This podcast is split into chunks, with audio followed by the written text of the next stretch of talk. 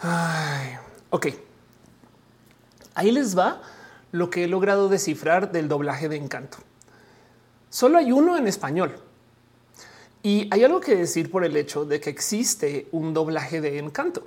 A fin de cuentas, también hay que entender que hay una inmensa comunidad de gente, literal, lo que se llama Latinx, o sea, latino o latina o latine en Estados Unidos. Y a esa gente le están hablando. Entonces, en el cómo se habla Encanto en inglés, así hablan, güey. O sea, es muy cabrón, pero mis amigues en Estados Unidos casi que empatan perfecto con Encanto. Y estoy hablando de gente colombiana, por así decir. Pero el tema es que en español, pues entonces, ¿cómo se dobla esto? Pues es una bola de gente colombiana. Así que lo que hicieron fue que trajeron y buscaron una cantidad de gente colombiana, a veces algunas personas muy rockstar, para que doblaran la peli. Pero el doblaje tengo entendido que se hizo en la Ciudad de México y la dirección del doblaje en la Ciudad de México les pidieron que ocuparan este español neutro. O sea, les descolombianizaron un poco, que suena horrible. Pero del otro lado, y esto historia real, hay gente que me ha dicho que no entiende bien qué significan las canciones por las palabras que usan y por las cosas que dicen. Y las canciones sí están hechas por gente colombiana, no todas, pero estas canciones que mencionan palabras muy colombianas o acentos muy colombianos, hay gente que me dice no entendí bien bien dónde está la cosa. Entonces sí me cae un poquito de creo que hice una buena decisión, pero de todos modos, pues ahí está bien raro eso, no? Porque yo creo que si hubieran hecho una peli super parse o, o súper, es que también hay que decir que es el doblaje colombiano, porque por ejemplo la gente costeña en esa película hubieran tenido unas palabrotas que, o sea, ni en Colombia, en la costa entienden bien, saben? hay algo ahí como que digo, bueno, yo creo que todos modos esto que hubieran aplenado ese español, el famoso español neutro, algo hicieron ahí que valió la pena que se hubiera hecho. Y pues sí, por supuesto, el contraste es el doblaje español del español de España. El tema es que como es el español que se habla allá, entonces, pues por supuesto que nos va a sonar mejor con el que conocemos y dominamos, ¿no? Yo creo que eh, hay algo ahí del cómo, pues obviamente en España les va a sonar rarísimo el de acá, no lo dudo. Pero bueno. Eso mi opinión del doblaje de Encanto, lo que podría descubrir. Creo que saben que arranquemos el show. Ya comienza a ser roja. Ya, ya comienza a ser roja y no he arrancado el show. Vámonos con esto.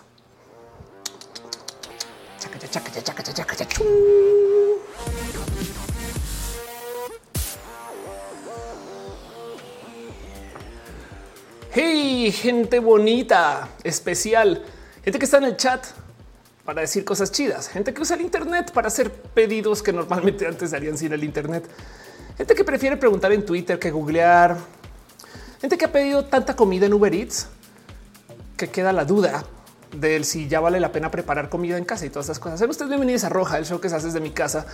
Dicen Michael Boria, se ve mi compu. Claro que sí, mi compu aquí es donde hago todo lo que voy a mostrar y mi compu acá es donde transmito todo lo que vemos.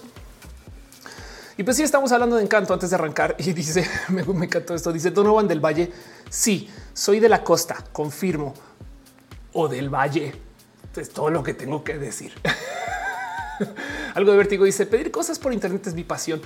Miren, yo sé de gente, hashtag las pixel bits, que piden su papel higiénico en Amazon y no es mal negocio. De hecho, Amazon ya tiene este tema de estos pedidos recurrentes que llegan a tu casa y máximo pues gastas el cartoncito que hasta yo pensaría, pues esa cosa es hasta reciclable, saben como o no sé, como biodegradable también es pues, papel, no? Aunque a veces lo traen en plástico y sí un poquito, de, pero como sea de todos modos, claro que se puede pedir cosas en Amazon que lleguen a su casa o sea, yo he pedido catsup en Amazon, pero bueno, dice en el chat este gama volante soy de la capital de Veracruz y la gente de la Ciudad de México me preguntaba por qué no tengo acento costeño. Y déjame decirte que algo pasa con Veracruz y Colombia que hay un sinfín de paralelos. No sé si es que fueron como literal, no sé, liberados por España, por la misma persona, o como que de todo México, justo en Veracruz es donde sí se acostumbra a tomar ese café como en Colombia. Eh, la gente usa estas palabras muy similares, no como que eh, me he topado con tantas, con tantos como paralelos y es bien raro de decir, no? Pero bueno, el caso. Dice mini dopamina. Las farmacias deberían tener pedido recurrente. Eso no va a tener que ir a cada 20 días. Eso es verdad. ¿eh? No sé si se podrá configurar hoy en día con eh, alguna de estas plataformas de pedidos en línea. Quizás puede que sí. Pero dice Juan Arias, dice, bueno, hola.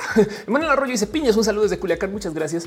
Entonces, como siempre, voy a explicar dónde estamos, porque hay gente que no sabe dónde está en la vida. Sean ustedes bienvenidos a Roja, el show que se hace desde mi casa, que se transmite en varias plataformas y existe porque ustedes vienen. Si no vinieran, no habría show, la neta. Estaría yo hablando una cámara y sería como mini roja, que se siente mucho más raro mini roja que roja. De hecho, lo chido de roja es que podemos platicar. Dice Verónica, ¿cómo te extrañamos ayer en Cancún? Ayer en Cancún se veían esos videos muy, muy chidos. Un evento súper bonito y de paso todavía hay marcha, ¿no? Pero bueno, Irina dice, Olis a todos. Benjamín dice saludos desde Puerto Vallarta. Gracias por pasar por acá. Entonces, ¿qué pasa en roja? Pues como hay un chat, hay muchas cosas raras que pasan. Estamos en vivo en twitch.tv diagonal of course, facebook.com diagonal of course, youtube.com diagonal of course y en su corazoncito diagonal of course. Desde ahorita hasta el momento que alguna de las plataformas por fin me banee por hacer multistream. Esto va a pasar un día. ¿eh? Les quiero ir preparando mentalmente para esto, pero no ha sucedido en cuatro años, así que sigamos le dando hasta que un día me demanden no me cierren el canal. Pero bueno, el caso dice Gama Volantis ya dejaron su like, dejen su like. El Witch dice yo quiero pedir unas paletas de pica fresa por Amazon desde que me enteré en, en Twitter que existen. Sí, es verdad. Hay, hay pica otras frutas, no solo fresas. Dice le Queen algún día volverás al rubio, algún día. Bianca de Vázquez dice siempre haces mis lunes más felices y por eso es que hacemos roja los lunes. Te veo siempre que hago tarea. Qué chido. Espero que se haga la tarea también. Pero bueno, el caso es que roja es los lunes porque es el día que tenemos que chocarnos con que tenemos una vida laboral, empresarial, con que tenemos millones de cosas complejas que lidiar y pues nos deberíamos de dar un abrazo al final de eso. Saben? El pregunta que si el multistream es ilegal. Cuando eres partner te piden exclusividad. Ahora, técnicamente la exclusividad, nomás por dejarlo explicado, es que tú no puedes, por ejemplo, hacer un stream en Twitch y luego ir a YouTube y decir en YouTube caigan a Twitch. No, como que a YouTube no le gusta eso. YouTube dice no, haz contenido para YouTube. Entonces, lo que yo hago está en una zona gris bien rara, bien compleja, que algún día me van a cerrar un canal de los tres. Van a ver, se los digo desde ya. No ha sucedido. Entonces, gracias, gente chida de los respectivos canales que no se han puesto punk conmigo. El día que sucede lloraremos.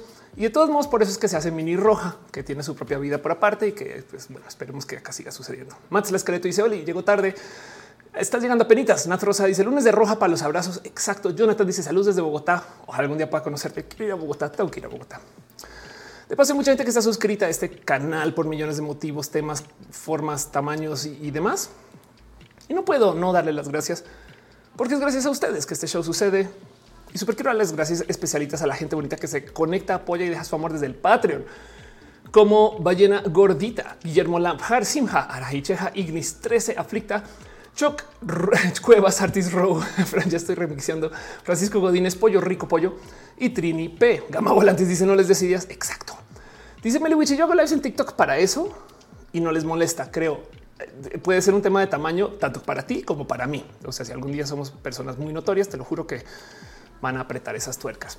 También hay gente que está suscrita desde sus respectivos canales, desde YouTube, desde Facebook, desde su corazoncito y desde Twitch. Y les quiero dejar un súper abrazo a la gente que está suscrita. Aflicta, Kiame 007, Legal, Van, Alejandro Ortega, Alex, Siben, Ana Virgen, André, VT, Andrés Felipe Hurtado Murillo, Andy Mejía, Angie Arias, Aranza Teitzel, Hermano Bobski, Arnulfo García, Susana Ballena Gordita, Becky Santoyo, Burrs, Hernández, Brenda Pérez Lindo, Brian Marroquín, Carlos Como, Carlos Cravito, Cat Power, César Imperator, Copi Luna, Cristian Franco, Cintia Quentale, Caro, Daniel Vargas, David Torres de los PP. También te amamos a ti o les amamos porque eh, Diana en Twitch, Donovan del Valle, Edgar Riego, MMM, Manuel Marroquín, Eri Frank, Erin Su, Estefanía, Alanis B, Fanny GMS, Fernando Rivelo, Flavio Madaya, Sir Hernández, Gabriel Mesa, Garnachita, Germán Briones, Jerónimo Quintero, Girán Rivera, Grit, Dragón Gustavo Rocha, Haji Bajo BS, Harngaf, Arnulfo García, Héctor F. Arriola, Holy Hole 23, House of Pancakes y Chico Chami, y Luis 1917, Irene RN, ya de los Jessica Mi, Jorge Díaz, Josué Cortés, Julián Galo 6, Kat Sacri, Lanas, La Rama del cual la Bravo, Leonardo Tejeda, Lucero Quilla, Luis Maclachi, Lucero 7, Magdalena Álvarez, María Paula Cardona, Mariana Rom Galvez, Marilyn Ochoa Rodríguez, Sand Abella, Mavila Morales, Maite Torral de Farías Mejía, Art, Mike Lugo, Miss 02, Musicarina, Mubasa, Naz Rosada, Néstor Maldonado, un Snake, Pablo SG, Pamela Gutiérrez, Pasos por Ingeniería, Paulina C, Pena Rubra, Perruno, H, Tecnoso, Feletamente, Tecnoso, Perruno, H, Pollo Rico, Pollo, Rafael Villalobos, Raúl Fumperosa, René Alberto Tegamina, Cata, Renier Cruz, Sensates de Mente, El Soliloquio del Un, Soy Daniels, Talía de Montserrat, The Crazy 014, Tefani, Fanny, un polinomio se balanceaba, Valvantina, Vía, Enex, Víctor, Hugo, el Calderón y Santos G y San Coco 666.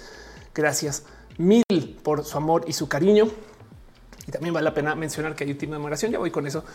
Más quiero asomarme para de nuevo dar las gracias. Esto es la gente que está suscrita en los canales o, al Patreon, que ayuda un chingo, la neta.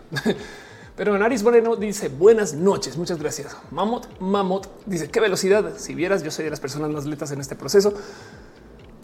Mis compadres colombianos, es que luego Carolina Calza dice mandan un saludo a mi prometida que nos encanta todo lo que hace y te admiramos mucho. Besitos, Caro y besitos prometida de Caro, que quien ahora estará calzada. Perdón, Killer Queen dice si algún hater te denuncia, entonces podría cerrar algún canal. Eso en cualquier momento.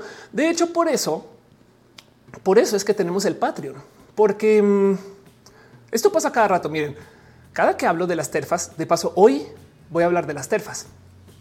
Entonces hoy va a ser uno de esos días. De, esos, de este video de hoy, quien quita que salgan cosas que saquen de contexto, quien quita que diga cosas de patiné y dije la palabra que no era, todo eso va a pasar.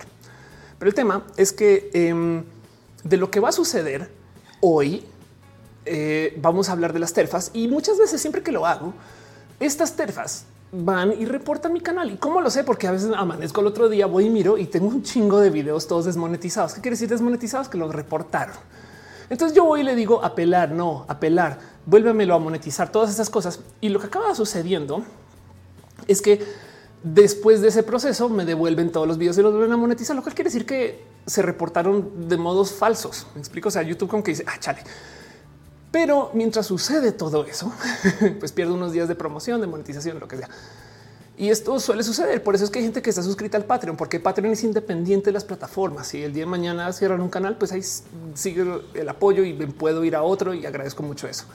También por eso aprovecho para decirles gracias por sus abrazos financieros, o sea, sus donativos, super chat, eh, eh, los chivos, lo que sea, todo lo que sea así como de contribución de donativos aprecia mucho porque este canal suele estar desmonetizado. De hecho, este video, yo creo que justo por el tema o algún hashtag que habré usado, ya está desmonetizado. O sea, arrancando la transmisión ya me salía eh, monedita en amarillo, lo cual quiere decir que el algoritmo no lo va a recomendar.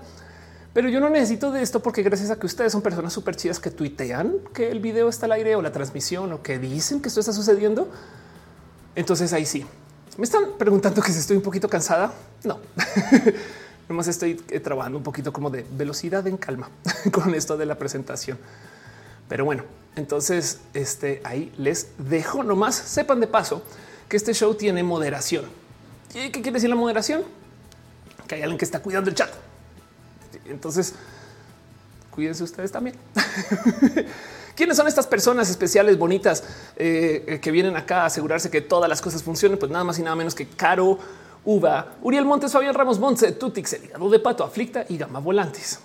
Gente súper, súper, súper chida. Saben que me di cuenta que en el copy paste se me fue algo que hacía falta aquí. Ahí estás. And you. me gusta mucho ese and you porque soy nerd, pero sepan que esto sucede. Eso es todo lo que les tengo que dejar ahí presente. Eh, no más antes de arrancar, porque no puedo arrancar sin decirles todo esto. Todo esto a ustedes. Catarsis dice acá cayendo un ratito a la transmisión. Gracias por pasar. Sony Rangel, saludos y abrazos. Gracias, Sony, por pasar por acá. Algo divertido dice aplausos a mods y pone maripositas. Exacto, porque las mariposas son abrazos. Muchas gracias. Gama Volantes dice las chicas mala onda. En cada vez que dice no puedo apoyar en Patreon, pero sí apoyo compartir tus videos interactuando. Exacto. Eso es, eso es, eso es. No, no, no todo es los abrazos financieros. Es el mero hecho de que ustedes lleguen, hacen que el show funcione.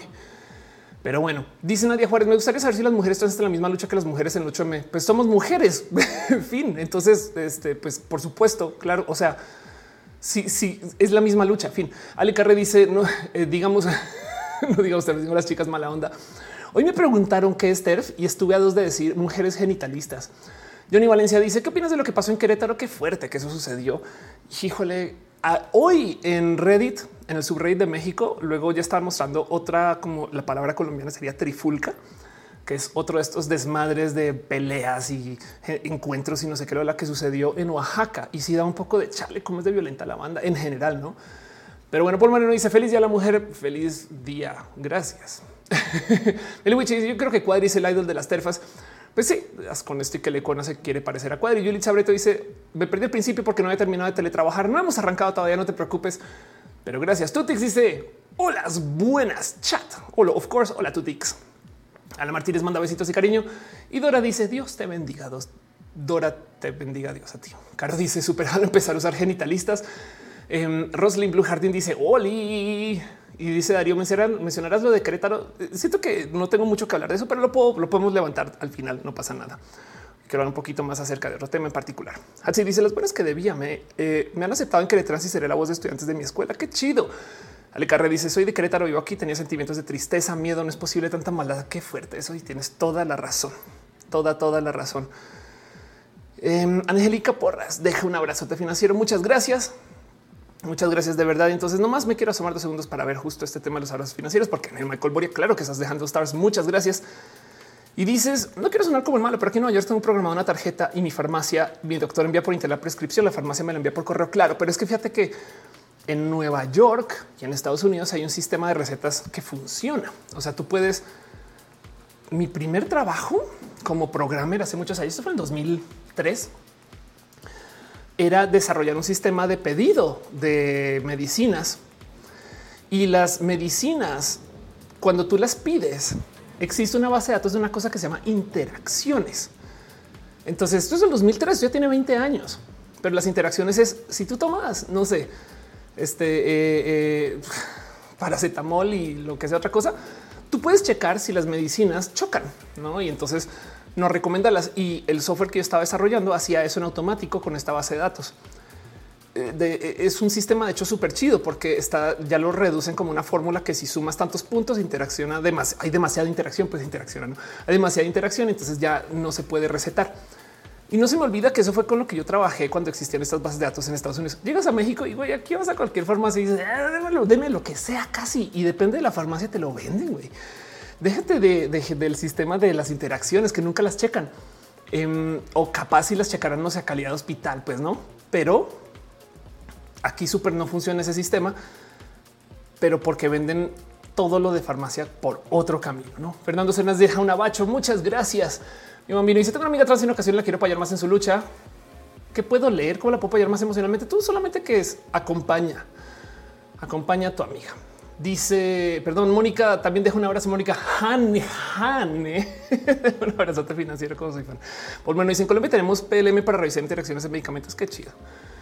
No dudo que hay farmacias que sí chequen interacciones en México, pero también asimismo no dudo que hay farmacias que tú vas y te venden lo que quieras, güey. Y ya estás, dice Medlin, Tijuana te venden cualquier medicamento sin receta. Exacto. Y esto es un tema para bien o para mal. Pero sí, total, pues es que Nueva York es otra historia. En fin, de paso, no puedo arrancar este show sin primero comentarles y compartirles las cosas chidas que están haciendo las personas del team de moderación, porque me dicen, Ophelia, puedes hablar de esto.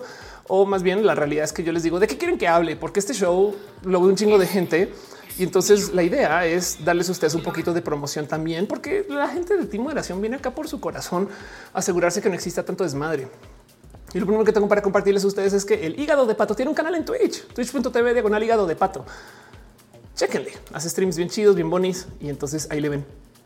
Este, bueno, ahí tenemos un mega anunciote porque Twitch, pero eh, twitch.tv con el hígado de pato hace cosas bien cool en bonito. El hígado de pato además es como yo creo que la persona más chida para temas de memes que conozco. Punto. Pero bueno, ahí se los comparto. Un poquito de promoción desvergonzada, pero pues que siento que también vale la pena hacer. De paso, también parte de ti moderación caro. Em, dale caro creó una comunidad en Twitter. ¿Cómo funciona esto para la gente que no ha, no ha tenido que interactuar con esto? En, esencia es este botoncito acá, communities.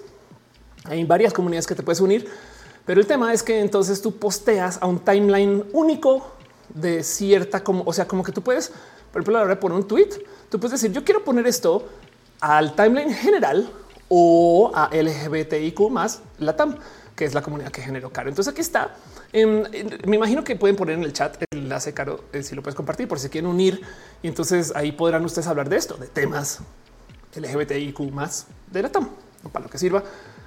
Pero bueno, este, eso también sucede. Y otras cosas que les quiero compartir, pues por supuesto quiero que sepan que Fabián, quien también es parte de ti moderación, pues como todas las semanas, y no me va a cansar de decirlo, hay que promocionar su libro. Se llama Raíces Sombrías y es una historia de fantasía oscura que escribió durante su salida de closet, que le acompañó bastante mientras iba aprendiendo la diversidad.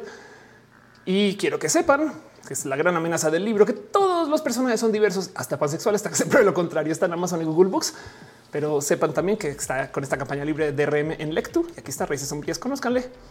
Corrígeme si estoy mal, Fabián, pero estás haciendo esto en audiolibro o entendí todo mal. Pero bueno, sepan. El Wichi dice Tengo gente cool en esa comunidad de Twitter. Qué chido. Ale Carri dice las chicas mala onda. Tu Dios el pop dice oigan feliz día. Le están dando más salvas a las trash para atacar a Ofelia. Patricio a cabeza dice acá de Buenos Aires con ganas de escucharte. Gracias por estar por aquí. ¿Cuántas piñas? Exacto. Piñas, piñas, piñas, piñas, piñas. Betsley dice este mucho cariño enseñar a la gente que no entiende porque muchas veces es más ignorancia que rabia. Exacto. Lo más difícil cuando eres trans es que todo el día te sientes sola, sola. Todo lo demás, sí hay muchos retos de la vida, pero es que ese tema de, del güey, nadie me entiende, nadie me escucha. Eso, híjole, y eso es un tanto más compañía, pues, pero bueno, el caso. Otras cosas que quiero compartir ustedes por parte de Team Moderaciones, quiero que sepan que Gama Volantis hace peluches. Como este señor peluche que está aquí en la pantalla verde de roja, aquí es un ajolotito hecho a la medida para mí. Y este eh, también hace, chequen en su cuenta en Instagram, Gama Volantis, bajo oficial, donde sube los peluches que hace. Evidentemente, el Siempre hay peluches nuevos, ¿no? Aquí tienen en México hechos a mano, de paso los hace con todo el corazón del mundo, los envíos a toda la República Mexicana. Eh, si quieren divertirse un rato con el peluchismo de Gama Volantis, pues aquí está. Y, también de paso se puede enterar acerca del cabello de Gama Volantis, o sea, Denisa. Em, pero sepan que, o sea, digan, ¿cómo no quieren un peluche esto? Vean esto, o sea, ¿qué les pasa? Em, este hacer peluche suena como la cosa más pinches divertida del mundo. Yo no sé por qué me emociono tanto con esto, pero sepan también que es esos ajolotitos que son un hit. El caso está aquí en el chat. Así, Gama Volantis, la van a ver ahí en el chat. Pregúntenle, háganle pedidos, díganle de cosas. O si no, vayan a Gama Volantis contacto.mercadoshops.com.mx. Y de paso también, soy tu fan Uva. Este, Miss Uva, quien también está en el chat y nos vimos ahorita en Monterrey, me dice, ¿por qué les digo? que quieren que mencionen roja? Y me dice que dígale a todo el mundo que me dé follow en todos lados como Miss Uva. Estoy con Miss Uva siendo Miss Uva. Entonces conozcanla, está Miss Uva, está en el chat. Marbella, perdón, Marbella Romero, nueva Godín en el mundo del Godinato, quien está haciendo todo tipo de cosas chidas y bonitas. Ahí les dejo las cosas chidas de Team Moderación, quienes se merecen toda la promoción, cariño, amor. Porque es que si hacen cosas cool, güey. Y les digo, es que vean esto, vean esto, no quiten este peluche ustedes para abrazar ya ahorita y comérselo vivo. Esas cosas yo sí. Y ahí está. Y me lo como vivo cada rato. Roslyn Blue dice el caballito. Exacto. Em, dice en el chat también. Edo Chua, ¿podrías promocionar mi jabonería? No más que necesito que te hagas parte del team de moderación, pero sí. O si no, pues cuéntanos toda la jabonería, ¿no? Bosque Encantado 2022 en Colombia. Em, Caro dice es el Bruce, te abrazo. Gibran Rivera yo tengo 12 meses como miembro. Muchas gracias. Lord Portaito dice la arañota. Exacto. Jimena Villafuerte dice yo quería hacer una presentación en la Ciudad de México. Vienen dos. Vienen dos. De hecho, em, sepan. Ok. ¿Qué más tengo yo por anunciar? Pues ahora sí un poquito de promoción desvergonzada mía. Nada más y nada menos que esto que está sucediendo con René Ghost, con quien estamos haciendo gira. Entonces, em, es, esto se llama el Alegres y Violetas Tour. Miren, hablar con René y los medios que hablan con René es la cosa más cucú del mundo porque nadie dice Ghost o René. Es impresionante. Como que he visto gente decir cualquier cosa menos René Ghost, sobre todo porque es Ghost G O U S T, no? Y escriben Ghost con H, o sea, mil cosas, no? O sea, yo pensé que yo la tenía grave porque escribían Ofelia con F. No, o sea, el caso de René es impresionante, pero ahora que estamos haciendo el Alegres y Violetas Tour, la cantidad de gente que dice hoy yo fui a la Alegres y Violentas y es como de no violetas, saben? O el violentas y alegres. Y es como de ahí está el website alegres y violetas.com. El caso sepan que las fechas que tenemos es vamos a estar en Puebla el 10 de marzo en este Veracruz, el 11 de marzo en la Ciudad de México, el 12 ya está sold out, pero como que creen que de todos modos vamos a tener una nueva fecha en la Ciudad de México el primero de abril y nomás para que vean qué va a pasar el primero de abril Vamos a estar con Elisa Sonrisas, quienes voy a detener todo el show dos segundos. Es más, hasta la música va a pausar. Necesito que sepan que Elisa está estrenando un especial de comedia. Elisa, como estando pera, comenzó hace literal la pandemia más dos meses. Y las cosas que ha hecho se presentó en el teatro de la ciudad ahorita hace nada. Em, y su es más, vamos a ver, porque Elisa está tuiteando de esto y si no está tuiteando esto, le jalo las orejas. Y si no saben quién es Elisa Sonrisas, gravísimo, pero no pasa nada. Aquí todo desaprendemos en roja. Lisa va a estrenar un show que se llama Chichacha, ¿dónde estás? ¿Por qué no lo está? Aquí está y aquí está. Esto me divierte mucho. Se llama nada más y nada menos. Es más, pongámosle aquí un poquito de su voz, Elisa, para que escuchemos, escuchemos las de cosas. Hola, ¿ves? ¿Otra vez? No, eso. creen que la Tierra es plana, creen que las vacunas traen un chip, creen en la selección mexicana, creen que cuando el taquero les dice que la salsa no pica, no va a picar, creen cuando sus amigos les dicen, ya voy a llegar, ya van a llegar. ¿Qué? Cuando un comediante dice, es solo un chiste, ¿qué es solo un chiste? Pero no creen en la identidad de género, no mames, no. Un especial que se llama nada más y nada menos que chequen eso. Voz de pito. Güey, ¿cómo quiero Elisa? Entonces esto se va a estrenar mañana. Creo que ahorita, creo que está estrenando en este Bueno, sépanlo. Esto todo sucede. Dice Arnulfo, qué raro que el app de Facebook no conozco cómo escribir el chat. Siento que Facebook se está volviendo poco amigable. se está volviendo poco amigable. Sí, Facebook es como complejón. El caso dice Frankelisa sonrisas. Exacto. Denise dice al fin llegando. Gracias.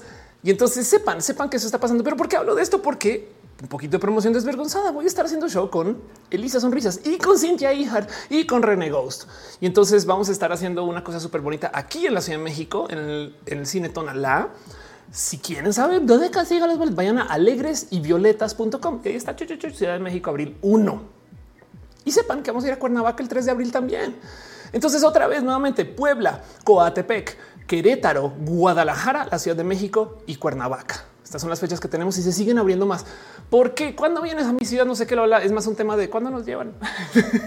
Gracias mil a la gente que se ha puesto a organizar todas estas fechas. Todas, todas, todas. Caro dice nos en Guadalajara. Exacto.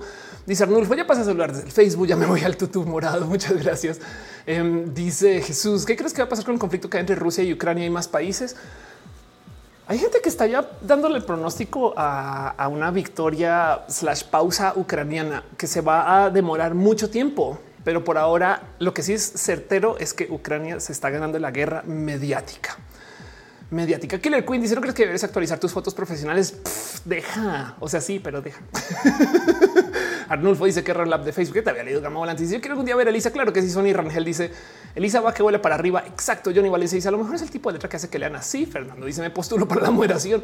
Y Metzley dice: Habla con Caro. Y Metzley dice: Pues yo tuve mi efecto Mandela y creo que era violentas. Mi dislexia no me deja vivir. No pasa nada. Eh, hace nada. De hecho, hace nada me pasó.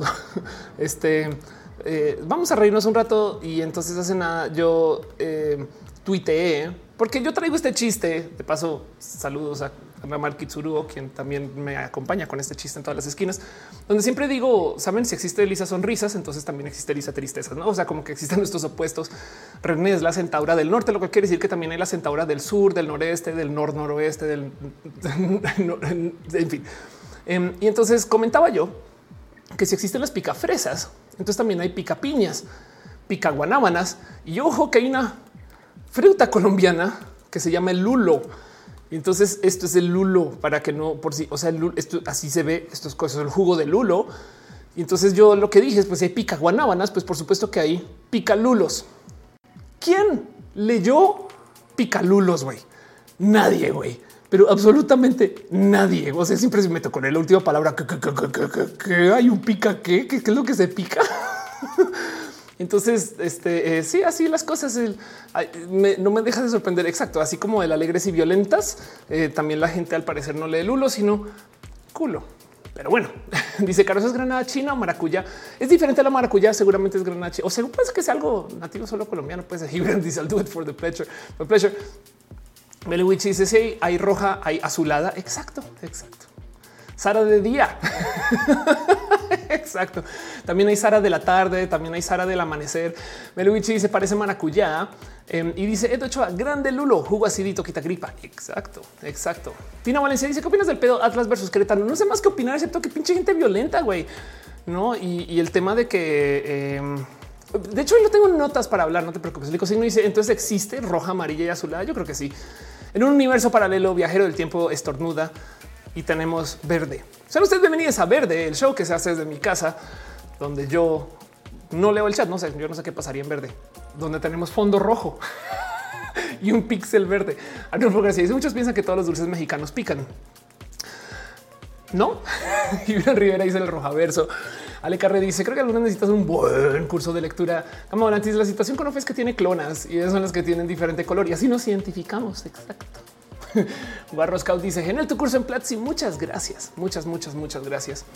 Entonces, yo sé que hay muchos temas que hablar este show funciona así. Vamos a hablar de un tema en particular, que es el tema que está en la miniatura.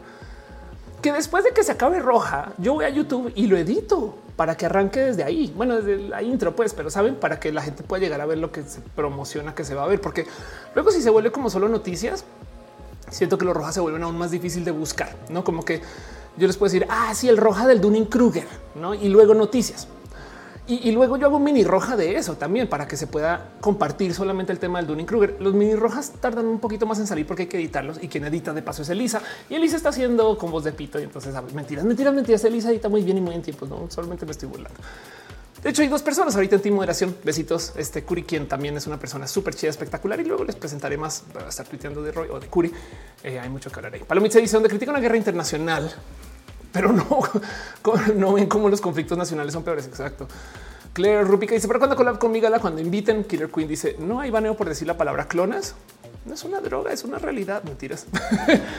y dice Daniela, finalmente mis sueños están en roja en vivo. Gracias por pasar. El Witch dice la canción de Bad Bunny que dice ella tiene un lulo bien grande. este, ajá, exacto. Dice Pastel de Coco, porque ya no se han entrevistado a nadie? Porque eh, deja, esperas algo de la gira.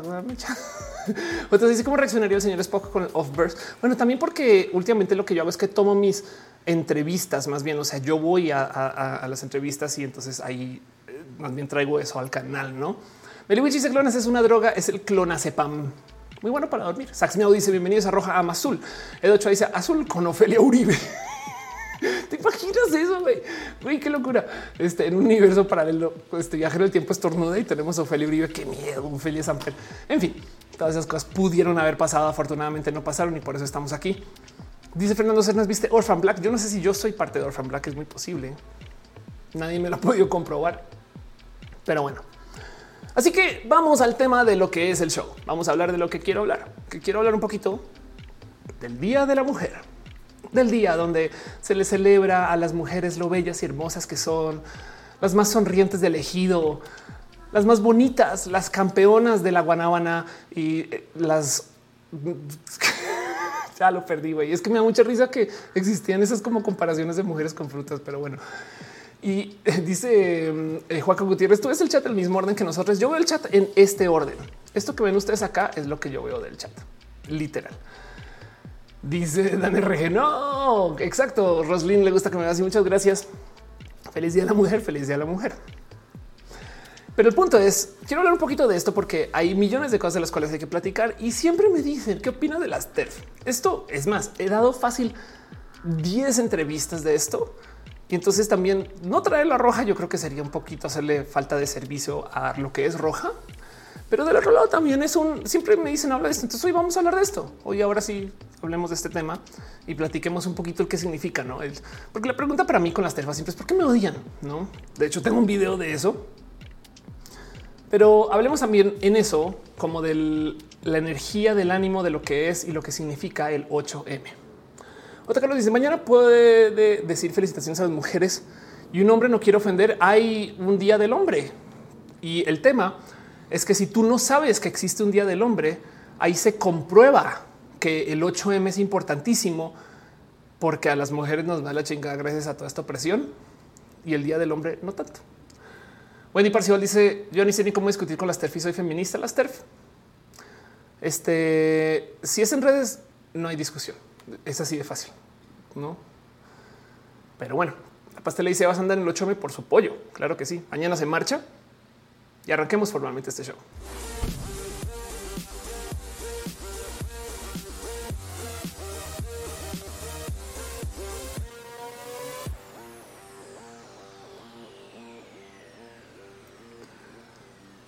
Tantas cosas que decir.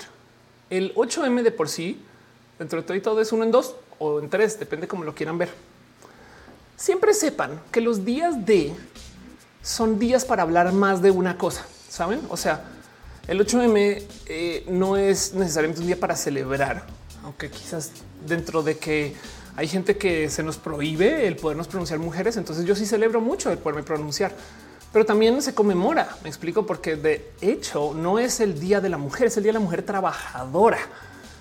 Entonces siempre sepan eso, que el motivo por el cual estas fechas existen pues son históricos y a lo largo de muchos años, países, contextos se han apropiado por millones de motivos y es bien raro de ver. México no lo va a poner de otro modo. Es un país violento y estamos pasando por una situación horrible para la mujer. Pero ¿por qué no hay los hombres? No sé qué. Sí, sí hay. Es que es el día del hombre y la banda se le olvida porque no es tan grave. Es igual como existe. Esto no es broma. Existe la marcha heterosexual, pero nadie siente la necesidad de ir a una marcha heterosexual porque no tienen recuerdos de que les corran de la escuela por decir soy heterosexual, saben? O del trabajo. Y entonces el tema es que pasa lo mismo con esto de la mujer, que hay un sinfín de historias. Y entonces, si ustedes buscan qué significa el 8M y ven resultados, por ejemplo, no sé, de gente que está en la India, son todos es el día para celebrar a la mujer, no? En Estados Unidos ni siquiera la fecha a veces entra o no, depende. La comunidad latina que mantiene vivo el 8M en Estados Unidos, pero Latinoamérica, boom, no? O sea, estamos pasando por una cantidad de locuras, sobre todo porque eh, ahorita se le echó una llama inmensa a las energías del 8M debido a la famosa marea verde, o sea, todo este movimiento que se generó alrededor de la despenalización del aborto o de la eh, eh, de esto del de poder declarar hegemonía sobre tu cuerpo. Dice Samael, tengo un amigo que no sale del closet por mí a su familia, que es muy religiosa. Lo único que le puedo decir es que se merece ser feliz y no estar solo, pero no sé cómo ayudarle. ¿Qué me aconsejas? Igual y si le puedes, no tiene que salir del closet, como hacemos por ahí. O sea, no tiene que salir y gritarle y decirlo. Encontrará su momento. Eh, acompáñale, sabes, hazle lugares seguros. Por ejemplo, cuando yo estaba organizando lo mío, alguien me dio su hogar para que yo pudiera unos días ser Ofelia, ¿no? Y, no sabes cómo todavía traigo a esta persona muy en mi corazón, aunque luego nos discutimos. Em, era mi espacio seguro. Entonces, en el mejor de los casos, le puedes dar eso. En un caso normal, le puedes dar acompañamiento, como mira, llegar a tu tiempo, no te preocupes. Lo importante es que salga con ella, no? O sea, que encuentre su momento para que internamente lo pueda decir y algún día le dirá a su familia. No hay muchas cosas que no les dimos a la familia si lo piensan. Pero piensen ustedes que no les han dicho y, se los juro. Miren, una herida, em, un cable que se rompió, un rayón en el coche, no sé, cosas que pues evidentemente no es lo mismo que una salida de closet. Y entonces esto es una cosa más, no? Y luego ojalá y se pueda hablar. Pero bueno, el punto es que vamos a hablar un poquito del 8M y qué está pasando. Dice el malvado, no tengo amigas. Aquí estamos en amigues, en amistad. Donovan del Valle dice Samuel, cada quien vive su proceso, su tiempo. Exacto. Michael Pérez dice, me dijeron que no soy ser streamer por ser mujer. Ya quisiéramos. Yuri Maldonado dice Claudia Simón dijo que las mujeres que se destrozos en la marcha eran machistas porque la agresión es machista. Eso también hay que discutirlo un poquito, pero arranquemos por acá. Porque, ¿Por qué el 8M? No, o sea, ¿de dónde viene el 8M? O sea, Em, ¿qué, significa? No, y pues sí, evidentemente es el Día Internacional de la Mujer Trabajadora. Entonces es una, como dice acá, una fiesta mundial que celebra el 8 de marzo para conmemorar los logros culturales, políticos y económicos de las mujeres. Un punto focal del movimiento por los derechos de las mujeres, llamando la atención sobre temas como la igualdad de género, los derechos reproductivos y la violencia y el abuso contra las mujeres. Tengan presente que también hay un día en contra de la violencia a la mujer o de la violencia de género, que es por allá en noviembre. ¿no? Y entonces si nos asomamos de por qué se conmemora el Día Internacional de la Mujer Trabajadora, hay varias historias, de hecho, pero esta es la historia que más se repite. No, la neta es lo que más he escuchado, visto y demás. Todo comienza en 1908 em, en un suceso que se sucede en, Nueva York. 129 mujeres murieron en un incendio en la fábrica Cotton de Nueva York en Estados Unidos luego de que se declararan en huelga con permanencia en su lugar, en su lugar de trabajo. Y para que entiendan cosas que están pasando en el mundo de la mujer trabajadora en este entonces, ¿saben por qué hay baños de mujeres?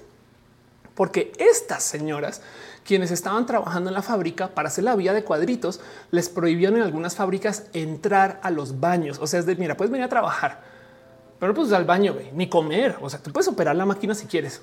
No, ahí verás. Y entonces se creó por estas feministas. Acuérdense que esto es antes del voto. O sea, esto es el derecho a trabajar. Saben? Imagínense eso. El tema es que se creó para estas feministas baños específicos para esas mujeres. Y de acá viene, entre otros inicios, el hecho que tengamos un baño para las mujeres. Fue un logro feminista en ese entonces. Hoy en día asumimos que es por el pudor y que porque las mujeres usan el baño diferente y que los hombres son más sucios. Todo eso que hay un chingo de leyendas ahí que no quiero ni siquiera entrar a discutir, pero es nomás para darles una idea del contexto de dónde estaba la situación en ese entonces. El dueño de la fábrica de justo de la fábrica, la fábrica este, es una fábrica de, algodón. Pues Moncotón dice ordenó cerrar las puertas del edificio para que las mujeres desistieran y abandonaran el lugar. Sin embargo, el resultado fue la muerte de las obreras que se encontraban al interior de la fábrica ese mismo año. Y entonces ahí comienza el tema del Día de la Mujer. Ahora, Em, hay algo que decir acerca del color, que también tiene que ver en potencia con ese incendio. Pero como sea, todo comienza el 8 de marzo. Por esto que sucedió, mueren 129 mujeres.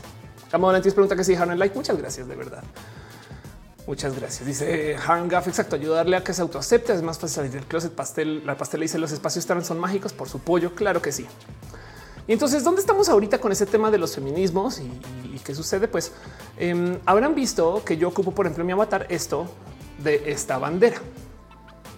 Y quiero hablar de esto también, porque esta bandera, primero que todo, lo propuso Fernanda Guerra Ledudet, quien de paso también estaba estrenando un video al comienzo de este de esta transmisión. Conozcan a Fernanda. Si no saben quién es Fernanda, vayan y denle follow.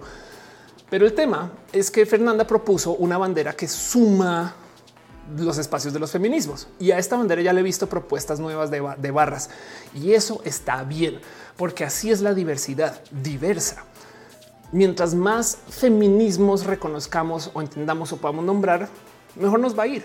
El color que se usaba para esto de las marchas y demás era el color violeta. Y entonces el color violeta hay varias historias de las cuales podemos este, eh, rescatar, pero em, eh, eh, una tiene que ver con el cómo se, según en ese incendio estaban usando un tinte morado. Entonces sale un tinte morado. Esa historia la he escuchado varias veces. También está esto. La primera década del siglo pasado, los colores reivindicativos, el morado, porque esto eran los colores como que eh, eh, de la plutocracia, ¿no? De, la sangre real que corre por las venas de cada luchadora. Por si no sabían de paso el motivo por el cual este era el como el color de... ¿Se, han dado cuenta que mm, un rey o reina siempre tiene esta como cubierta como morada o púrpura o violeta? es porque no existían tintes de esos colores, eran muy difíciles de hacer. Entonces solamente reyes y reinas los podían conseguir. No, evidentemente vivimos hoy en día en la época donde en Amazon podemos comprar cualquier tinte. Esto ya no existe, pero eh, también pudo haber sido por eso. Como sea, de todos modos, también eh, está el tema del incendio de la fábrica. Había Triangle Shirtwaist Em, donde entonces según que se hacían estas camisas y entonces las prendas tenían ese color, color lila y, el, entonces el humo de la fábrica, entonces también según el incendio era de ese color.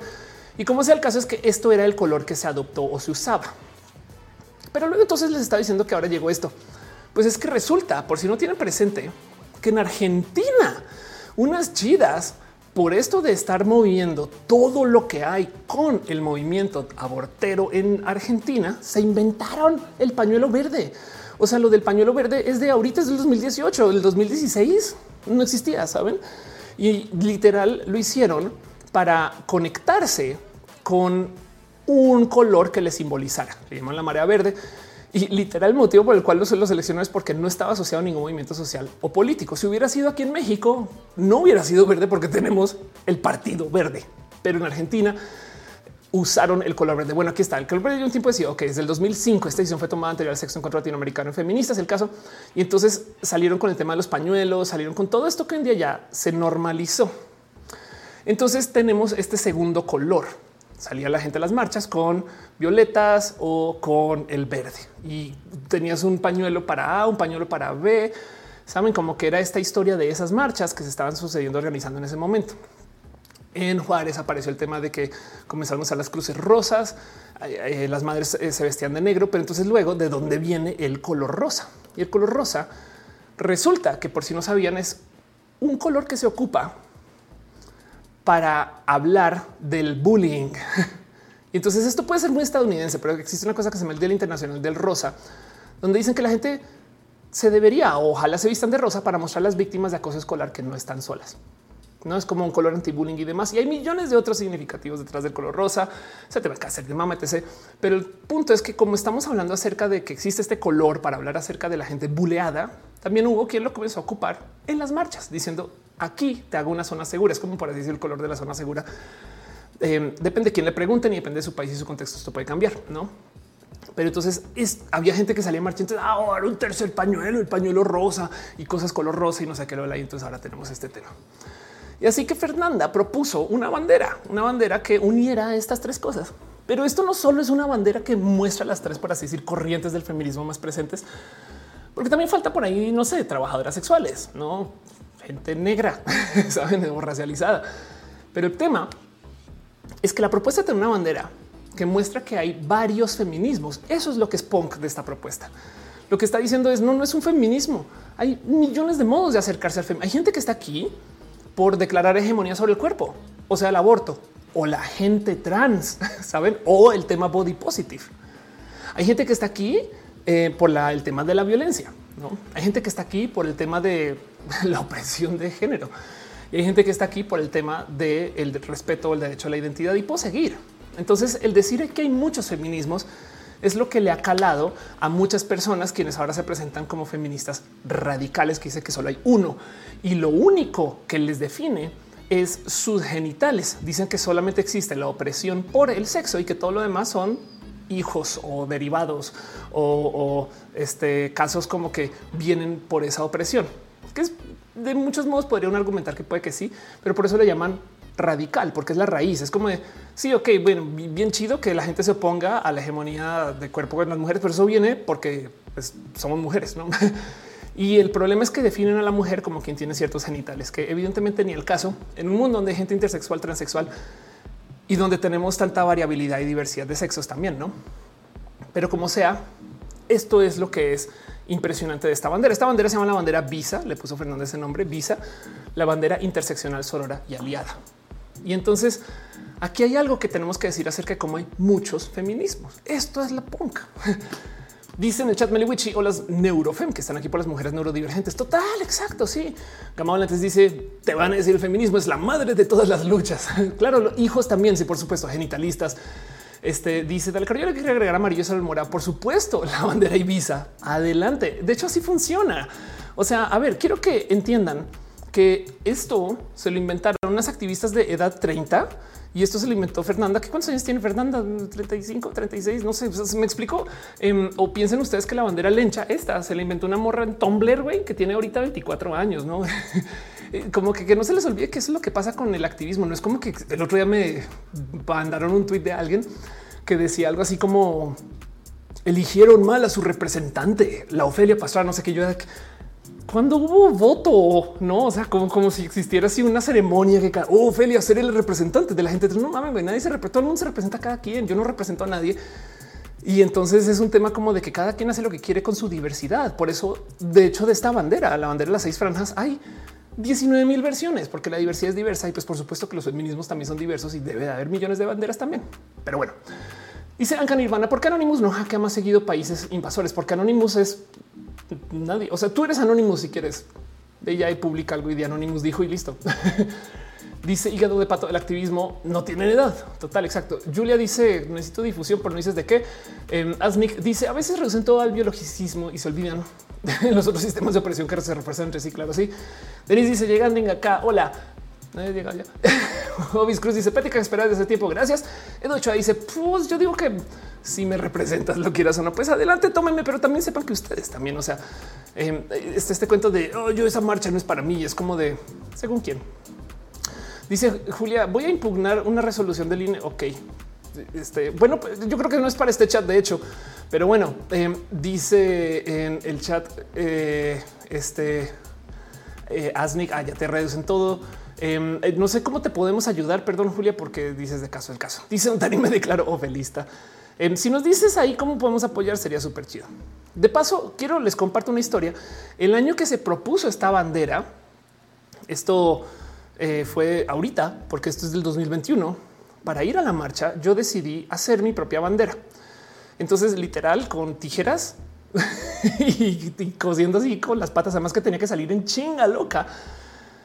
Podemos ver esto que es una bandera bisexual Y esto que viene de una pobre bandera LGBT del arco iris que también tocó canibalizar para este propósito.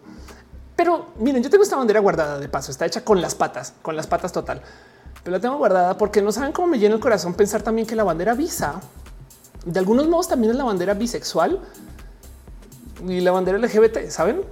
como que eso, eso también este, me parece que también hay que tener presente. Dice Gibran, en mi trabajo hay una celebración. E, este eh, Julia, si puedes por favor usar mayúsculas, sería súper chido y, dime nomás o dinos cómo podemos apoyar. Eh, mire, ya dice llegando porque está viendo el roast de Rey. Ah, es verdad. No manches. Hoy salió el especial de Lisa, el roast de Rey, un video de este Ferle Dudet. Salió también Bueno, hay un en vivo ahora de Pulso de la República al mismo tiempo que Roja. Saben que me agradezco mucho que vengan. la neta, la neta, de verdad. Pero bueno, dice Asmi que le gustó mi banderita. Muchas gracias. Y además es que esta bandera no existía. De hecho, todavía es difícil de conseguir. A mí me llena el corazón cuando veo que la banda todavía las ocupa, no? Pero bueno, el punto es que esto se volvió requete mega hiper viral. O sea, si Sopitas lo está hablando, es como Sopitas tu cat. Sopitas sale ahí. Esto no es tu familia, pero bueno, no pasa nada. Sopitas habla a favor de la diversidad cada rato y entonces estuvo publicando esto. Esto fue el año pasado. ¿Qué significan los colores? Hay mucha gente que me ha preguntado dónde se consiguen, qué se hace. No saben qué los que saben qué les puedo decir de esto. Este para esta bandera, por lo menos si no la tienen o no la pueden conseguir, vayan con una pañoletita rosa Saben, llévenla, llévenla y listo. Eh, René tiene pañoletas. Ahora son pañoletas que hace para venta para apoyar sus conciertos, pero vende pañoletas rosas también por si les interesa. Hablen con René. Eso también está muy, muy, muy presente. Samuel dice el pulso ya acabó. ya vengo. Órale, ok. Este, em, pero bueno, sepan que esto es. Dice Gibran Chumel está cancelado. Y dice en el chat Belén Rivera, ¿por qué te pintas ese pelo de azul? ¿De que me perdí? Yo tampoco sé por qué, solamente sucedió. Elmo Malvado dice, yo sería mejor mod. Yuri Maldonado dice, solo quiere decir que revisen sus cuentas de Mercado Libre por lo que hackearon en México. Cuéntanos un poquito de eso, yo no sabía, pero pues vea, pues Lili Rox dice, ahorita termina de trabajar el lunes a las nueve. muchas gracias. en fin, entonces todo esto sucede, sucedió. Y, la verdad es que fue muy bonito ver cómo despegó esto el año pasado. O sea, mucha gente eh, eh, retomó esta bandera. Ahora hay algo que decir también por el hecho o sea, para que entiendan, mucha gente es la chule. La chule estaba, o sea, la chule ocupó la bandera el año pasado, marchamos juntas, de hecho. Em, y, pues nada, saben como que por decir los millones de lugares que comenzaron a ocupar la bandera, que en últimas es eso, es como un la bandera no solo es esto, son los colores, es esto es una, un, statement de que hay varios feminismos y cada quien está ahí por sus cuentas. Sobre decir que eh, eh, la banda comenzó a hacer todo tipo de desmadres. A las terfas no les gustó que existiera una bandera que dijera se incluyen a las mujeres trans. ¿Por qué? Porque son terfas.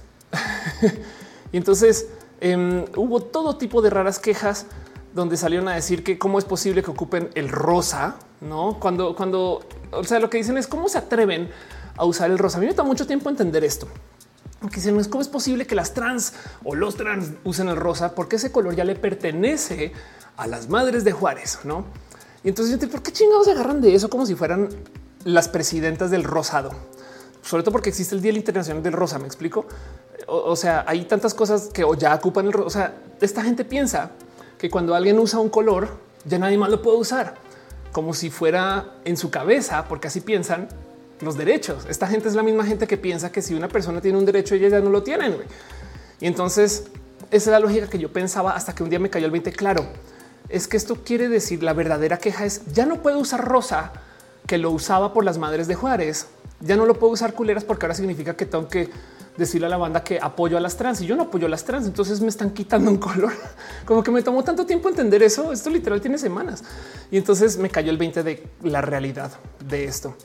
Pero el tema es que hay algo hay que decir porque hay gente que insiste, insiste que es LGBT versus feministas. Saben como que eso también es parte de su argumento, que está bien roto eso. No de repente dicen quiero ser centro de atención. El día de la mujer, este, la mujer puede ser el objetivo principal y es como de analicemos eso. Pensemos dos segundos. ¿Por qué? ¿Por qué no es LGBT versus feministas? Porque L no es de lechuga y ahí hay muchas mujeres. Porque B no es de bacon y hay muchas mujeres y porque T y A y puedo seguir, no es de absolutamente nada que no sea donde también hay mujeres, hay mujeres transgénero, hay mujeres intersexuales, hay mujeres asexuales, hay mujeres de lo que ustedes quieran llamar. Entonces, es más, de hecho, podrías argumentar que existen mujeres que se identifican gay, ¿saben? Así que hay muchas mujeres en LGBT plus que, por supuesto, que necesitamos de los feminismos. ¿En qué momento se les ocurre que las bisexualas no pueden ser parte de los feminismos. ¿Con qué cabeza ven eso? Fabián dice, además ni siquiera son las, este, las policías del Pantone. Ándale, total. Por ahí va la cosa. Calma dice, Ophelia tiene hambre. Yo comí antes del show. Mario Luis Rivera dice, como aliados, ¿qué podemos hacer mañana? Ya voy con eso, no te preocupes. Pero bueno, el punto es que sepan además que para rematar, México tiene una larga historia de feminismos. El primer evento feminista en Yucatán se hizo en 1916 O sea, tiene 100 años más, no tienen eso, tengan eso siempre presente. Digo, mucho se puede decir acerca de Yucatán y más, pero sepan que México lleva más de 100 años hablando del feminismo como para atender semejantes problemas ahorita, no? Dice Arnulfo García también está cripto cositas en plata. Si no me que los lunes, güey. Donovan del Valle dice la importancia de sentirse representada es, eh, es fundamental reconocer valor la existencia de otras. Claro que sí. Dice Ana María Costa, las policías del Pantone. Sí, la CEO del Rosa. Alguien dijo por ahí en, mi cuenta de Twitter. No creo que fue la, pastela de la cocoa que decía se jura la CEO del Rosado. Güey. Em, esto es esto, verdad? Eso sucede. Pero bueno, el caso es que em, hay algo que decir acerca de dónde estamos ahorita y quiero que tengan esto presente porque no solo somos las morras trans. Sí, hay que hablar de las morras trans. Soy mujer trans. Entonces, por supuesto que hay que hablar de este tema, pero también hay que tener presente que hay muchas más luchas. Saben? Laura dice: No olvidemos el término lesbiana política, que asume que puedes elegir y cambiar tus preferencias sexuales. Exacto. ¿Qué es una lesbiana política? Eh, eh, esta gente bisexual que eh, nunca, o sea, que, que, se identifica como lesbiana. Ahora hay algo que decir ahí donde de todos modos también tú decides con quién, no? Pero es que el tema de la lesbiana política es que es gente heterosexual que se incluye en un espacio de lesbianas porque es que solo con mujeres se puede, no? En esencia, lo que dicen las lesbianas políticas, porque además definen la mujer como una persona con ciertos genitales, es que solamente estas personas con esos genitales pueden ser parte de los feminismos, lo cual de nuevo es genitalista. Decir que la mujer es mujer por sus genitales es lo que hacen los misóginos. Hay una plática ahí. Dice Charlotte Priego, ¿y de quién es el rosa mexicano? Exacto, sí, total. Entonces, miren, les quiero compartir un hilo de Camino al 8M que hizo Marcha Lencha, donde no más quiero que vean. De 2017 al 2020 los feminicidios en México se incrementan de 7 al día 10.5. Em, este, eh, no tenemos datos concretos de los ojos para corregir las eh, orientaciones sexuales o identidad de género, las ECOSIG. Em, las mujeres lesbianas con empleo ganan 15% menos que los hombres gays, aunque promedio tiene mayor nivel educativo. 6.5 de cada 10 lesbianas están en el closet en su centro de trabajo. Esto es impresionante. Tenemos derecho eh, al acceso a los servicios de salud libres de discriminación. Este, pero bueno, el punto es que hay tanto que decir y sobre todo yo me quiero colgar un poquito de esta estadística. Como que más de 10 feminicidios por día, no? Y lo impresionante de todo esto es el considerar que esto todavía cumple. O sea, esto es de hace un año y todavía sucede. Y entonces yo creo que eso solito es motivo para salir a marchar. El año pasado eh, se hizo esto, que fuimos a escribir nombres en las vallas estas que pone el gobierno. Yo puse eh, unos en particular eh, para mis semanas trans. Muchas personas habló de la gente trans en esta valla. También se puso unos nombres acá, este apellido de René. Y pues esto pasó el año pasado. Y que tener presente que este año, pues también, no? Esto fue, esto fue de hecho más que confirmar si fue en el 2021. Y también por si no se les que no se les olvide que el año pasado fue el año de Helen. Helen es nadie más y nadie menos que la reinota, que es una persona súper pinches chida, güey. Si no conocen a la reinota, güey, vayan y denle follow a Helen. Esto está llena de amor y nos vamos a ver mañana. Va a estar marchando también. Entonces hay mucho que decir acerca de Helen en particular. Pero pues aquí está Lila Cisas en, Instagram, en Twitter. Y esto nomás por darnos un recordatorio de qué estaba pasando el año pasado. La pastela dice a mí se me ha aplicado la de tu sueldo está ok para dónde vives. Ándale, Meliguchi dice la reinota es súper cool. Claro que sí. Em, dice en el chat Mónica Gavilanes, ¿cómo sabes cuando tienes un ataque de ansiedad? Hay millones de modos de, verlo. Ferval habló de eso en un hilo. Por si quieres, por Fer se escribe FH. Una vez me dijo como Fer de mana FHR Ferval eh, y pon Ferval ansiedad y encuentra su hilo y, a lo mejor te puede ver el caso. Dice Rick Brumer, la reina en la onda total. Alex dice alguien podría decir aquí en de las terfas de mi ciudad natal Toluca. Creía que no había muchas terfas, pero es muy triste ver que han convocado marchas solo para hembras. Sí, yo creo que eh, la mejor persona para eh, ver esto, a ver cómo estás ahora en Instagram, Estrogen Jutsu. Ok, perdón. vamos a ver si encuentro el hilo en particular. Porque mm, la persona que estaba tuiteando de esto hace muchos ayeres es Andrea Odessa, em, a quien deberían ustedes de conocer, pero no encuentro ahorita dónde está tuiteando el tema porque fue quien encontró el eh, cómo se organizan estas terfas y cómo parte de su pedo es que eh, colaboran y apoyan y, trabajan con grupos de choque que son vatos de paso. Eh, vamos a ver si busco la palabra incel. Es más probable que aquí, aquí están. Vean esto, vean esto. Ok. Entre otras, porque Niño Rata es esta cosa se llama la Organización Deportiva Tempest, Tempest, Tempestista. Caray, Organización Deportiva Tempestista. Al mismo tiempo está en contra de la ideología de a raíz de la aprobación de la ley trans en Edomex. Y esto es esta gente y es la gente eh, con la que colaboran las terfas, que tienen que ver las RADFEM del Estado de México con un grupo de incels anarcofascistas. Y es quien topa que estas personas son como estos grupos de estos vatos súper ultraviolentos que las terfas en Toluca ocupan. Y, y, se topa con este hilo donde encuentra cómo ellas se hablan con ellos y van a entrevistas al tiempo. Y entonces pertenezco al Partido Feminista Radical y, ocupan a los vatos violentos. Saben que tienen que hacer esos videos de la ratón con este campamento. Eh, eh, y, entonces aquí está todo. Todo esto lo, publica este Andrea Estrogen Jutsu. Y ahí les dejo nomás por si se quiere morir un poquito. Eh, dice Meliwichi, las TF llegan al punto de que meten vatos y mujeres trans. Sí, este es el punto. Es, por eso causó tanto shock. Kikin dice siempre es bien chingón leerte, verte, escuchar. Muchas gracias. Sigan a Kikin de paso, hace cosas chidas. Dice torta de tamal verde. De alguna forma apoyar siendo una mujer. Ya voy con eso. No te preocupes, ya voy con eso. Em, pero bueno, y de paso, em, hay una cosa que yo quiero eh, eh, decir justo acerca de las marchas en general, y lo digo todos los años sin falla. Las marchas son muchas, así como los activismos muchos, la diversidad es diversa.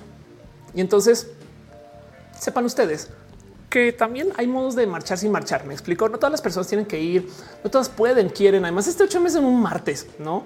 Los días de son para que hablemos de temas que normalmente no se hablan o no se hablan tanto. Entonces, si ustedes tuitean, comparten, le dan el retweet, no, pues también sepan que las marchas son en redes. O sea, libérense de culpas de no tener que ir. O sea, yo sé que está toda esta presión. Es que las trans tienen que ir porque estamos haciendo espacios especiales y seguros para hacer. Güey, no tienen, nadie tiene. Saben? Y entonces sepan eso también, como que, como que lo digo todos los años y, recuerden que esto es parte del tema, que em, eh, hay algo ahí donde ha cambiado mucho. Una de las cosas que yo decía, por ejemplo, de qué pasaba con los movimientos sociales y demás, es que eh, dice la pastela que guaca se ve la tiene HD de qué hablas. Eh, dicen al respecto mejorar vencer la discriminación de ser trans en el deporte y por su pollo. Hay de todo. Hay millones de cosas. Meliwichi sí nos quieren nosotros, pero meten vatos agresivos fascistas directamente. Ah, sí, claro, sí, total. Bueno, otra cosa que yo me quejaba mucho, yo decía es que los medios nunca colaboran. Yo siempre decía está en las redes, porque en las redes es donde nos organizamos y nunca me que nunca daba este como güey, es que nunca veía que, los medios como que hablaran de cuándo se sale a marchar. Pues ahora sí resulta que chequen esto. Medios masivos diciendo eh, rutas, horario alternativas, no a qué hora inicia, convocatorias, punto de salida. Un poquito. Yo siento que aquí esto agradezco un poco, no con todo y que meten las patas de todos modos.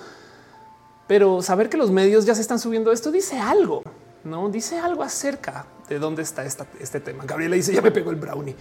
Aquí mí dice me estoy siento culpable porque voy a ir. Siento como género fluido no encajo, pero sí encajo. Tuve a donde te sientas a gusto, sabes? Porque es que también, a ver, no sé, está hablando con alguien de Argentina y me decía, pues vienen vatos, güey, saben? No, este tema del ultra mega separatismo también es porque estamos en un lugar muy violento y entonces aquí no estamos para esto de la mega celebración. Saben, no es más, eso es lo que pasa. Les voy a compartir algo que son reglas que me dio una compañera comediante acerca de qué debería suceder con los hombres y los feminismos. Bueno, primero antes de irme con las reglas, porque entonces está la otra pregunta que yo soy vato, ¿qué hago? Ahí les va. Hay una famosa infografía que se comparte año con año, pero es que sigue siendo muy atinada. Soy hombre, ¿qué hago? Ok. Reúnete con tus amigos y hablen sobre el tema. Suena súper teto, pero parte del pedo es que hay vatos que genuinamente insisten que esto no debería suceder o que, que porque tienen su día, lo que sea. Si eres papá, encárgate de tus hijos o hijas o hijes. Si eres amigo, ofrécete dinero. Si eres compañero de trabajo, cubre a tu compañera. Si eres jefe, dale el día libre a las mujeres. Si eres profesor, no pases lista ese día. Relevo a las mujeres cuidadoras en tu familia. Si tienes una relación con una mujer, ponte a su disposición para que pueda asistir a la huelga y actividades. Si trabajas en medios, promueve que sean tus compañeras quienes cubran la huelga, salvo que estén en el paro. Si eres compañero militante, difunde el evento entre mujeres y esta y esta lista misma, esta que están viendo, pásensela entre vatos. Si vas a la marcha, escucha más, habla menos, quédate en las filas de atrás, no dirijas ni desórdenes, busca grupos mixtos y respeta que hay gente que quiere que se trate acerca de las mujeres. Y esto es sumamente importante porque es que el tema es que hay mucha gente que no sé, como que trae ese tema de sí, que vengan los vatos. Y entonces comienzan a tuitear a huevo, estamos haciendo que esta marcha funcione. Es como de güey, no, espera, espera, dales un día, un día a las morras, vato. Y ahí les van las reglas que me compartieron. La neta las tengo escritas porque, porque siempre está ese tema del cómo funciona mejor como persona aliada el ser parte de los feminismos. Y me dieron dos reglas, guárdenselas en su corazón. La primera es apréndanse a hacer un lado. Una cosa es decir, yo tengo un podcast y hoy vamos a invitar a morras. Saben? Se puede, pero otra cosa es vamos a ver que las morras hagan el podcast o vamos a usar nuestra energía de promoción para promocionar podcast de morras. Si ven la diferencia, háganse un lado. Si hay una morra que haga algo, dejen que lo haga primero y luego ustedes, por lo menos el 8M, no regla número uno. Y la segunda, y esta sí es la más especial regla de oro. Nunca le digan a una mujer qué hacer. Suena tonto, pero no es como de no hagas eso, sino es como de háganle saber que lo que está haciendo es violento, es agresivo. Esto miren, yo lo yo trato de aplicarlo hasta con, con las terfas. Esto para mí fue un cambio de paradigma muy cabrón. Déjense las terfas con la gente que es casualmente eh, este, eh, terfaliada. ¿Quiénes son estas personas? Esas personas que como que no saben que son medio vainilla, que no tienen esta exposición y como que algo saben de que porque las terfas medio son sus amigas. Y entonces yo antes funaba esta banda. Yo antes llegaba y les decía, no puedo creer que estés hablando con esta persona. Ahora lo que le digo es, ¿sabías que esa persona es violenta? Y dejo que esta morra decida, ¿no? Y eso me va a comunicar mucho más a mí que confrontarla. Saben como que el tema es nunca le digan a una mujer qué hacer, nomás explíquenle. o sea, si lo piensan, esto es tratar a una persona con persona adulta. Es decirle, mire, eso es lo que está pasando. Estas son las cosas. Ahora tú decides porque tú ya eres una persona adulta. Entonces, lo mismo. La segunda regla siempre tengan eso en mente, como que nunca le digan a una mujer qué hacer. Y se los juro que esto les va a llevar lejísimos, lejísimos, lejísimos, lejísimos. Luis McClatchy dice: ¿Por qué cancelaron a Rebeca Lane? Rebeca Lane no está cancelada. Las canceladas son las terfas. Rebeca Lane va a ir a la marcha, va con su esposo para que le cuide a su chiqui. Y entonces salieron a decir, ¿cómo te atreves a traer un hombre? Y es de entonces, ¿qué hacemos? Pues le entregas a tu chiqui a una morra que esté allá y es de no mames, güey, es su papá. y por supuesto que va a marchar porque va a apoyar para que yo pueda marchar cuidándome a la niña, pero yo quiero que la niña vaya. Eso es todo lo que dijo Rebeca. Y entonces, miren, a mí me impresiona la cantidad de cosas que las TERF odian, güey, es impresionante. Ya se posicionaron en contra de la gente trans, pero también de la gente trabajadora sexual, pero también de las bisexuales o sea, si ustedes son bisexuales, técnicamente no pueden ser feministas, ¿no? según las TERF. Verlas atacar a Fernanda Guerra y a Rebeca Lane, mamás, me rompe. Porque si un poco de güey, pinches viejas violentas, saben como que un poco de qué locura que hasta estas morras también se vayan con no. Em, Ana María dice corresponsabilidad del asunto separatista nos vulnera. Ana Sofía Menchu dice vamos a Rebeca. Claro que sí. Meliwichi dice muchas gracias las checaré. Eh, dice Meluche, dice voy con Asnick Pepper. Sí, eh, la, marcha de Asnick está bien pinches chida. Sigan Asnick, sigan en general en la vida. Dice sí, claro, reconoce que tiene capacidad de criterio, pero que sepan que en sus espacios hay violencias violentas. Claro. Ana Morena dice: Nos toca a nosotros apoyarlas a distancia. Eh, eh perdón, este Jonah Morena eh, y estar pendiente de poder ayudar y monitorear el movimiento. Y es que chequen esto, chavales. Hay muchas cosas que las mujeres hacen que no se le atribuye a hacer trabajo, no? O sea, literal, cuidar la casa, organizar, doblar, todas esas cosas o, eh, cosas del orden de la organización. Todo eso, pues es chamba de todos modos y es chamba famosamente no remunerada porque se asume que las mujeres lo hacen. Entonces, por un día, por un día, vivan esa vida. Saben, Juaco Gutiérrez dice como a Daniela Rodríguez que le exigieron fijar una postura y hablar de lo que sucedía por la cotorriza en ese video. Yo creo que sea su obligación hablar por ellos ni llamar a cancelarles. No sé quién es, Pero qué locura. La cotorriza, la neta, sí está fuera de lugar. Ana Sofía dice: se ponen en contra de las maternidades elegidas. Exacto. Henry dice: eh, mi mejor amigo no me habla porque le dije que su comentario machista estuvo súper puerco y me vale madres. Pues qué bueno, ojalá aprenda. Luis Macrachi dice: Vaya, creo que me la mayoría de las feministas que mueven la marcha son TERF. Si le checas, lo más probable es que no. Quiero que te quédense con esto en su corazón. Yo sé que yo hablo mucho de las TERF porque pues vienen contra mí. Y, y si están golpeando en la puerta las bárbaras, pues yo no puedo no atender eso. Pero piensen siempre que hay un chingo de gente incluyente cada vez más. Algunitas terfas con mucho, mucho micrófono, porque claro, nos ofende y, bueno, y hay un grupo inmenso de gente que es tibia. Entonces, el truco de la gente antiderechos es que nos hace creer que la banda tibia están de su bando, saben? Y se lo súper prometo y con fe de experiencia, cuando se pone a prueba la banda tibia, se suelen tildar hacia la inclusión o, se, o le huyen al pedo, ¿saben? Algunas sí se agarran los puntos de las terfas, pero la gran mayoría de la banda, la neta, neta, no quiere ser homofóbica, no más que no quiere tampoco lidiar con el tema del rechazo y la homofobia. Saben como yo no sé, güey, es pedo es mío, ya andan por ahí por la vida o con el tema de ser transfóbicos, etc. Entonces, el tema es que en nuestra comunicación vemos a una terfa, una, una, y creemos que su grupo inmenso de tibias que la rodea también está ahí. La verdad es que son tibias, deberían de posicionarse. Digan que, güey, dile a tu amiga que no rompe el pacto, pendeja, pero no lo hacen. Pero el punto es, siempre llévense a su corazón que como a la gente antivacunas, a las terfas se le da mucho micrófono, más de lo necesario. No, pero bueno, dice Meliwich, yo también pensé que las terfas estaban en todos lados ya. Y les voy a decir algo. He ido un chingo de marchas feministas y no he visto mi primera terfa en la marcha. He visto terfas en redes, pero no he visto ninguna enfrente. Un día va a pasar, yo sé. Pero, pero, o sea, yo estando en las marchas, siempre voy con este miedo, o no va a pasar algo. Y la verdad es que o no se atreven a decir nada, o se van por otro camino, o son pocas. Saben? En fin. Em, dice Marlenita, la gente tibia también es parte del problema. Sí, de acuerdo, total, total. Gama dice demasiado tiempo fui tibia. Eh, sí, sería chido que, se tome una postura, pero no más piensen a la gente que la gente tibia es eso, es, gente indecisa. O sea, no, la gente tibia no es terfa, aunque les apoyen. Me explico, les apoyan por permitir. Pero si ponemos a esta gente a la prueba, un chingo de estas personas van a romper. No más que quieren evitar esa prueba como de lugar, vagas. Sale un colector y dice el pensamiento conservador aprovecha la división que crean las TERF. Las TERF son el pensamiento conservador estándar. Dice el truco de la organización, los sectores reaccionarios en nivel de organización y coordinación que es abrumador. Eso también pasa. Dice Wendy, es que en las redes es, anónimo y fácil gritar. No solo eso. A ver, si ustedes ahorita pensemos en la gente antivacunas, si ustedes ahorita tuitean que las vacunas están chidas, es probable que consigan algunos likes de la gente que les rodea.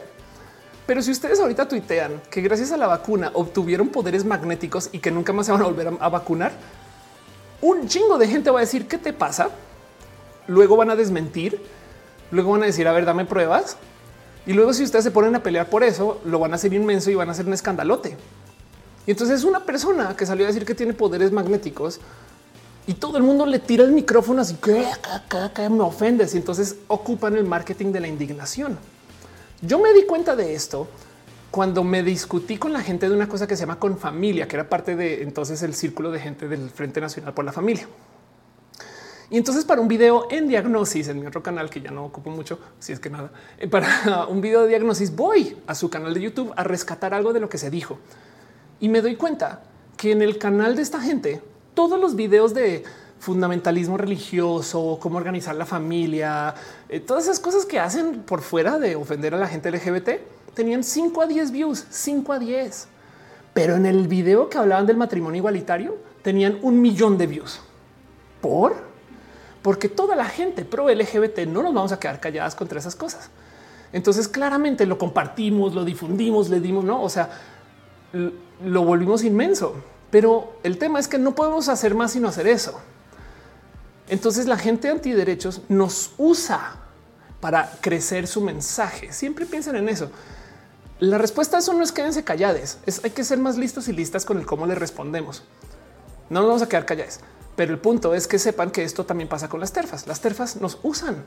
O sea, por supuesto que cuando necesitan algo político, Cuadri sale a decir cosas. Saben, Cuadri está creciendo su carrera a base de insultar a la gente trans. Piensen en eso. Pero bueno, Juliana dice que tanto se organiza en México la marcha. Eh, en qué orden de la interseccionalidad van adelante las indígenas chías. Eh, más bien México, que tanto se organiza en México. Paremos ahí, paremos ahí. Que tanto se organiza en México ya van a llegar en desorden todas y todas. Eduardo dice en medicina no deja faltar las alumnas del 8 porque los doctores argumentan que las doctoras enfermas no podrían faltar al hospital. Pues ahí falta, pues es que por eso es que en la marcha a veces protesta, ¿no? o sea, muy diferente. Salir a protestar es un me vale madre. A mí nadie me dice qué hacer. Eso dice otra cosa importante para mencionar es que las TERF joden mucho, hacen demasiado ruido, pero tienen a llamar demasiada la atención. Y la otra cosa que ocupan las TERF son bots. ¿Cuántas TERF conocen de nombre y apellido? Piensen en eso también. El caso. Dice Marianita, mañana marchamos en la incluyente de Guadalajara. Exacto. Piensen en eso. Es más, ahí les va. Decidí hacer un hilo em, de las marchas incluyentes y mi hilo es súper, o sea, hecho con las patas, la neta. Pero como que dije, vamos a ver nomás quién está marchando. Entonces eh, comencé a tuitear de las que de los que me estaban enviando. Yo me voy a tratar de acercar a este mañana por si quieren y si gustan, aquí voy a estar. Aunque la verdad es que yo salto y muevo y voy y yo soy fácil de ver desde lejos. Entonces ahí sí nos vemos. Un abrazo súper chido. Pero vean esto, 15, 30 horas esquina de Florencia a pasar la reforma. Mañana, ¿no? Eh, eh, eh, para aquí está el reconocimiento de diversidad y identidades. o sea, este va a estar chido. Pero luego chequen como también está el de ASNIC, ¿no? La transcontingenta. Este que de paso, perdón, creo que estoy compartiendo el cartel que no es porque ASNIC este compartió una actualización. Chequen con ASNIC porque tiene los datos finales. Pero bueno, el caso también en Jardín Juárez va a estar sucediendo esto, una manifestación cultural incluyente. Luego está esto. Este es otro en la Ciudad de México que también es incluyente. Entonces seguimos. Ok, Saltillo, Guadalajara, Aguascalientes, todos son incluyentes, ¿eh? transincluyentes. Puebla, Chihuahua, Colima, Mérida. Este es otro contingente en la Ciudad de México que es un espacio seguro trans. Este lo lleva Girl Up y la UNAM. Saben? Entonces, a dónde voy con esto es hay un chingo, hay un chingo, saben? Pero por supuesto que nos enfocamos en esa una persona que dijo esa una cosa. No saben como que es, algo ahí como que lo que quiero decir es em, si tenemos temas por los cuales hay que preocuparnos, claro que sí, pero por su pollo. Em, o sea, el año pasado esto sucedió en Guadalajara. O sea, también no podemos ignorar esto. Esta fue la marcha violenta antitrans, no contra el borrado de mujeres, que yo todavía no sé cómo se borran las mujeres, pero bueno. Em, y eh, esto sucedió el año pasado también. Esto ya cambió eh, de paso. Eh, pero este, esto, este video salió ni siquiera el 8M. Estos son. están levantando que su bat y su taser, no?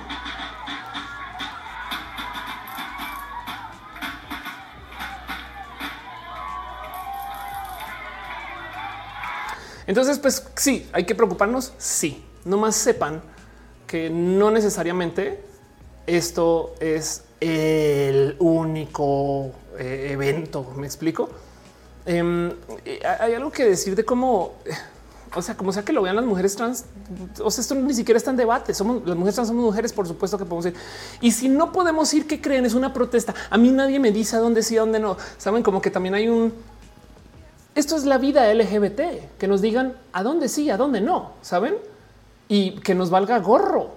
El motivo por el que hice esta bandera es porque unas mujeres trans se quejaron contra la policía en el 69 y armaron un tremendo mierdero y hicieron protestas por eso. Tenemos una vida de que nos digan dónde sí, dónde no. Entonces, con tu perdón, pero yo voy. Gabriela dice existen feminismos violentos, no pasa nada si lo decimos. Este Dice E, las mujeres en el espectro sexual somos invisibles para el feminismo predominante. Se siente muy solitario, sobre todo viendo las reacciones tan violentas a la diversidad. Exacto, por eso mismo hay que ir. No, y yo sé que hay gente que se está desentendiendo de los feminismos, ahora se presenta como antipatriarcal y está bien. Eso también es parte de la diversidad. Saben, es que hay que permitir que todo funcione. Solamente hay dos límites de la diversidad aquí en los feminismos, en la gente, en los temas de no sé, la gente transnacional, la, diversidad LGBT. Hay dos límites de la diversidad que tienen que ser presentes y constantes. Hay que ser intolerantes de la intolerancia, porque la intolerancia es un vicio que se come a sí mismo solo y hay que respetar y fomentar el consenso consenso este, discutido. Me explico. O sea, tiene que existir el consenso sí o sí. Entonces, dejando eso de lado, todo lo demás se permite. No dice Meliwichi. Hola, Jesse, se está dando. Ok. Em, entonces, este año, porque fíjense que entre los grupos antiderechos, yo no sé si es a propósito o es por planeación. Voy a decir, o, sea, o porque se da de modos espurios y luego se agarran de eso. Pero vamos a decir que es a propósito para ponernos el sombrero de la conspiranoia y decir las netas. El tema es que la gente antiderecho se suele agarrar de un tema y se agarran. O sea, este cuento de la ideología de género no existía hasta que la gente antiderechos comenzó a hablar de la ideología de género. Saben? Algo que está bien raro pensar en eso, pero así era.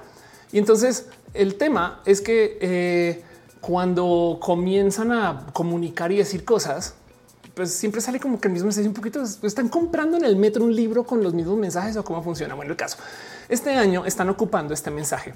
El 8M no es un Pride, no?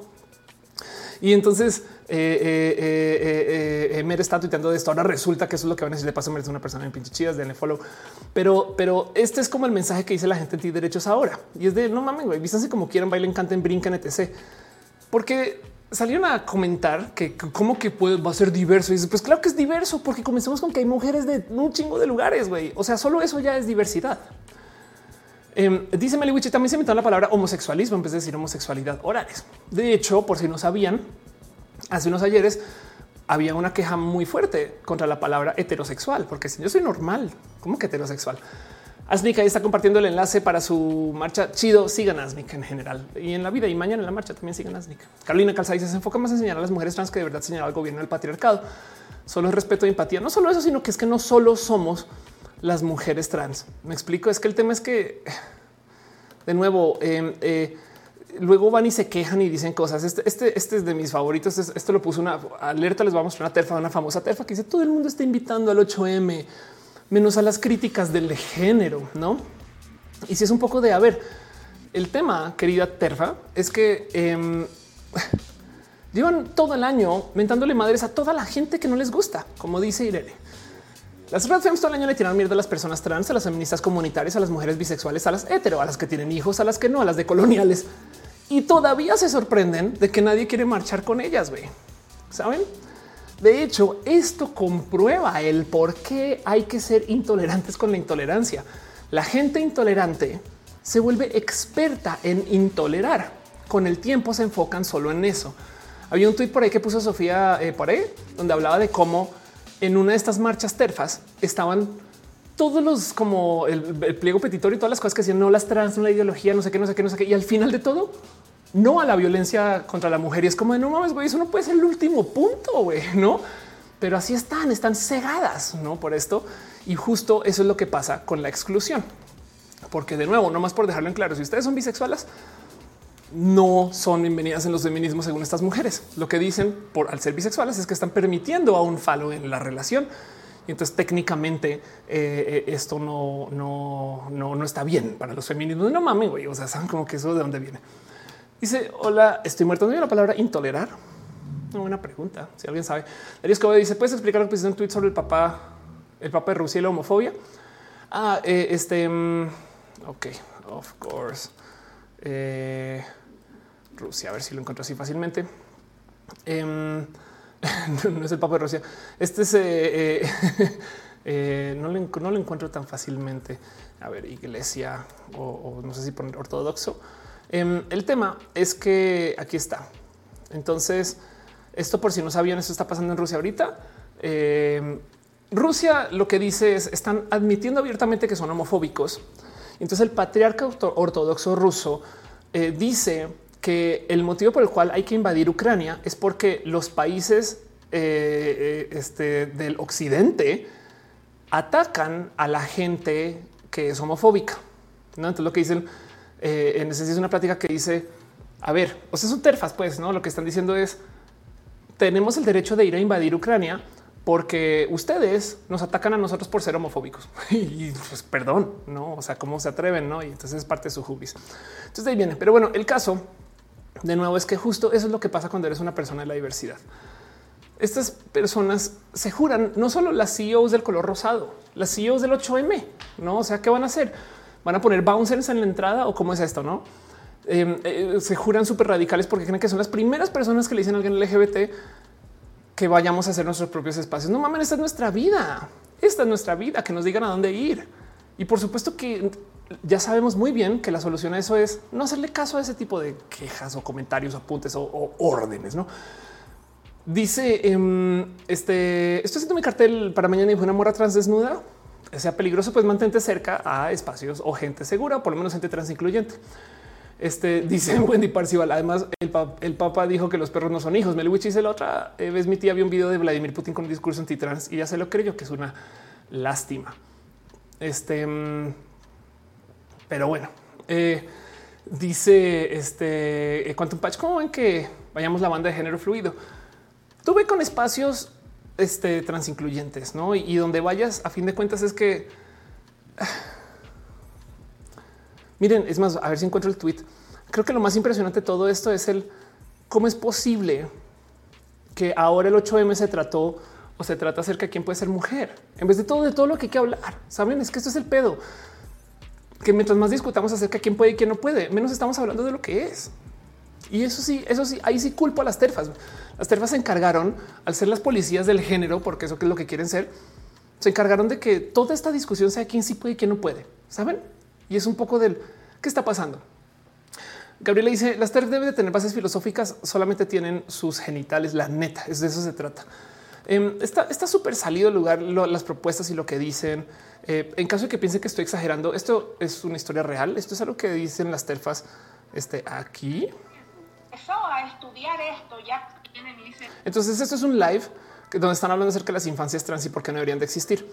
Y esta es una, eh, de hecho ambas son famosas terfas, pero el caso es que están discutiendo. Están diciendo que todos los trans son violadores. No lo estamos diciendo Pero existen riesgos. Empezó a estudiar esto ya como una ciencia, ya como no a la manera inicial, que fueron, tú sabes, que fueron, que fueron los nazis, eh, eh, y, buscando una cura para la homosexualidad. Vamos a parar ahí. ¿Qué están diciendo estas personas? ¿Cuál es su argumento? Que las mujeres, que la gente trans en general existimos en contra de lo LGBT.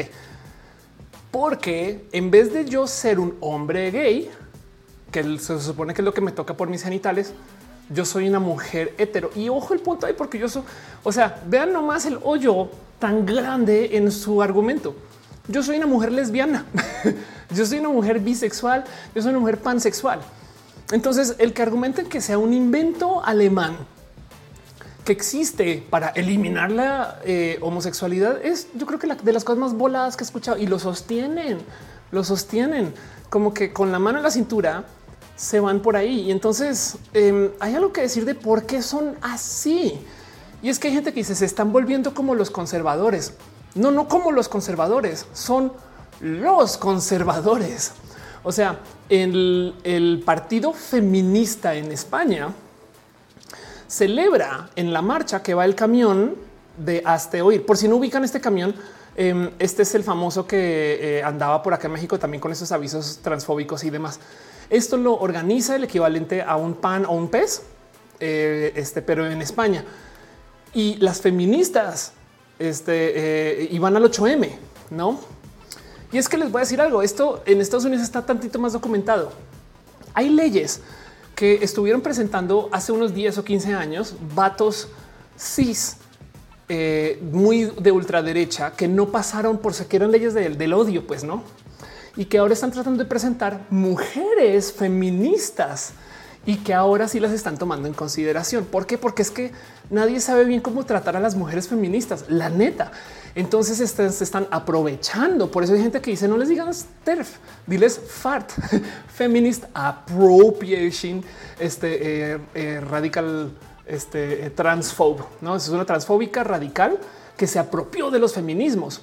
Entonces resulta que ahora que la presentan feministas, ahora sí pasan las leyes y vas y miras y tienen ni siquiera nexos lejanos, nexos hiper cercanos. Las brujas del mar se les dice las brujas del pan porque tienen lo que quieran en nexos, si no con el pan, con este, va a sonar al presidente 321, este tienen nexos con eh, la energía calderonista.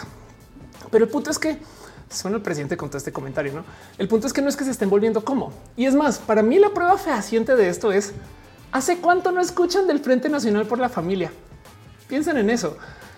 El tema es que, eh, claro que por supuesto, que eh, todo lo que dicen está, o sea, no tiene fundamento alguno, alguno, no más por dejarlo en dicho, no más por mencionarlo, por hacer la tarea. Pero el tema es que, eh, primero que todo, las mujeres trans no podemos ser violadoras, sobre todo si estamos en proceso hormonal, porque todas las mujeres trans que tenemos de tratamiento hormonal tiramos el deseo sexual a piso. Em, y encima de eso, claro que no es una enfermedad, no eh, este hace mucho tiempo ya se declaró que ser trans no es parte de ninguna enfermedad alguna. Y entonces eso también hay que tenerlo presente. No sé de las cosas que se nos acusan son cosas requete pendejas que nunca vienen al caso.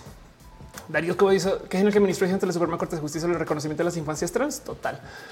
Así que dice Gama, es cierto, ya no hemos escuchado al Frente Nacional por la Familia. Total.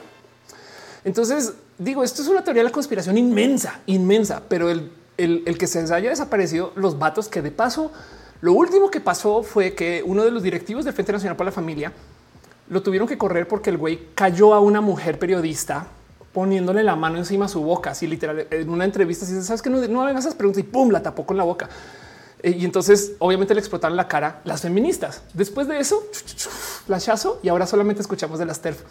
Güey, Y para que entiendan, no solo están en contra de las bisexuales, no solo están en contra de las trabajadoras sexuales, las madres, este, eh, eh, saben, se van también con las niñas chiquitas trans, no?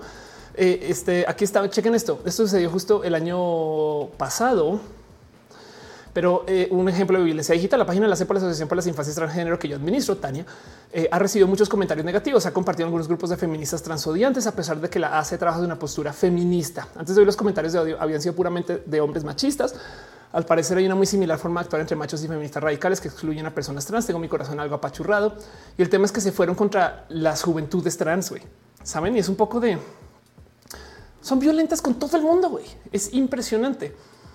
Wendy Parcival dice que si están en contra de las madres, pues porque hay papás o sea, están en contra de los papás, pues. Pero si tienes un, o sea, en el caso, por ejemplo, de la Ocupa aquí en la Ciudad de México, sacaron a madres porque estaban los niños ahí, pues eran vatos, no? O sea, es que acuérdense que miren, para entender las terfas, siempre que tengan dudas, piensen en que son genitalistas. Lo que quieren es que solamente se le den espacios y demás etc a personas con vulva. De hecho, a los hombres trans sí los aceptan, pero no como hombres, sino como mujeres confundidas que quizás habrán tomado testosterona y que pobrecitas. Saben? El tema es que piensen en eso. Es, como para, para poder entender a las TERF. La lógica es si tiene vulva, sí. Y ya, la neta, eso es todo, güey.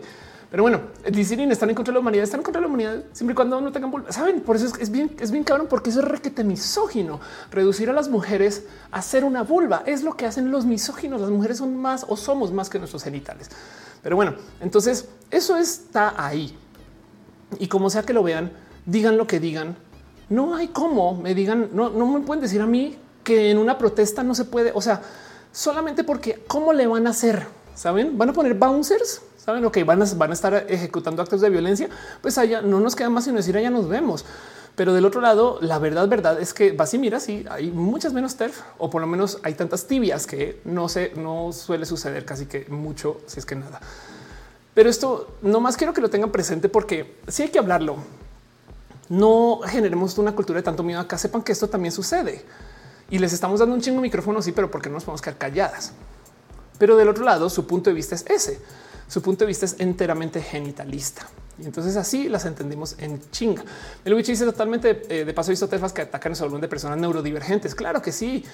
Ana María Costa dice: Tengo tres criaturas desde que se definen. No hay modo de cambiarles cómo se asumen. Me entristece que piensen que las infancias se les puede manipular o que no son sujetos de derecho. No, déjate de eso. Las fantasías de las terfas. Uno, que las madres le imponen este ser trans a sus, a sus hijos. Güey no mames, güey, ya quisiera. O sea, se imaginan eso que tú estés así como de hoy, hoy es martes y no hice la tarea hoy y llega tu mamá así. no, hoy tienes que ir a la clínica de género porque te vamos a regalar hormonas y vamos a planear tus nueve cirugías. Desde y es como de eso no pasa, güey. Tú como persona trans sabes lo difícil que es decirle a tu familia, güey. Déjense que te acepten y luego que te ayuden a hacer tus trámites, mucho menos que te den hormonas. O sea, las familias históricamente en eso me sorprende mucho las eh, familias, padres, madres, padres, madres de la gente trans que es activista, güey, porque es como de no mames, no solo aceptan a sus hijos, sino que están cambiando la ley, ¿sabes? Pero estos son casos mínimos. O sea, hay muy poquitas personas así, por eso son tan especiales.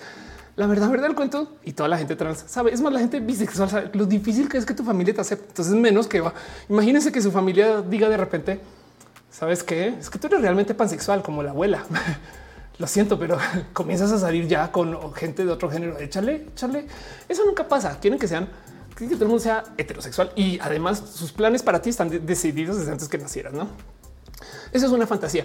Y la otra es que se supone que somos, esto también me da mucha risa, se supone que somos vatos en vestido, que nos pusimos un vestido para entrar al baño a acosar y es como, no mames, güey. Hay una estandopera por ahí que dice, si yo hubiera querido transicionar para acosar a mujeres, no hay que hacerse mujer, todo lo que hay que hacerse es policía. Pero bueno, Darío Escobedo dice en qué parte tienen culpa las escuelas que nunca mencionan que las personas pueden tener XXY, XXY, todo eso. Sí, por supuesto. O es que salen con su cuento. No es que la biología básica es de a ver, permíteme y te muestro mi libro de biología avanzada.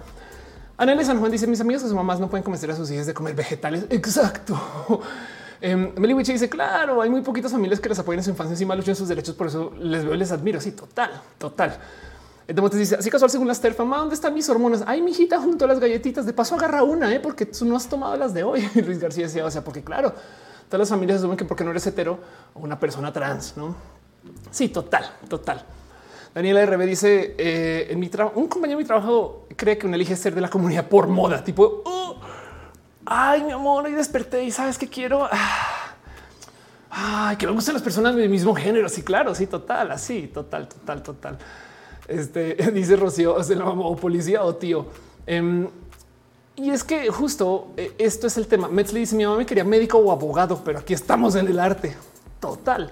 Así que hay algo que decir ahí acerca de cómo digan lo que digan, hagan lo que hagan. Saben?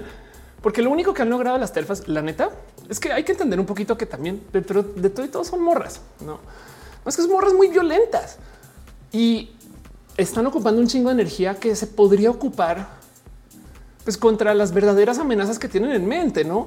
Como que está bien cabrón este pedo de el, en qué momento se te ocurre tú que la solución para avanzar los feminismos es ejecutar violencia contra otras morras.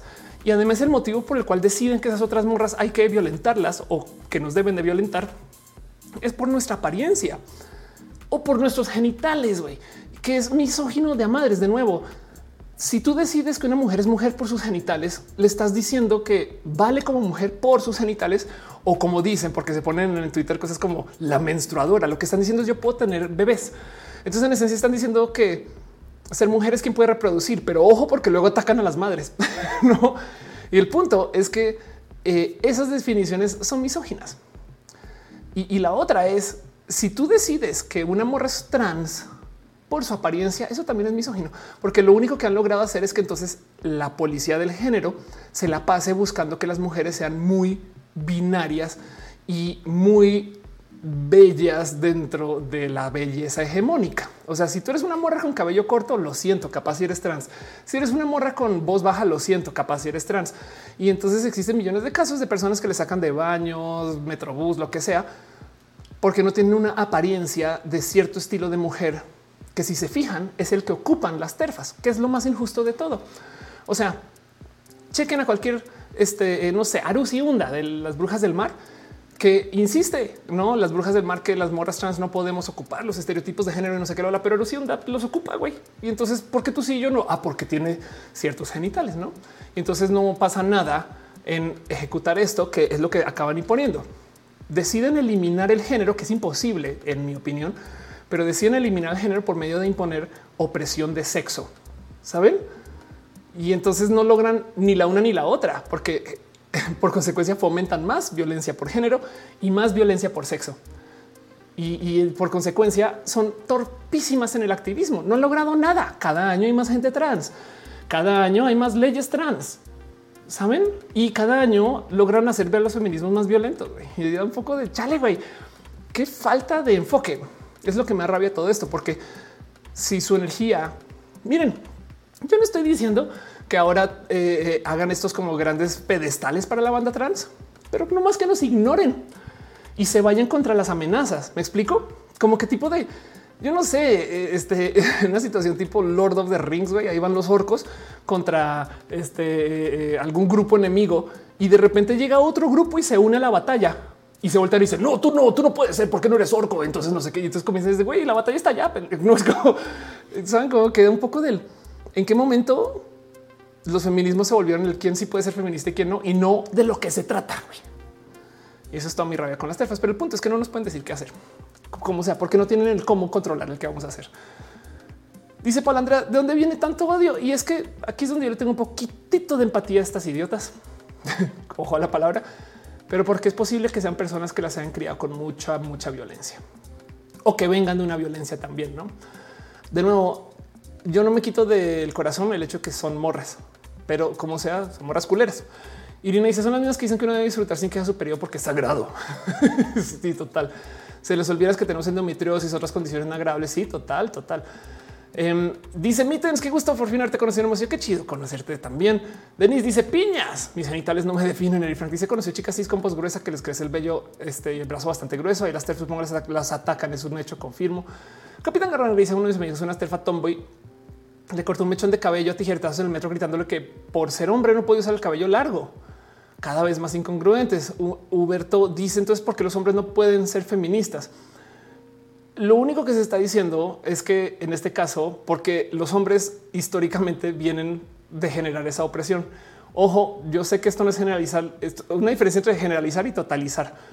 El punto es que lo que se está diciendo con los hombres y los espacios feministas es que se le permita a quien se identifica mujer que conviva con esos espacios, pero por supuesto que pueden apoyar. No, de hecho, hay un movimiento inmenso que se llama He for She que habla acerca de cómo los hombres pueden conectar con esto. Denise dice justo hace unos días me dijeron varón por tener cabello corto. No entendí hasta que salieron si tienes pena. Ah, no puedo hablar. Sí, claro. Sí, total. Es que es que eso es lo impresionante. Si algún día tienen duda de por qué son tan irracionales las terfas, solo piensen en esto. En lo único en lo que están pensando es en los genitales. La neta. O sea, la batalla es contra el genital y entonces da un poco de dónde está la lógica en eso. La neta. Sí es verdad que a la gente se le socializa diferente, pero también bajo esa lógica, híjole, hay tantas cosas que técnicamente no podrían funcionar si tú eres lo que naces, no? O sea, bajo esa misma lógica, si tú naciste en otro país, siempre serás de ese otro país, no? Tengo una, amiga también estando pera que dice a mí no me importa cuánta hormona el crecimiento tomes. Si tú naciste bebé, te vas a quedar bebé toda la vida. J se dice a mí como la batalla del abismo de no hubieran aceptado la ayuda de Gandalf más roja. Sí, total. Michael Paulina dice yo no presento periodos menstruantes. Me estás diciendo que no soy mujer según las terfas. La neta es impresionante. De hecho, yo siempre traía este argumento. Ok, vamos a la hora horrible. Yo siempre traía este argumento de que el hoyo de lógica de las terfas era que no aceptaban a la gente, pero para juzgar a quien acepta y a quien no aceptan estas personas, ocupan reglas de género. ¿Por qué? Porque nadie checa los genitales, no? O sea, son genitalistas, pero no hacen pase de lista genitalista, saben? Como que en el metrobús, cuando maltratan a una persona porque puede ser una persona trans, no le vieron los genitales, vieron su apariencia y su expresión de género. Y entonces siempre decía eso, no que ese era su error de lógica, hasta que alguien me dijo: Déjame decirte que si hay grupos feministas radicales donde o checan tus genitales o checa tu capacidad de menstruar. Y si no, no te puedes unir. Y desde entonces dije, ya sé que ya no quiero saber más, ya no quiero saber porque yo no me imagino cómo son esos grupos donde para unirse tienes que mostrar tus genitales y es como un poco de que eso es lo que quieren, saben? Y todo eso. En fin, ya nadie eh, dice ahora yo no soy que por género, también te tratan por tus genitales. Eso es lo que quieren. Eso es exactamente lo que quieren. Ángel dice qué opinas de la caballerosidad. Creo que por igualdad no debería existir. O yo hago una propuesta también. La caballerosidad de ser una persona amable, pero no debería existir por género. Lo que me salta de la caballerosidad es que exista solamente contra mujeres. Mejor dicho, sé de muchos vatos que están dispuestos a cuidar a una morra que no se moje en la lluvia. Yo no sé, pero nunca, nunca le prestarían su saco a un amigo. Y yo creo que ahí es donde deberíamos, o sea, en vez de eliminar un acto de ser amable, es eliminemos el género en ese acto y cuida. Si un amigo tiene frío, abrázalo. La neta. Eri Frank dice entonces para subir el tener que llevar tu último tampón usado, pues, según algunas. Tomás Berremo dice todo el tiempo están hablando de abolir el género, pero su racionamiento de acciones lo termina por reforzar. O si no es eso, es que refuerzan este, la opresión por sexo. Dicen mi novio tiene novio. Denis dice, sí, son como cuando es un arquerosis. Ah, sí, exacto. Son como cuando es un arquerosis es homosexual. Meli Wichis me recordó lo que querían hacer aquí en México en el deporte femenil, que había que revisar los genitales antes de entrar. Sí, exacto. Sí, total. La neta, sí. La neta, neta, sí. Eduardo dice, si checan tus genitales y se dan cuenta que eres intersexual, ¿qué harían? Bueno, yo les comparto la historia de una morra que conocí que es intersexual, no tiene genética XX y desafortunadamente esta persona se radicalizó. Yo no he hablado de ella, pero y, no le he querido exponer, pero yo sé, por ejemplo, que es una terfa que no tiene la genética de la que dice. Es, es culerísimo de ver y ya no lo doy follow este nos, nos estamos bloqueadas. Pero me acuerdo cuando me contó de su enfrentar y su devenir intersexual, ¿no? Y pues esto pasa. Entonces yo les dejo ahí la pregunta, ¿cuántas personas en el espacio TERF son así también, no?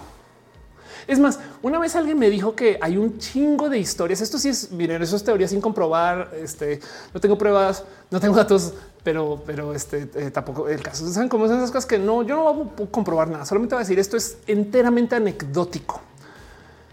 Pero hay un sinfín de personas odiantes, sobre todo terfas, que han tenido malas experiencias con gente trans en el mundo del amor. O sea, que tienen exes trans o que intentaron transicionar y no les fue bien y se destransicionaron y, fue un tema de parejas y demás. Entonces, eh, eh, bien que podría uno decir que también de ahí viene algo de la radicalización, ¿no? Dice eh, Fer, horror, no entiendo cómo las transodiantes son tan organizadas, pero para cosas malas. Tú me encuentras su páginas nada más por chingar. Sí, exacto. Por eso digo, ojalá canalizaran toda esa energía en cosas chidas. Ojalá canalizaran toda esa energía en tumbar pedos. O sea, no sé. Miren, hablan del deporte trans, no? Las mujeres son el final del deporte femenil, las mujeres trans, no? Y, yo siempre digo esto. O sea, yo sé que sí existe gente que conoce a más de seis mujeres trans. Yo sé, pero si le rascan la neta, neta, muy poquitas personas conocen a más de seis personas trans física personalmente. No, yo, si ustedes me borran a mí, ¿cuántas otras personas trans conocen? Y, así como de meses, un nombre, apellido, donde vi esas cosas, no?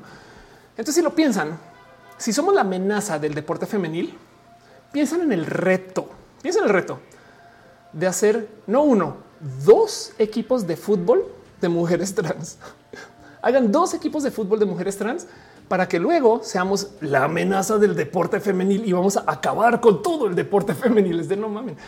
Y entonces luego em, el tema es que no solo sucede eso, sino que al parecer no le importaba, sobre todo los machirulos, pero también a muchas terfas, el deporte femenil antes de que llegáramos nosotras. Y el tema aquí es que no somos tantas, pero así miras. Y ahorita en este momento hay un boom en hombres acosadores en el deporte femenil, pero boom.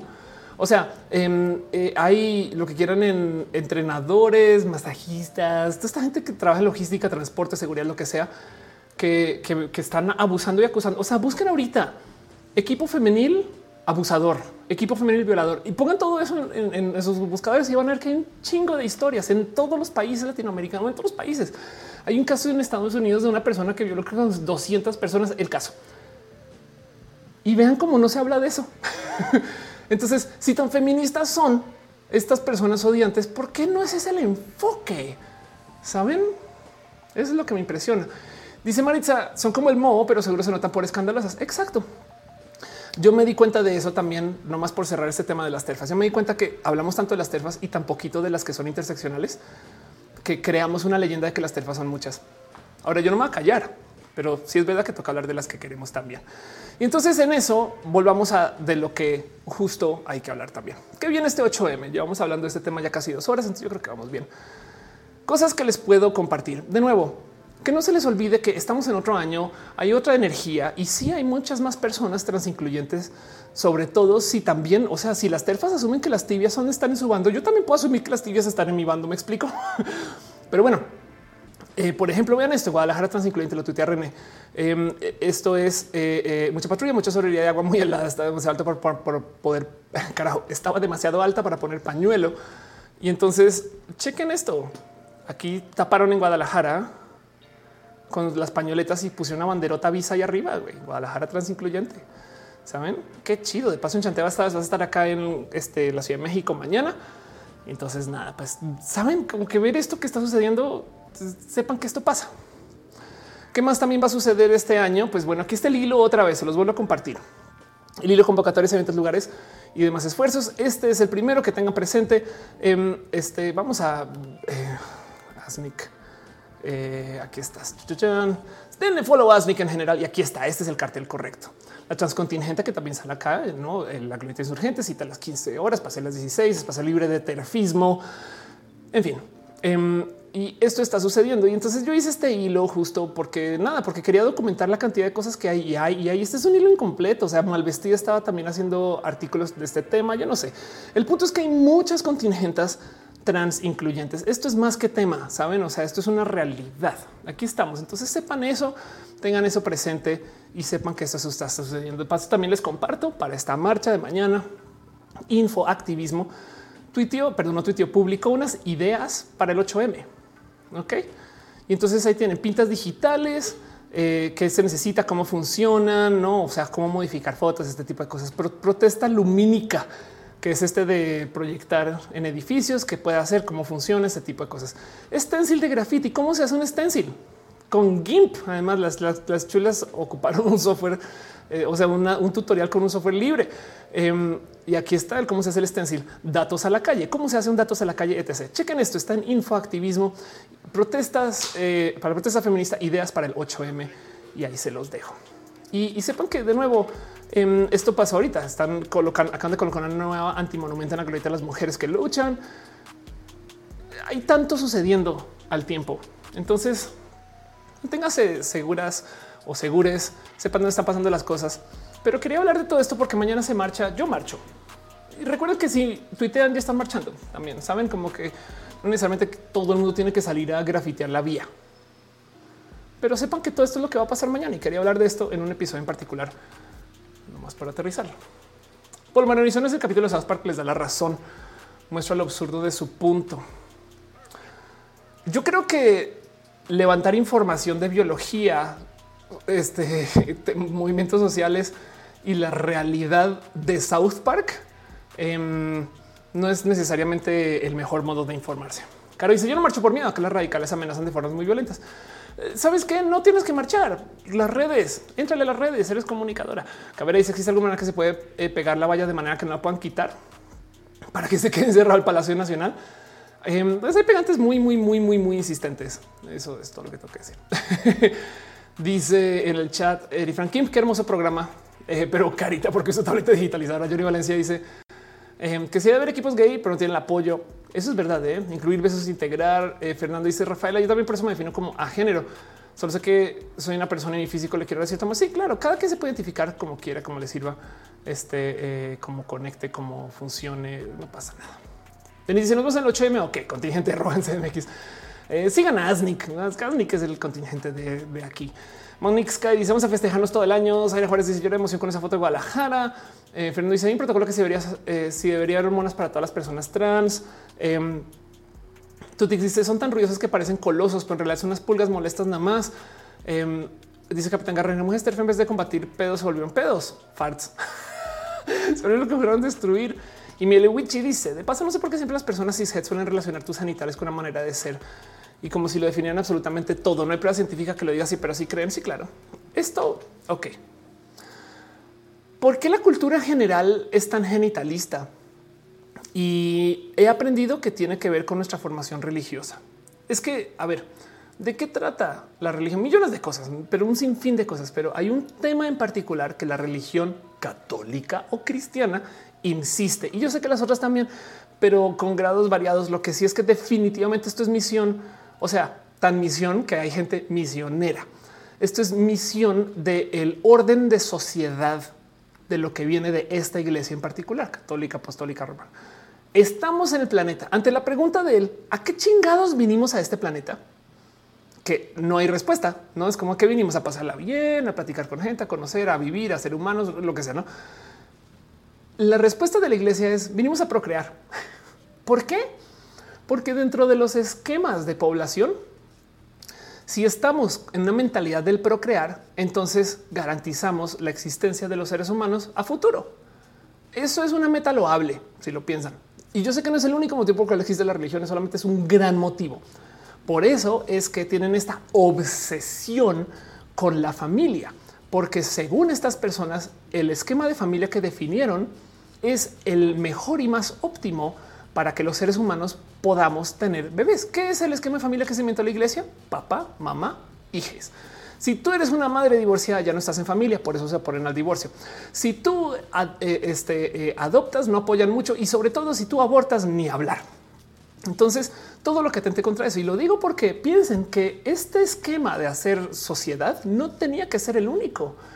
O sea, el tema es que también bien que pudo haber sido que las familias se hubieran definido de tres. ¿Por qué? Porque alguien hace 500 años o mil o diez mil dijo, oh sí, familias de tres, así debería ser. Y entonces culturalmente nos habíamos criado con familias de tres y estaremos peleando para tener familias de dos, ¿saben? O sea, piensen en eso. Pero decidieron dos, no papá y mamá, porque un hombre puede inseminar una mujer y listo, ya.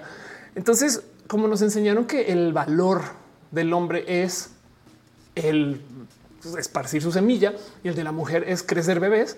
La neta, hay gente que técnicamente se les dice que son menos hombres por ser menos viriles. O sea, si tú no puedes preñar a una morra, entonces técnicamente eres menos hombre y eso es vil y cruel.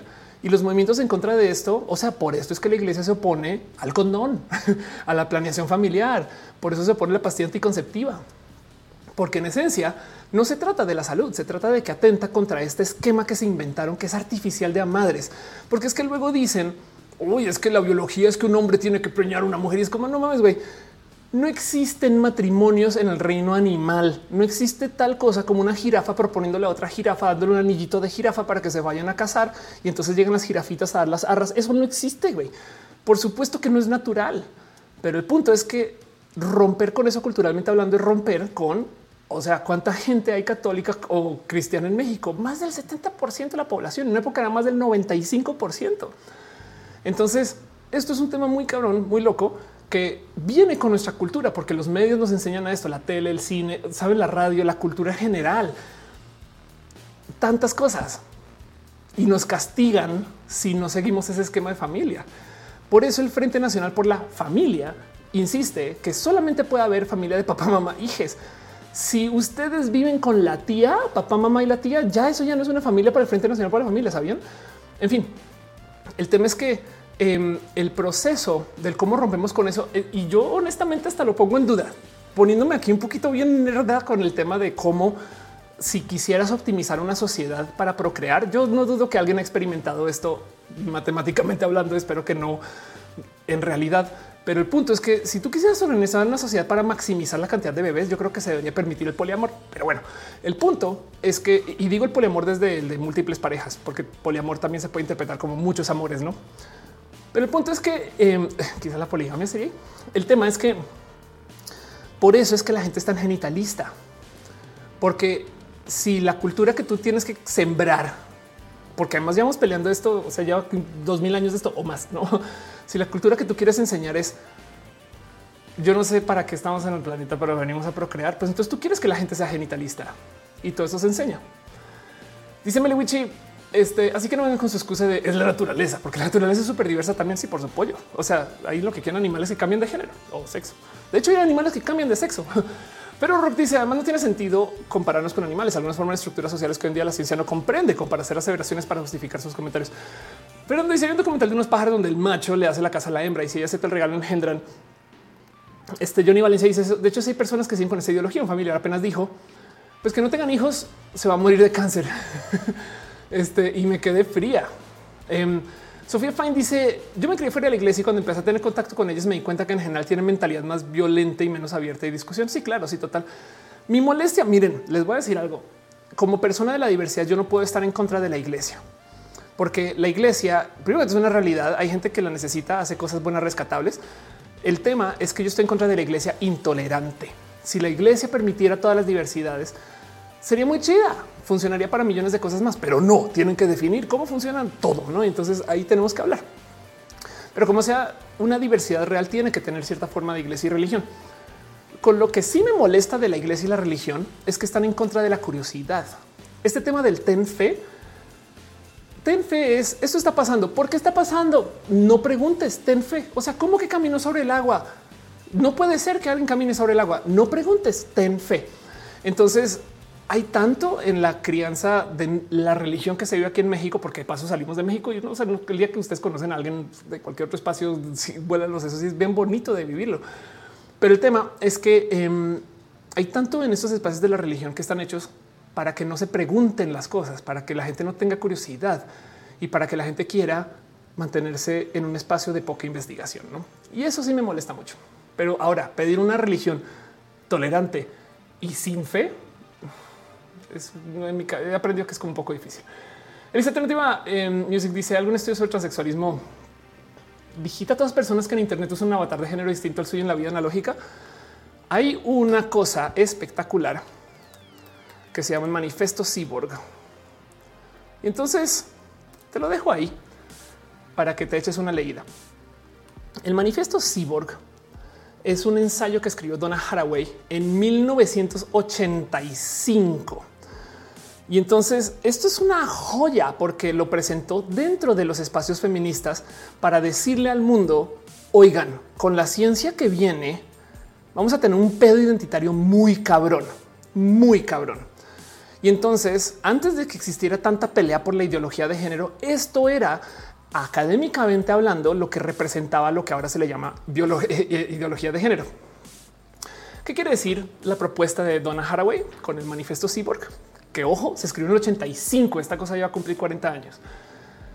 Que somos seres que tenemos una capa encima identitaria, una capa cyborg. O sea, desde el momento que nos vestimos ya tenemos algo que no es natural. Desde el momento que cambiamos nuestro cabello ya tenemos algo que no es natural. Desde el momento que hablamos, nos presentamos, decimos no sé ya tenemos un chingo de cosas que no son naturales. Y entonces somos de muchos modos personas transhumanistas o cyborg, personas con aumentos tecnológicos, visto desde el punto de vista de que no más con ponerte unos lentes ya eres cyborg. Y lo que decía, y ojo, esto es muy chido, es que en la era de la comunicación digital, a esto iba con todo esto, en la era de la comunicación digital tú te vas a poder identificar como te quieras identificar. En el espacio cyborg, si tú cambias tu apariencia con una máscara, técnicamente puedes estar entrando a un espacio identitario diferente. Y esto entonces es bien pinches profundo. Miren, les voy a decir algo em, acerca de la identidad. Existe esta famosa, esta cosa que se llama el teatro kabuki, que es este teatro japonés súper, súper, súper tradicional, que lo conocerán, no sabrán qué pedo, ¿no? Y les voy a contar una historia que no mucha gente sabe, pero en em, Japanese Ping Pong Show. Eh, parte de lo que se ocupa en este tipo de teatro japonés es que eh, el código, la vestimenta, por así decir, em, de la gente que no es parte del escenario es que se visten de negro. Entonces, no, sé si ubican este video de paso, se los pongo.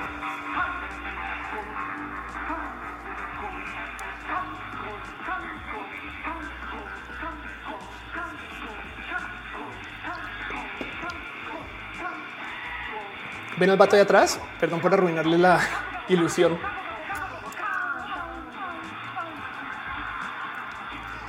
Esta es una versión muy bastardizada del teatro japonés.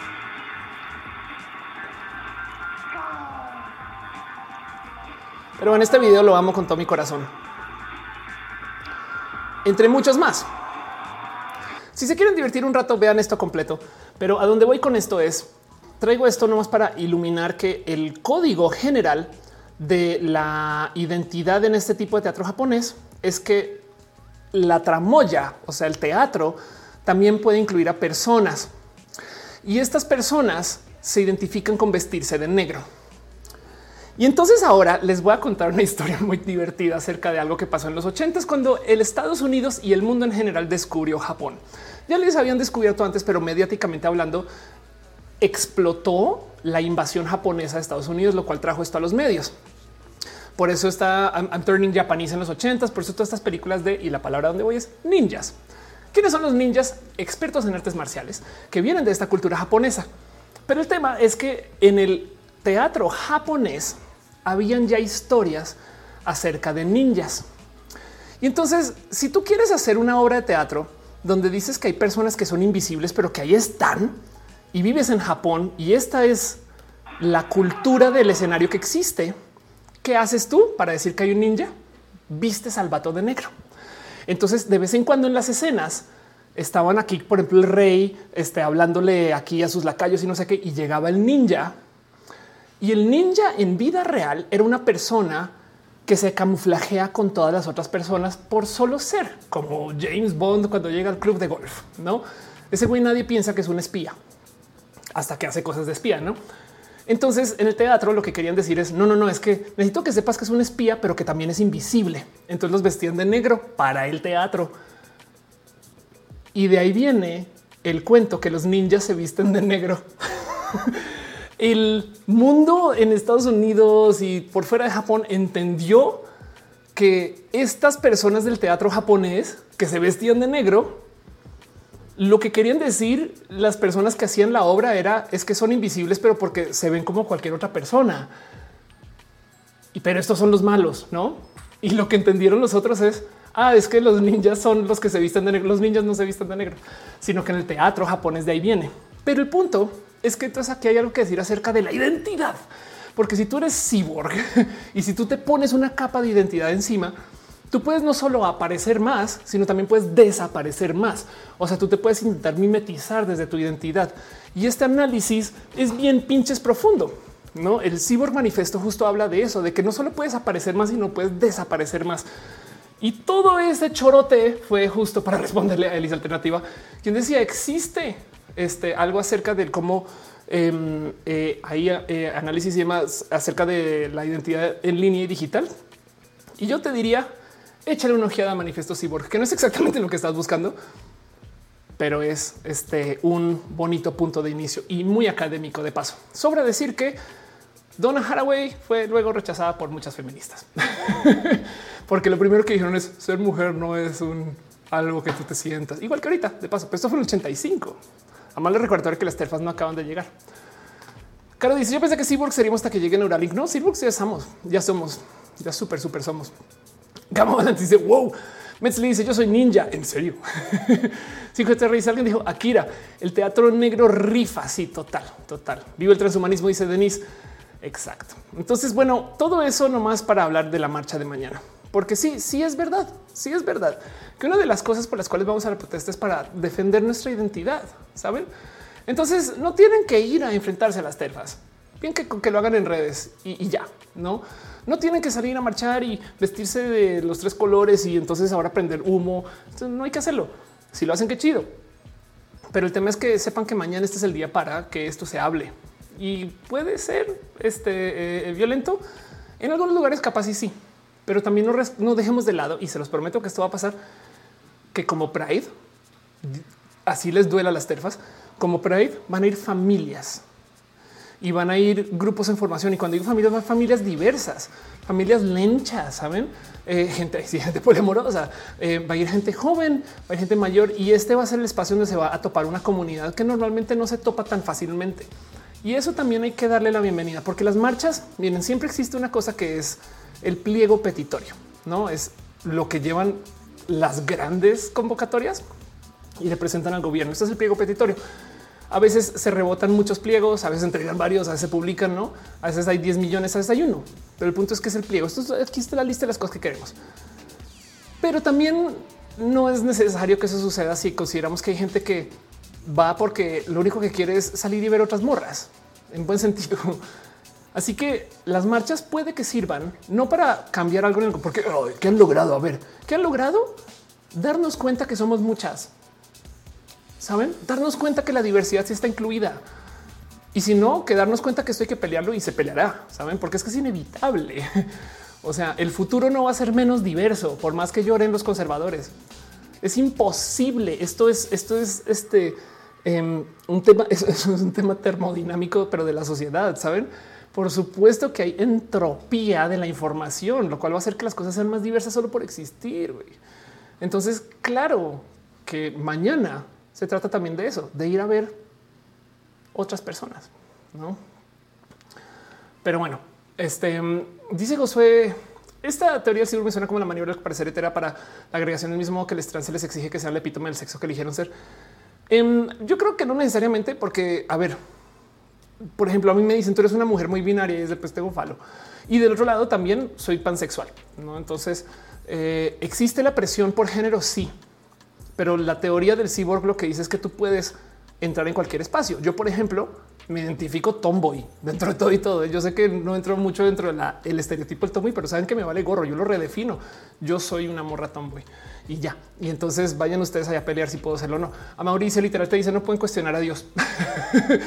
David em, eh, Rodrigo dice uno nace mujer, se convierte en mujer, nace en hombre, se convierte en hombre. muchos modos, la neta. La neta sí. Dice Nathan, si así yo uso mi disfraz de humano. Exacto, la neta sí. Ya eh, dices Donna Haraway ya viene el 2050. Un poco, eh, un poco, la neta.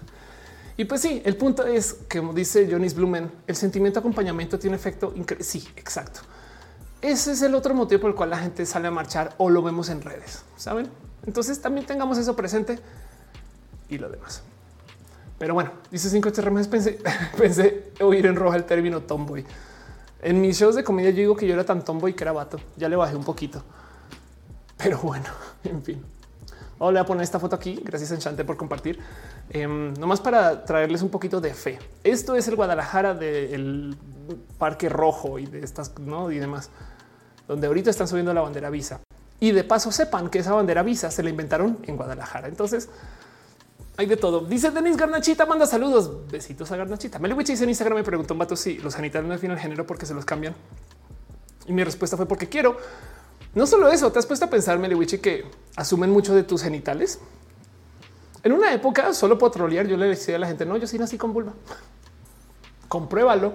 no es como de, yo no sé por qué hablan como si yo no tuviera vulva. No, yo no me llamo, yo no dices, crees que está cansado de ser hombre, pero no querer ser mujer puede ser los comienzos de una binariedad. Em, una no binariedad. Sí, pues mira, si quieres renunciar o, cambiar o inscribirte o adoptar o demás, por supuesto que puedes. Y, además que tú es quien define qué es el hombre que. Pero te voy a decir esto: hay gente que se sigue identificando hombre, pero pasa por una cirugía genital para no tener falo. ¿Qué te digo? Este, eh, entonces tú, tú decides, tú decides dónde encuentres más paz. Huberto dice: Yo tengo mis boletos para ir a verlas el jueves. Muy bien, nos vemos en Puebla. Eh, dice eh, Darío Ophelia, ¿cómo te imaginas los próximos 8M? Ok, yo creo que mm, vamos a tener un tema con el tiempo. Es que todo depende de cuánto tiempo voy a ser muy amable, cuánto tiempo nos tome superar la inseguridad. es que de ahí nace nuestra, nuestro problema con enfrentar lo identitario. En países donde eh, la inseguridad no está tan presente. O sea, no mueren 11 morras diarias. güey. En, esos países la conversación de lo identitario está mucho más avanzada, porque por supuesto que eso, o sea, eso es donde estamos por el desarrollo como sociedad en general. Hay muchas mujeres trans que existimos porque podemos, porque existe la ciencia, la comunicación, nos enteramos y listo, ¿no? Déjense eso, gente no binaria también. O sea, hace 10 años nadie sabía lo que era ser no binario, hoy en día sí, y entonces ya por eso hay más gente no binaria. Y como sea, el punto es que no estamos hablando de eso porque tenemos toda la violencia enfrente. Y por culpa de eso, entonces, nada. Así que digamos que la violencia se cura mágicamente cuando se acaben los corruptos y entonces se desaparece toda la violencia del país en dos días. Mágicamente, los 8M entonces se irían por un camino muy cercano a lo que está pasando con el Pride. Cada vez aparecen más grupos. Es que no se han dado cuenta, pero la bandera Visa que está diciendo que hay tres feminismos, no? Que esa fue la propuesta el año pasado y ya sabemos que hay más. Por supuesto que siempre sabíamos que había más, pero bueno, se propuso una de tres y está chida. Si lo piensan, es como decir que en una época había LG hasta el 98 y luego apareció B en el 98. Entonces LGB y luego en el 2000 apareció T, LGBT. Y ahora tenemos un acrónimo inmenso que nadie sabe bien cómo organizar, porque cada vez le estamos dando más presencia a un chingo más de grupos que se merecen toda esa presencia. LGBTTIQ2SA y se le siguen añadiendo. Entonces yo preveo que ya que superemos el tema de la violencia, el curso natural es entender que hay millones de feminismos que son identitarios desde una esquina muy diferente y que entonces, si bien yo no estoy ejecutando feminismos en pro de, no sé, la gente privada de su libertad, que merecen espacios feministas, no los ejecuto porque no lo convivo con esos espacios. Entonces, pues tampoco son mis historias. Apoyo, por supuesto. Y entonces es un poco como ser lesbiana y apoyar a la gente gay, a los hombres gay, no saben, porque así funciona la diversidad de lo identitario. Entonces yo preveo que también existirán estas como definiciones y así como se van añadiendo letras al acrónimo LGBT, se van a añadir feminismos al feminismo que ahorita es violeta, verde y rosa, al feminismo BBR, saben, violeta, verde y rosa. Me explico. Es, mi, mi, esta es una opinión requete revolada, no? Millones de cosas más que puedes hacer, porque el tema es que em, esto lo tenemos que seguir conversando. O sea, de nuevo, no va a haber menos diversidad en el futuro. Dice que no sería más fácil respetarnos todos sin banderas. No, porque entonces, ¿cuál es el grupo? Eh, a ver, primero que todo, las únicas banderas que quieren eliminar son las del tema LGBT y la diversidad. No como que nadie anda por ahí diciendo ya deja de decir que eres de Monterrey. O sea, todos somos humanos. No, claro que no. Pero segundo que todo, mientras más nos convivimos con un espacio identitario, nos volvemos personas más sofisticadas. Si yo, pregunto, ¿para qué tenemos banderas? Entonces imagínate el mundial sin banderas. No, ahora viene el partido de humanos contra humanos que ganan mejor y es de no mames. Los espacios identitarios son parte de nuestra cultura. Cada el hecho que existan divisiones y es que esto es lo impresionante el hecho que existan divisiones no quiere decir que existan batallas entre las divisiones. Es que solo nos dividen. Pues sí, güey, porque no sé, Sonora y el Estado de México, pues son divisiones, güey, pero no quiere decir que estemos peleados, no? Al revés, se respeta que Sonora tiene una cultura muy única, muy especial. De hecho, dentro de Sonora hay muchas culturas muy únicas y muy especiales, cada cual con su subdivisioncita. Y en el Estado de México también. Entonces, el tema aquí es el asumir que porque existan divisiones o banderas, tiene que haber una discusión y es al revés. La diversidad es entender que hay millones de divisiones y eso son oportunidades de aprendizaje y de culturizarnos.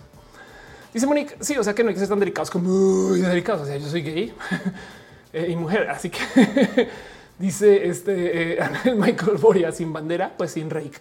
Monique que dice así no sé, así no sé escribir. Tampoco no pasa nada. Escribes de modos diversos. Es lo único que va a decir. Dijo, dice que el feminismo dudetiano. Sí, total, total. dice, justo dijiste una frase muy importante.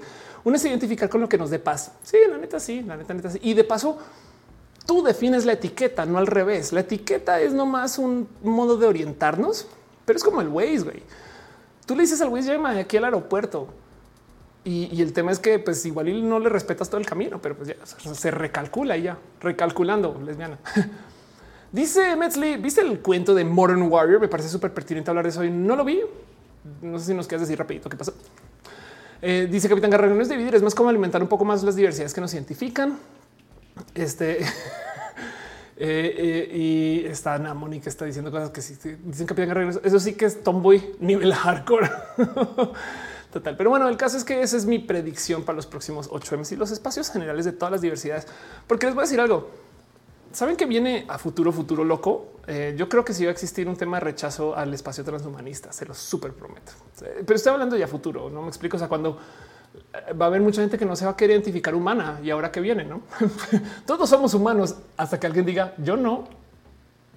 Y ahora que ustedes me dicen que mañana la marcha va a poner muy peligrosa, ya me dio miedo. Ve con un espacio seguro y si se pone peligrosa, te vas si quieres. Me dice un TikTok que se las da de feminista y terminó siendo denunciado por un montón de mujeres. Wow, no sé qué pasó, pero suena ok. Dice Meliwich, hay un espacio de rechazo a los furries ya. Dice hay banderas para las personas inválidas de capacidades diferentes. Claro que hay banderas por su pollo y también hay marchas este, que toman esto. O sea, si te fijas, de hecho, la marcha LGBT muchas veces eh, hay gente en silla de ruedas, además en los carteles y estas cosas carteles, no carteles. Me dice paso la gente furry son gente bien cool. Total.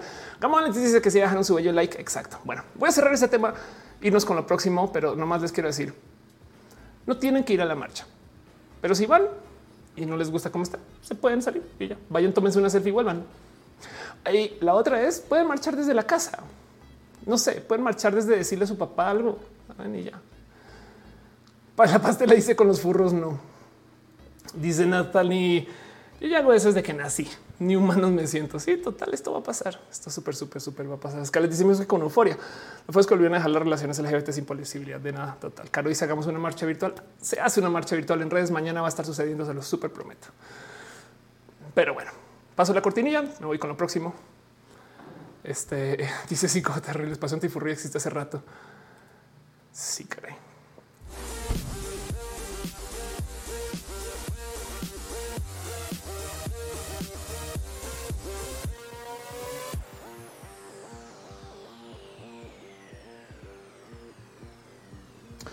En fin, una de otras cosas y demás. Ahí se dice, habiendo más y mujeres canábicas marchando. Ese es otro tema que amerita también su espacio de diversidad. En fin, Alex dice, mi cancelaron las clases para que no hubiera marcha presencial. Ay, mis vidas. En fin. Pues sí. ¿Qué les digo? A veces pasan cosas entre semana, no siempre. Pero en este caso en particular, yo me tomo el tiempo de anotarlas para luego repetirlas acá como si fuera una noticia nueva, fresca y limpia y curada para ustedes. La verdad es que faltando cinco minutos para el show, estoy googleando estas cosas, veo en mis tweets o saco de mis recuerdos las cosas que digo, hay que hablar de esto. Si ustedes quieren hablar de algo más, ahorita les dejo un espacio de preguntas abiertas, libres para que platiquemos de lo que quieran. Pero como sea, el punto es que pasan cosas entre semana y entonces yo hago un pequeño resumen de esto. No me quiero aclarar en estos temas, solamente se los quiero compartir. Y lo primero que tengo para compartirles a ustedes es... Ok, hablemos de Querétaro. Está todo este tema que sucedió en Querétaro, que lo llevaron un poquito a llegar a la conclusión para la gente que no sabe, hubo un encuentro entre barras bravas, que hay un chingo de teorías conspiranoicas o real o real noicas donde en potencia se les permitió a las barras bravas que se encontraran por fines políticos. Hay gente que dice que es un tema de narcos, hay gente que dice que simplemente que sí son y entonces que son descuidados, hay gente que es por dinero, como sea, eh, que no se sabe, no se publicó que hay muertos, hay gente que nos dice que sí, hay gente que dice no, pero lo que se volvió esto es en México sin mundial, le quiere quitar la sede del 2026 a nuestro país por lo sucedido en Querétaro. Cosa que eh, me da un poco de wow. Por supuesto que quieren castigar a los FIFAs y las FIFA, supongo por esto, pero también hay un poco del wow, qué locura que lo quieren llevar hasta allá. Del otro lado, me parece muy sano comentar esto no más porque pues sí, esto, o sea, se imaginan, se imaginan el desmadre que puede ser el tener un mundial en México con este tipo de control, saben como que hay un algo ahí donde pues, lo podemos ver desde dos puntos de vista. Uno es, güey, se imagina el mierdero que se haría si comienzan a traer un chingo de gente acá para el mundial, no sé qué, y toda la gente turista, no sé qué, habla. Wow, cuántos muertos puede haber antes de que no nos enteramos. Total. De otro lado también es el a lo mejor porque viene tanta gente internacional y demás, es que por fin se crean sistemas de seguridad chidos y por fin no, como que México en el 68, ahí donde lo ven, hay un generó un chingo de nuevos servicios que México no tenía. O sea, México no tenía tarjetas de crédito que también eran muy nuevas en su momento hasta el 68 y fue porque quería mostrarle al mundo que estaba a la par. Entonces funciona en ambos sentidos, no? Capaz si el mundial, capaz si un mundial es lo que necesita México para ponerse las pilas y en serio, porque aparece por nuestro, interés no lo estamos haciendo. Quería nomás decir eso porque es un poquito como el punto de vista. Eso me lo decía alguien. Es como, cuando tú no limpias tu casa, excepto cuando vienen las visitas. Pues lo mismo, no? Entonces yo no me pongo ni aquí ni allá, excepto totalmente en contra de la violencia y me choca. Me choca porque este día justo me estaba quejando yo de la cotorriza en redes y me da un poco de güey, es que están idiotas, güey, están bien pinches idiotas. No dice cinco terroristas feo todo fin de semana los queretanos chale. No, como que este, hay algo ahí que decir acerca de este grupo gente. Dice eh, el joven, ¿por qué me está diciendo estas no son las formas? No, claro que sí, total. Es impresionante que esto suceda y entonces la neta, neta hay algo ahí donde también del otro lado, qué locura que la Ciudad de México se está preparando con un chingo de policías para preparar a las mujeres del 8 de no sé qué. Em, y, y, del otro lado aquí no tengamos este tipo de seguridad, tantas cosas que decir, no? Pero se los dejo, se los comparto la verdad es que sí está horrible todo esto. O sea, por supuesto que una no puede tener una posición positiva alrededor de este tema, es solamente que, wow. Y lo que quiere la gente justo es que se quite eh, este, la sede de los 2026 a nuestro país por lo sucedido en Querétaro. Hay mucho que decir. Lo que sí es verdad es que híjole la violencia asociada. Entonces, pues ahí dice yo no me late la cotoriza, están de la chingada. Jan Martínez dice ahora la barra se pasaron de lanza ese tipo de comportamientos antideportivos por su pollo. Gama dice híjole, pero no hablar de 68 también es hablar de exacto Denis dice, y ahí es cuando justifican el uso de la palabra FIFA para referir un estereotipo de los FIFAs. No, Stephanie Fernández dice, no tengo Twitter, pero ¿por qué te estás quejando de la cotorriza? Porque hicieron comentarios transfóbicos hardcore, hardcore. O sea, tuvieron una serie de comentarios totalmente antitrans, violentos, agresivos, discriminatorios, transfóbicos, mal pedo. Y mi queja con la cotorriza, a ver, les voy a decir algo ya me cansé de decirle a la banda no hagan comentarios transfóbicos porque saben que sí, o sea, pinche gente idiota. Yo sé que la gente es idiota. Punto. Lo que sí es la cotorriza dentro de todo y todo, porque tiene tanta audiencia, es un show referente a la comedia mexicana. Y entonces, si esto me lo hizo caer en cuenta Rey Chaedo, que también es una comediante bien pinche cool, que decía es que si te fijas, ese cuento de es morra o no, pero tiene falo y entonces que se asustan. Ese chiste se hizo eh, este en cómo se llama la risa en vacaciones, que es una película de hace 35 años, creo, y es el primer chiste, el primer chiste que se hace. Entonces, a mí lo que me molesta es que esta banda comediante profesional que hace un chingo de barrio su comedia y que la neta tiene audiencia titánica esté reciclando comedia de los ochentas. Saben como que me da un poquito de chale. Qué triste que el nivel de comedia mexicano yo sé que no es, estoy generalizando, pero pues lo que se saben sea eso, no como que eso es lo que me un poco de chale. No, no podemos avanzar un poquito. No podemos.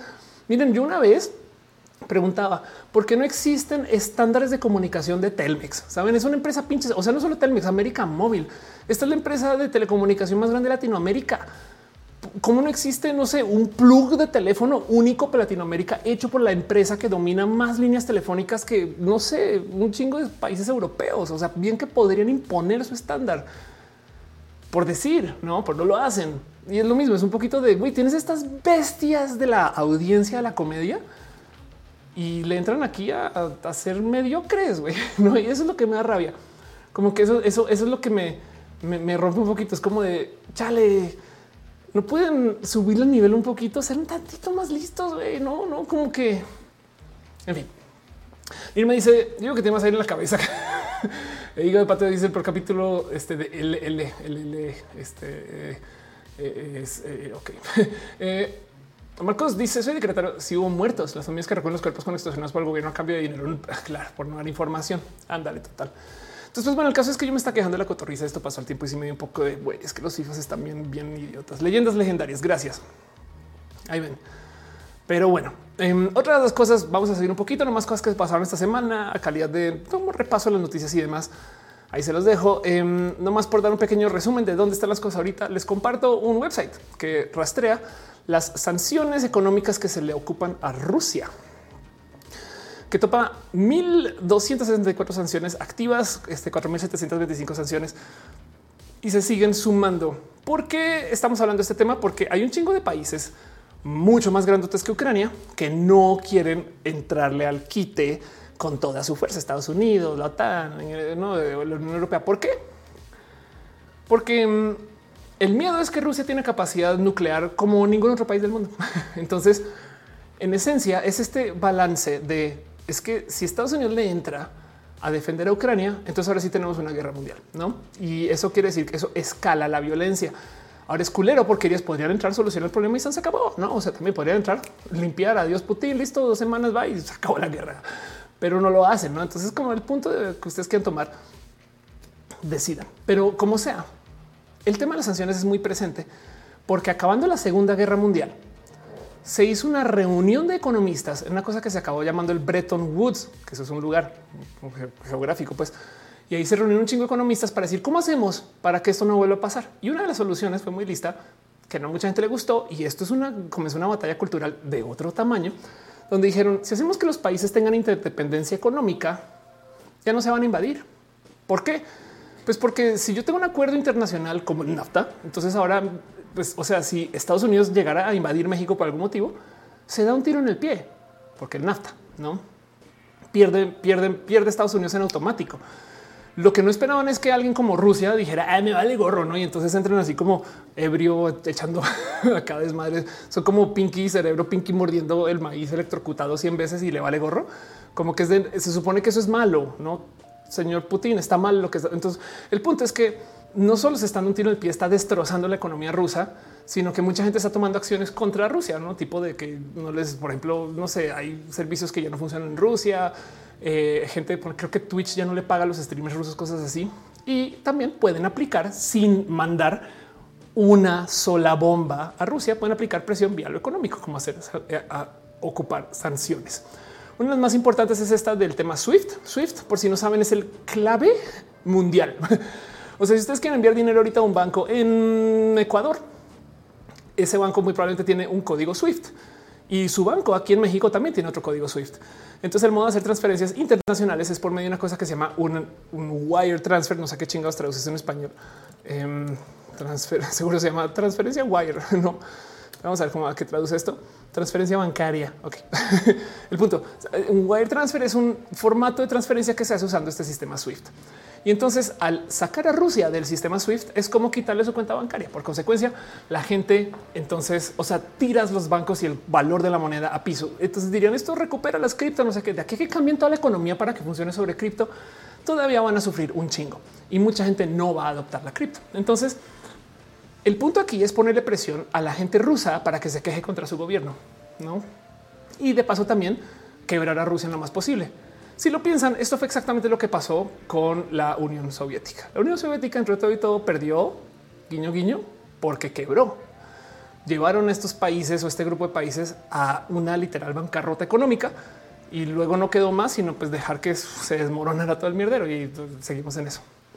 Entonces se los comparto porque hay que tener millones de modos de ver esto. Dice Diego Morales, que va a confesar que Estados Unidos no, no ha invadido. Pues sí, por supuesto, Estados Unidos, para la gente que dice Estados Unidos nunca haría esto, piensen que Estados Unidos invadió Cuba por el mismo motivo que Rusia invadió supuestamente Ucrania. No, no más que eh, la invasión de Ucrania al parecer está llena de falsedades por parte de Rusia. Por ejemplo, en la tele rusa, según lo que se está comunicando, es que las muertes en Ucrania son por grupos separatistas en Ucrania, no por los rusos. Y entonces son estos como grupos paramilitares quienes están atacando a los, ucranianos mismos. Los rusos llegaron a liberar y a dar la mano. Hay unos videos virales que también tómenlos con una kilotonelada de sal porque vienen también de una propaganda política, pero donde muestran, por ejemplo, a mm, eh, militares rusos que también son chamacos por lo general, llamando a su familia en Rusia y su mamá no les cree que están en Rusia. es de mamá, estoy en Rusia, fui capturado tal y tal. Es de eh", porque estos chamacos a muchos no se les dijo que iban a Rusia, se les dijo que estaban en entrenamiento militar. Entonces hay tantas cosas ahí em, de lo que está pasando, pero les quería compartir que hay un website que rastrea las sanciones económicas. Y ven, por ejemplo, eh, eh, Airbus y Boeing, entonces ya no están entregando a aerolíneas rusas. Visa, Mastercard, American Express suspendieron operaciones en Rusia. DHL tampoco, TikTok eh, ya no permite streams y, todo esto está haciendo Adidas, Shell, IKEA, no como que ahí se los dejo para que sepan que esto existe y demás. Dice ya dice que su hackeo código fuentes han expuesto datos más de 300 mil usuarios en México. Un hackeo al código fuente de quien Dice Santo, yo tengo muchos sentimientos encontrados por la guerra. Rusia estuvo intercambio en la uni. Eh, Rodrigo Torres dice más todos los conciertos que están cancelando en Rusia supongo afecta a la gente, staff, músico, seguridad. Exacto. Y entonces yo sé que suena culero, suena como no mames, pobres rusos que los están tratando mal. Es como si por el otro lado, o, sea, los rusos están, o sea, hay muertos, saben? Es como que, en fin. Um, ella dice, perdón, hackeo Mercado Libre. Ah, alguien está diciendo justo que cambiamos nuestras claves, no? Eh, Janice dice va a haber un mini roja el poliamor. Viene, hay que faltar. Díganle a Elisa, edítalo. Dice de quién ándalo. Miren, ya dice qué opinas de los TikTokers ucranianos con el mismo mensaje. Yo lo tuiteé. Sí, exacto. Eh, no son ucranianos, son rusos, son TikTokers rusos. Es que, y, esto lo hablamos la semana pasada, viene también un mini roja del tema pronto, ojalá, em, de cómo Rusia es la capital de la desinformación en redes. La neta. Eh, tanto así que los bots mexicanos, es más, saben que se los va a mostrar. Es que pensé, ¿será que se lo muestra la muestra? Eh, búscalo. Dame dos segundos mientras busco esto. Los bots mexicanos en parte son rusos. Eso es impresionante de ver. Pero lo digo porque em, a ver cómo busco esto. Rusos. Em, es que lo mostré en el roja pasado, carajo. El punto es que las granjas de bots encontré un video que lo hablé. ah, que es uy, no manches. No puedo creer que sí lo encontré a fin de cuentas. O sea, encontré un video la semana pasada que estaba mostrando acerca de cómo eh, esta gente hace eh, y opera las granjas de bots. Vamos a ver si lo encuentro por aquí. Cómo funciona este negocio. No puedo creer que lo encontré. güey. Entonces, un video que mostré la semana pasada de una persona que tiene una granja de bots y que suelta la sopa y cuenta por qué, no? entonces esto es lo que está diciendo. Dice cómo hace para sembrar noticias falsas y demás. Pero el punto es que parte de lo que dice y el cómo hace para que funcione.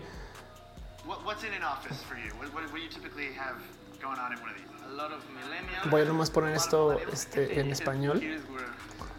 Aquí contrate no sé qué, no estas cosas, cómo funciona la granja de bots. Vamos a ver si encuentro el momento en particular porque aquí justo da un ejemplo de cómo y de dónde vienen y cómo conecta el sembrar eh, noticias falsas.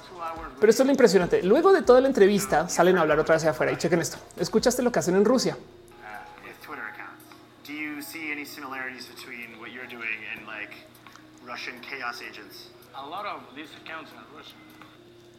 ¿Vieron eso? Esto lo mostré la semana pasada. Este güey está operando un chingo de cuentas falsas en Twitter, o sea, bots, o sea, es que llegan a insultar no sé qué. Y lo que dices, nuestras cuentas son rusas, porque Rusia es una de las centrales del botismo. O este muerto dice, nos descubrió. Capitán Garren dice, con la cotoriza tanta gente diciendo que quienes están mal son quienes se ofenden. No, no mamen. Em, dice Miriam, mal, mal, mala mía. Pero Ruth dice Ofelia sacando los recibos total. Entonces, em, tengan presente que si bien hay desinformación desde todos lados, hay algo ahí donde Rusia en particular ha tenido por muchos años esfuerzos para esto.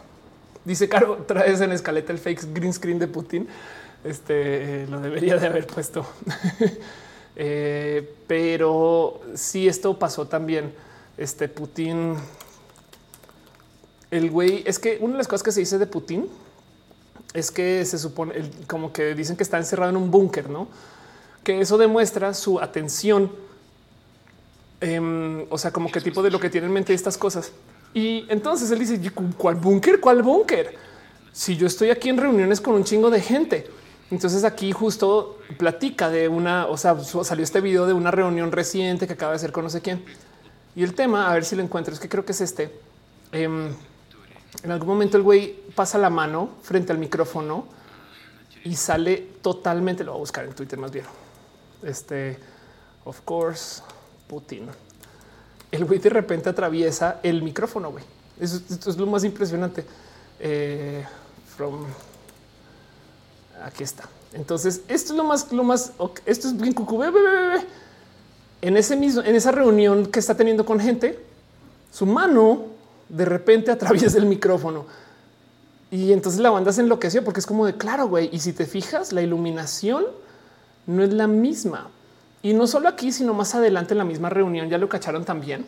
El güey tiene una taza de té, de, como o sea, una jarra inmensa de té y la pone en la mesa y en el reflejo se ve que está en la oficina vacía, en un búnker. Y entonces lo cacharon con pantalla verde y que no se les olvide que el presidente ucraniano es comediante, como nos lo han recordado millones de veces. Entonces, ¿qué hizo el presidente ucraniano cuando salió esto y se volvió súper famoso este video? Dio al final de su conferencia de prensa esta operación Me mucha risa, güey. Es de claro, por supuesto, el comediante en acción. Para decir, aquí sí estamos y yo sí soy real y yo sí puedo mover los micrófonos. Pero bueno, el caso. Entonces, pues eso es, como sepan que esto también, o sea, por supuesto que viene la desinformación de todos lados. O sea, Estados Unidos es campeón en la desinformación. ¿Qué tanto? Piensen ustedes cuántas películas, sobre todo las de terror, pero cuántas películas gringas acaban con la policía. No, el final es después de todo el mierdero llega la policía y muestra millones de coches ahí. Eso sucede porque los departamentos de policía estadounidense le pagan a Hollywood o a quien está haciendo la película, fondean la película con tal de que digan que cuando llegó la paz llegó la policía. Quieren bajita la mano programarnos para que pensemos, ay, ya se acabó, ya que llegó la policía. ¿Saben? Eso es propaganda, vil propaganda, tal cual. Em, y, todas las Transformers las paga este, el, servicio militar estadounidense. ¿Por qué? Porque los militares son súper chidos. Entonces eso también pasa. O sea, Estados Unidos, por supuesto que también es parte de esto. No más que sepan que Rusia tiene un esfuerzo para mí muy interesante de desinformar en redes. O sea, se, se metieron a ver cómo rompemos las redes, como nadie lo había hecho antes. Eso quería decir eso. José dice justo videos del canal del robot de Platón y preguntas incómodas hablando de la ciberguerra y la guerra de los memes. Exacto. Y el mío viene pronto. Jaren dice hay un video que corre por ahí donde una chica habla sobre que Ucrania no es la blanca palomita que tú dicen que es y Rusia. Sí, por supuesto, hay matices, hay matices de todo esto. Pero como sea, sí es verdad que es un país que está siendo invadido eh, injustamente. Peter Monarres dice: A ver, Ofelia, mueve tu micrófono. no, esto es fondo verde. Yo, yo, yo sí confieso mis falsedades. O sea, sepan que yo no estoy donde estoy. Todo este show se graba en un estudio en Hollywood. Y, por eso, por eso hago giras para ir a verles. En fin, bueno, otras cosas que sucedieron esta semana que les quiero compartir. A veces lo que hago es que levanto estudios y les quiero compartir una locura. Casi que le dedico el roja a esto, pero pues el 8M, quizás la próxima semana pero tengo un rojo atravesado de las mañas y técnicas que usan para manipular. Para carajo, qué cosa que trabajan comunicación. Tengo un roja atravesado de las mañas y técnicas que usan para manipularnos en el súper. Entonces, por ejemplo, han comprado en Costco, no ubican que comprar en Costco es incómodo. Las cajas están ahí todas mal puestas y tienes que ir y buscar. Hace nada me enteré que es a propósito. Mejor dicho, que Costco sabe que esa mentalidad del yo le estoy rascando, yo le estoy buscando, le alimenta a la gente su ludopatía. O sea, a la gente, quiera o no, le gusta ir a buscar descuentazos en Costco. Entonces, en vez de poner los descuentazos fáciles de encontrar, organizados y con una, no sé, luz o un marcador diferente, y aquí están y todos puestitos fáciles, lo que hacen es que dejan el mierdero para que tú puedas como ir a buscar tesoros. Y me voló los sesos cuando descubrí eso. Entonces, esto cuando se trata de retail y las cosas de venta, em, hablan mucho de cosas que son muy básicas para nosotros y me les comparto otra noticia que voy a añadir a ese roja cuando lo haga y van a decir, oh, ya no los presentaste, pues sí, pero mm, en fin, una noticia de un estudio que descubrió que los carritos del súper pueden tener una interpretación diferente según el cómo lo sostenemos. Ok, entonces les voy a mostrar dos fotos o dos ángulos de entender los carritos del súper. Ese es el carrito del súper como lo entendemos, como lo conocemos con una barra horizontal. Y están experimentando para ocupar carritos con una barra vertical o paralelas. Si, si ven, este es más, voy a quitar aquí nomás la imagen para que vean. Aunque si ven que esta barrita, si ven cómo se agarra este, suena una estupidez. Eso suena bien tonto. Es como de no mames, es nada. Bueno, resulta que el uso de los músculos, a ver si lo, a ver si latino, em, el uso de los músculos, eh, este, eh, a ver, aquí está la barra horizontal. Ok, el uso de los músculos tríceps que se usan cuando mueves la barra horizontal, lo relacionamos con alejar cosas. Aléjate, vete, no? El uso de los músculos bíceps lo relacionamos con atraer cosas. Te abrazo, sostengo. Entonces, si diseñan el carrito para que lo operemos así, y el problema es que esto es una realidad estadística, o sea, comprobado, lo quieres tener más cerca.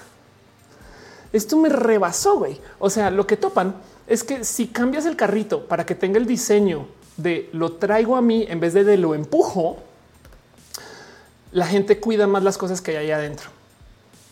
Los compradores que usaron el carro estándar gastaron en promedio de este 22 libras en una tienda. Aquellos con un carro paralelo gastaron en promedio 29 en el transcurso de su visita. Una diferencia muy notoria. Y entonces hay varios estudios que se han hecho de encima de esto y no lo duden 10 segundos que apenas Walmart se entere de esto que es ya, porque muy probablemente fue quien pagó este estudio. Em, van a cambiar todos los carritos en todos lados. Les estoy diciendo que dice Caro, me está diciendo que el carrito también es un tema de marketing por su pollo. Claro que sí toda la experiencia de entrar a un súper es parte de este diseño hiper planeado del marketing. Digo, si tú quieres vender un producto en un súper, el súper te va a cotizar diferente según dónde lo pone en el anaquel. Todas las cosas que están en el anaquel a nivel de la vista valen más porque tú vas caminando y tú vas mirando aquí. Entonces, si algún día quieren buscar cosas más baratas, simplemente busquen abajo o arriba. No más porque el súper le está cobrando menos a la gente que está vendiendo cosas que se ponen abajo o arriba. Y la parte más cara de todas es la que, está en los, en los bordes, no? O sea, como que se acaba el anaquel y tienes que dar la vuelta. Ahí donde das la vuelta, como te tienes que fijar por dónde estás dando la vuelta, ves los productos.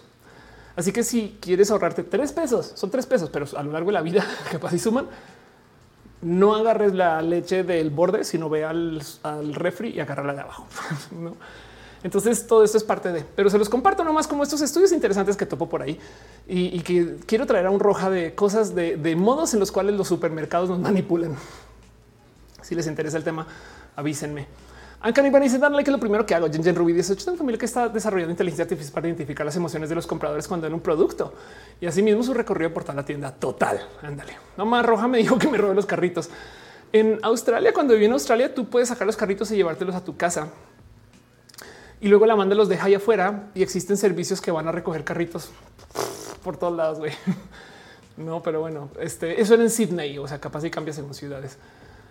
Dice Scarlett, no es casualidad que el carrito se la dé, que muchas veces no encuentres eh, canastas que eh, productos random estén en lados, ofertas en rojo sobre precio y también hay desmadre con eso, por supuesto. León Cruz, León Cruz dice las carreras son con agarres verticales. Wow, ándale. O sea, las, las carreras son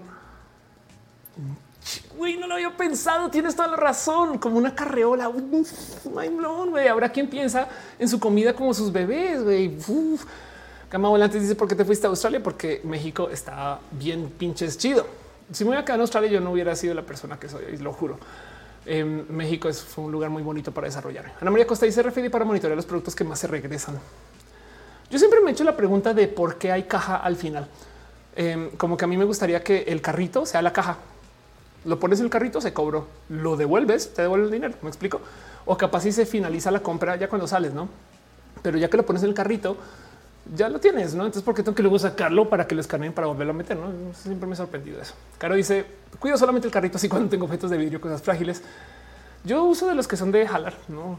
El Witch dice los carritos del súper no tiene una sección que es para poner tus bebés ahí.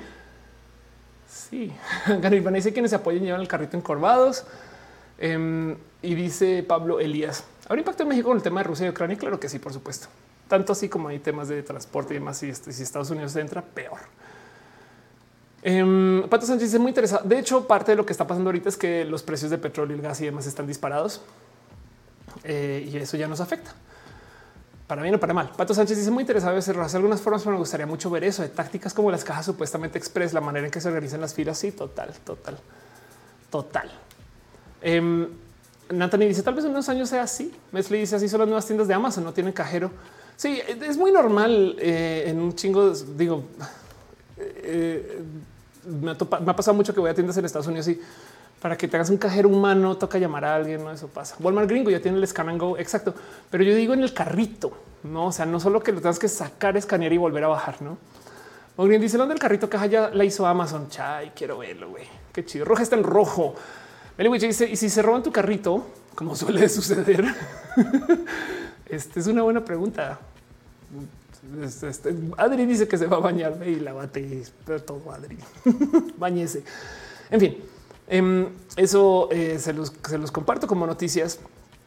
Eh, eh, y, pero bueno, luego les tengo otra noticia de temas de neurodivergencia. Son temas que yo sé que no siempre levanto en roja, pero quiero que sepan y se los comparto. Es un estudio nomás, es una cosa que encontré que dije, se los quiero compartir porque wow. Y es un estudio que topa que las personas con trastorno de déficit de atención o hiperactividad, o sea, el TDAH, tienen o tenemos.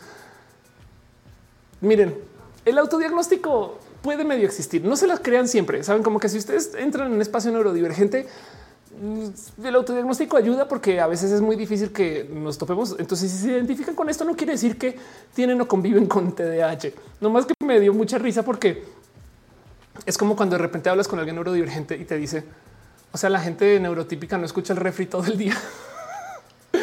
y es de, pues no, pues vea pues. O siendo trans, la neta, a mí todavía me sorprende mucho que existe gente que no se cuestiona el género todo el día. Saben? no como que es de, o sea, me estás diciendo que hay vatos que son vatos y ya.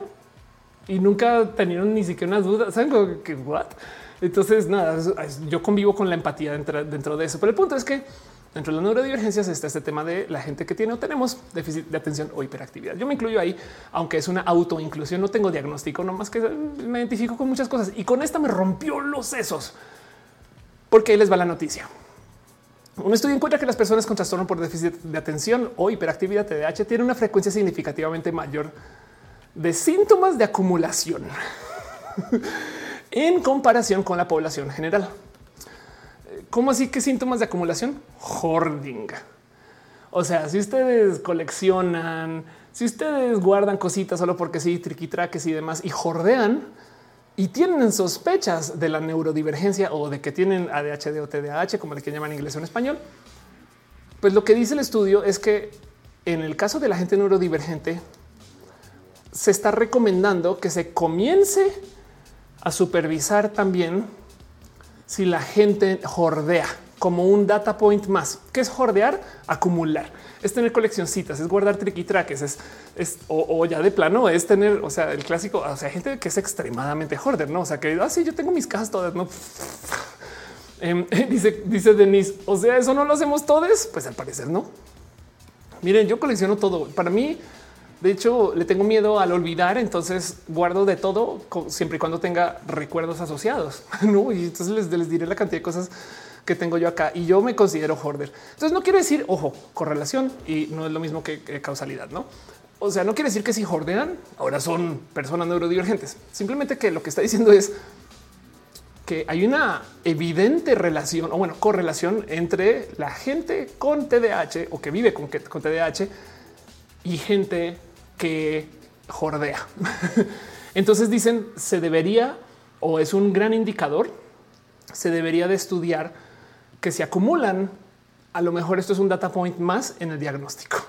Entonces ahí se los dejo para bien o para mal. Es un estudio en millones y entonces me dio mucha risa porque es como de ah, sí. O sea, me están diciendo que la gente neurotípica no acumula todo. Denis dice justo por mí olvidar guardo cosas, cosas que uno me metió a estudiar fotografía total. Nathan dice relación con la situación. Eh, Chale dice yo jordeo comprando libros de arte, películas animadas, películas de dice pensé que no el en la ropa en la cámara normal. Em, dice Wendy, yo tengo cartitas de la primaria. Daniela dice que me acepto bisexual todos los días. Tengo presente que soy de la comunidad. Cuando me creía hetero, no me decía a diario, no soy de la comunidad. Sí, claro, pues es que eso es lo que es, es lo que pasa con los espacios este, em, hegemónicos, ¿no? que nos enseñan a decir la normalidad. Jan dice, no toques mi basura. Eli dice, o sea que el resto no colecciona las etiquetas de la ropa. yo creo que yo, yo sí colecciono las etiquetas de la ropa por varios días. Güey. Ah, tengo derecho. Dice como que la gente neurotípica no tiene todas sus libretas desde la primaria. Ah, dejen de decir qué más coleccionan ustedes. Qué fuerte. Tiran las cajas de la paquetería. Yo igual las guardo por semanas. Yo tengo literal ahí las tengo. Yo tengo las cajas hasta que ya las tengo que sacar. Me tomo un rato. No dice yo colecciono opiniones en comentarios. Pat Sánchez, yo siempre guardo cosas según yo porque pueden servir después. Luego tengo que obligarme a tirar lo que no uso. Sí. Entonces, de nuevo, o le estoy muerto. Dice, o sea, los cuartos no son así. Anotado humanos. Pero si tú crees que la pandemia más grave de la actualidad sería la, salud mental, em, yo creo que hay muchas cosas que son parte del comportamiento normal del cerebro. A ver, como seres humanos es impresionante que nos podamos comunicar tantas personas. O sea, piensen en el milagro que es la comunicación. Tenemos una bola de químicos acá que se comunica por medio de intercambio de electricidad y luego eso hace que se mueva también vía pequeños hilitos con músculos, que son estos grupos que tenemos por ahí orgánicos que hacen que nuestros huesos se muevan para empujar aire. Y ese aire luego pasa por entre otra serie de músculos y le damos forma al aire en un código estándar que tiene que atravesar un medio estándar para que le diga a otra persona y haga que vibren sus timpanitos. Y esa vibración luego la interpreta otra serie de químicos que se comunica por medio de intercambio de electricidad y entiende. No es como no mamen, güey, pinche locura que es que yo pueda decir una palabra y que alguien más diga sí, saben? Entonces, dejando todo eso y ni hablar que nos estamos comunicando por medio del Internet, es impresionante que tantos cerebros crezcan igual. A ver, siembren dos flores, árboles, no sé lo que sea, pongan dos semillas lado a lado, no van a salir tan iguales, salen parecidas, sí, pero no van a salir las mismas. Güey, por supuesto, y entonces es impresionante que tantos cerebros sean tan coherentes en eso. Yo creo que, por supuesto, que hay un chingo de divergencias que la gente dijo es una divergencia. Entonces, más que la crisis o que no, que se yo creo que es casi esto es parte del ser seres humanos que tenemos millones de modos de interpretar y no más se dijo esa es una enfermedad, saben, pero capaz sí, no sé, eh, capaz si tener TDAH es parte de un, modo de ser seres humanos, como ser zurdos, saben, no ese tipo de cosas. Como que hay que entender que también hay un chingo de cosas que ahorita lo procesamos como enfermedad porque gente, un grupo de gente asumió que existe lo normal, no? Y es de no mames, pinches doctores. A ver, esta plática la tuve en redes hace nada con Senia, quien es una mujer trans súper chida que está, eh, eh, está investigando el tema de la salud divergente no? Porque eh, esto de eh, la nutriología y demás. Y entonces estaba haciendo la pregunta en redes de cómo se hace para hacer el cálculo de consumo calórico para la gente no binaria, porque hay unas fórmulas. O sea, un nutriólogo, nutrióloga o nutriólogo, cuando tiene una persona enfrente y le tiene que hacer su cálculo de qué se come, no sé qué, todas esas cosas, hace cálculos de más o menos cuánta energía consume cada persona. Hay una fórmula que dice las mujeres consumen tanto y los hombres consumen diferente. Por pues porque sus cuerpos son diferentes, no? Que a mí me suena raro porque es como de mujeres según quién y hombres según quién, como todo con la ciencia. Pero esas fórmulas existen y estamos teniendo esta plática. Y la pregunta es de dónde salieron esos valores base para decir que así son los hombres y así son las mujeres. Resulta que salieron de un estudio que se hizo, si mal no recuerdo, en 1909 y se hizo como con 100 personas blancas europeas. Y de ahí toda la nutriología del mundo se agarra para decir así son todos los hombres y así todas las mujeres. No hay una sola mujer trans, no hay una persona negra, no hay una sola persona que no sea ni siquiera europea en ese estudio. Y sí se ha rehecho ese estudio como en los 80 se volvió a hacer, que también me parece lo suficientemente viejo como para decir yo creo que ya la gente cambió un poquito, sobre todo porque hay gente diversa. Y por supuesto que no hay gente no binaria en esos estudios. Y entonces, si eso es ahí, quién sabe cuánto de lo de las neurodivergencias son que una vez el doctor, o sea, ¿Saben por qué se le dice Asperger a la gente Asperger? Por favor, no lo ocupen, porque el doctor Asperger, que era un literal nazi, decidía qué personas que están en el espectro autista podían ir a los campos de concentración a trabajar y cuáles no.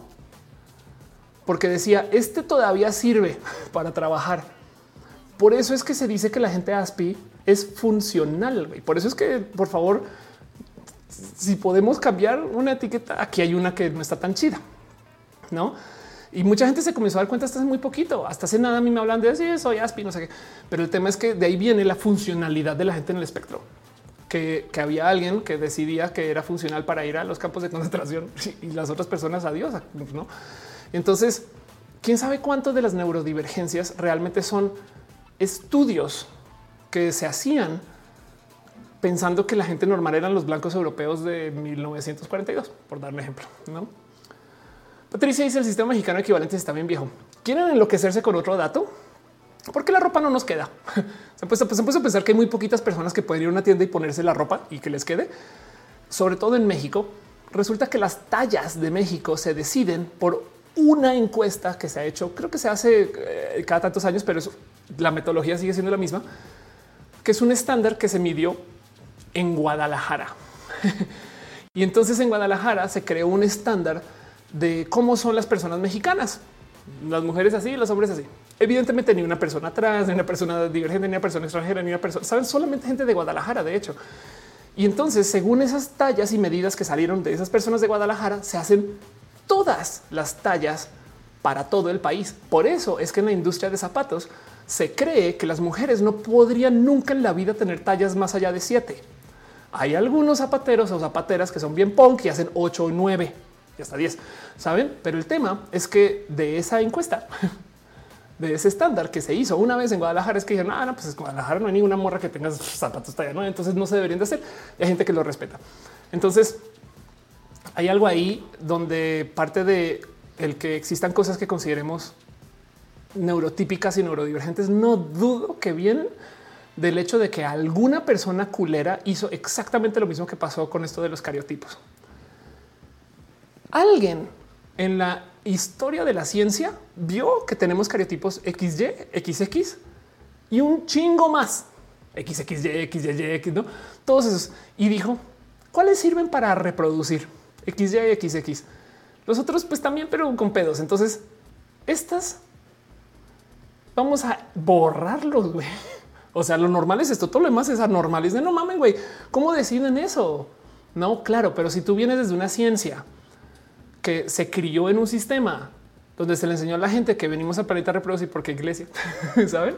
Entonces, pues por supuesto que cuando ves que hay cariotipos que no sirven para reproducir explícitamente o con, tanta facilidad, por algún motivo, no sé, entonces dicen, oh, estos son deformes. No mames, güey, claro que no, son también parte de la experiencia humana. Es como si vieras todas las flores y una que, no sé, si vieras este, em, todos los tréboles, ¿no? Y entonces dices, solamente los que tienen tres son tréboles, los demás no. No mames, estás borrando un chingo de la realidad. Pero bueno, el caso ni hablar de cómo justo hay mucha ciencia por rehacer. Meliwich dice neurodivergencia es el espectro, dice el TDAH, el déficit de atención, hasta lo que sé. Sí, exacto. pero es que ah, digo, por supuesto que va, ocupemos la palabra divergencia, pero es de cuánta gente creen que es neurodivergente del mundo. Saben la neta. Seguro, seguro hay más gente neurodivergente que lo que hay, no sé, chilenos. Me estoy inventando esta estadística, pero no le dudo que si le rascamos, hay tanta gente neurodivergente que en últimas, porque chingados no es simplemente es como, como a mí me gusta decir que la neurodivergencia es como ocupar otro sistema operativo y ya saben, como para decir existe lo normal y las divergencias, no? Pero pues bueno, ya lo estamos usando. Fine, pero, pero es parte de la experiencia humana de todos modos. No Nathan y dice: Yo siempre estoy en problemas con los abrigos. Dice Not Pauli, no, no, no, no, no, que se vaya a la mole. No, había planeado ir a la mole todavía, pero siempre se hace aquí cerca de mi casa. Entonces, igual y sí. De modo, dice, si no me equivoco, lo que me lo pasó con el IMC, solo analizando hombres blancos cis. Sí, total. Igual este Guadalajara es chida. Greg dice sí, dice que el sistema no considera la diversidad. Entonces la gente neurodivergente tenemos que adaptarnos y hasta medicarnos para entrar en el estándar por su pollo. Jen dice muchos somos software libre por su pollo. Claro que sí. Fer dice cómo se puede saber si uno es neurodivergente? Pues hay diagnósticos. Pero bueno, Wendy dice soy una expresión TLP. Exacto. La neta sí es que así es. O dice yo tengo autismo funcional nivel una vez así me gustaría, si me gusta usar el término Asperger, porque si les digo que tengo autismo me discriminan. Exacto, sí. La verdad es que se logró crear una cultura de que la gente Asperger es, la palabra es funcional. Y no más hasta ahorita comenzó este movimiento de decir, o sea, Asperger era nazi, pero porque la gente no sabía. Y entonces el tema es que definir este, quién es funcional y quién no, de por sí es hacer el valor de la gente según su capacidad de contribuir a la sociedad. Saben con qué tanto ahí tan tan roto, pero sí entiendo, por supuesto, también del otro lado ese tema de que de hecho existe una suerte como discriminación positiva, porque hay gente que piensa que el estar en espacio Asperger te hace genio o genia. Y entonces, no como que hay muchas, muchos matices, millones de matices. De Mateo dice volvemos a las etiquetas. Por supuesto, te voy a decir algo. O sea, con todo perdón, pero este Jan es una etiqueta y te la pusiste tú y yo te la respeto. Sabes? Es como que por supuesto que tenemos que analizarlas, convivir con ellas. Em, hay, mucho ahí. Meliwichi dice de paso que los profesionales de la salud mental también pueden ser capacitistas si no darles correctamente un diagnóstico, así que busquen siempre segundas opiniones. Total. Y también hay género. Em, hay una cantidad ridícula de mujeres que no se les diagnostica algunas cosas porque las mujeres no son así. Y hay una cantidad ridícula de hombres que les sobrediagnostican otras cosas porque los hombres no son así. Todo eso, todo eso. Pero bueno, el punto es volviendo a la noticia. Em, este Caro dice: ¿Cómo no todo el mundo colecciona exes tóxicas? Este, ahí les dejo. Eh, si, si acaparan al, el acaparamiento debería de ser un factor más a considerar en los casos con TDAH. No, Cristian dice: Con que ese calor siento que te pareces este, eh, a Mauricio. Pues claro que sí, Mauricio era una persona muy chida. Era yo en mi época tomboy. Pero bueno, este, ¿qué más tengo yo para compartirles a ustedes? Ah, nada más, solamente les quiero compartir noticias de temas LGBT. Vamos a la, a la hora homosexual. Dos cosas porque eh, que quiero nomás mencionar en este show. Em, este, aquí está la Suprema Corte de Justicia de la Nación. La, reconoció el derecho de las infancias trans de Puebla a decidir sobre su identidad de género con la modificación de su acta de nacimiento. ¿Qué quiere decir esto? Pues nada, que la Suprema Corte ya dijo que sí. Esto quiere decir que ya automáticamente se puede. No, pero pues que ahora em, por lo menos tenemos un sustento legal para ir contra la gente que dice que no y estas cosas. No, como que también esto, esto aquí comienza. Esto es parte del inicio del proceso. Entonces sepan que esto sucede. Esto es súper positivo y, demuestra que pues sí hay mucha gente que apoya entre lo legal y pues toca evidentemente eh, trabajar con eso. De paso, muchas gracias. Homosensual tiene un banner de alegres y violetas y se me había olvidado. ¿Cómo les quiero? Che, gente chida, güey. Gracias, millones. Bueno, otra cosa que hace, por eso es que quiero, bueno, otra cosa que pasó esta semana, el matrimonio igualitario apareció en Yucatán. Cuando se tomó esta foto, yo estaba en Yucatán y no pude ir ese día y pude haber estado ahí. Me pude haber estado aquí, aquí sentada, aquí al lado, aquí al lado de ti de Karel. Saben como que eh, no fui, pero bueno, el caso es que Yucatán tenía mucho tiempo peleando esto. El caso, me acuerdo que ese día lo que sucedió es que la gente que votó en contra se votó de modos anónimos y se hizo esconder. Y entonces era quien puso el voto. Pues no, sabrás nunca. Así que tocó primero pelear cómo es posible que se estén poniendo votos anónimos. Salió eso. Y entonces luego, ya que se puso, ya que se pudo poner el voto en público, entonces tocó pelear poder tener el voto, ya que se pudo pelear, tener, ya que se pudo pelear tener el voto. Entonces ahora sucedió y qué creen? Matrimonio igualitario ya está puesto o sea, ya ahora sí es una realidad legal, ya ahora sí hay matrimonio igualitario en Yucatán. Eh, vayan, consigas una pareja yuca, hagan lo que sea, pero sepan que esto sucede. Y se los dejo. Una noticia para celebrar. Wendy dice, ¿te casarías con René? Sí. Em, dice la pregunta es René. Este eh, eh, estamos en una relación muy chida. Ya Matrix dice qué oso porque se esconden en voto anónimo. Sí, no manches. No, Paulino dice este toma eso, Mauricio Vila. Total.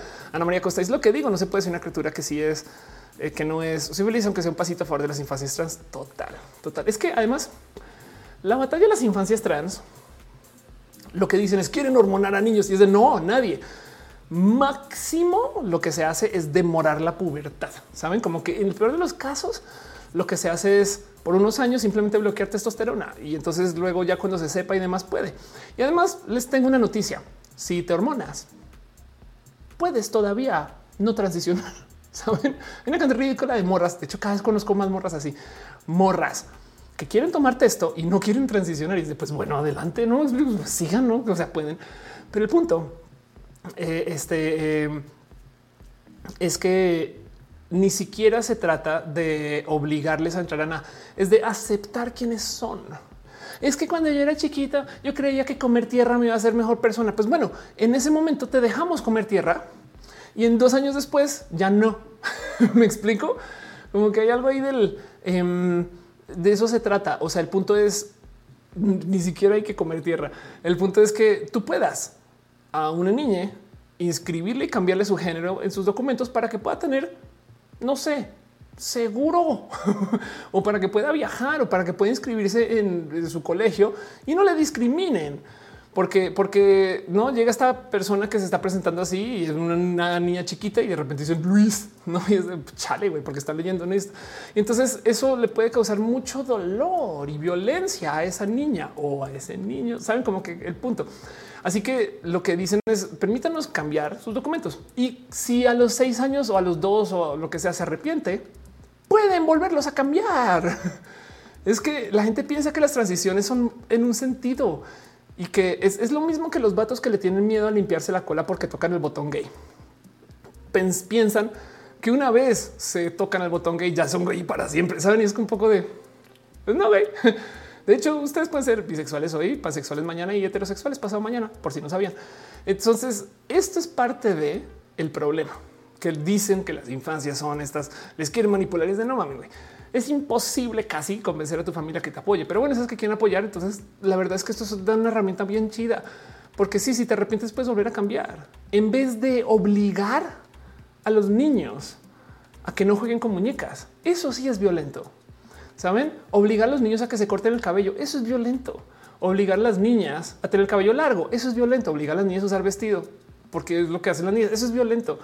Y para rematar, si lo piensan, es por qué estamos obligando a una niña que se ponga vestidos que no quiere, porque tiene la vulva. Saben, es un poco de si eso qué, güey.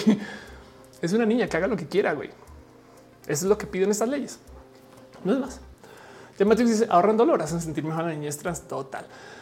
Dice Abril Casta, el botón del diablo. Sí, total. Es diferente el timbre del diablo, pero ahí va. Ana María Costa dice nada es determinante ni forever. Si, si se puede garantizar sus derechos. I am in. Denis dice también comía tierra. El dice aparte del hecho que la puerta ya es una, una, hormonación. Sí, total. En el caso de las personas cis, pues no tienen problema, pero pues porque prohibir esa posibilidad a las infancias trans total. Además que ni les impacta, porque además cuántas infancias trans hay.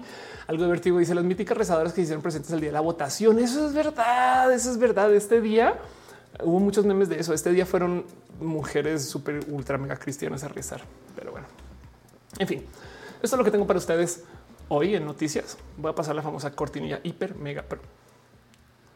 Y seguimos. Dice Talia Quirarte, porque siempre les pone aretes y todavía dice entre más chicas menos les duele. ¿Sabías que este cuento de que la gente negra y las mujeres tienen un umbral del dolor más alto?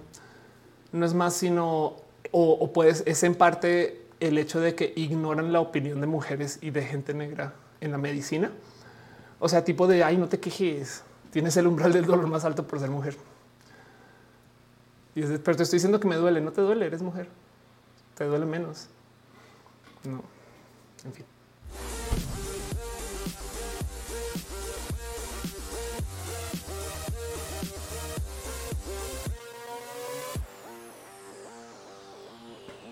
Muy bien.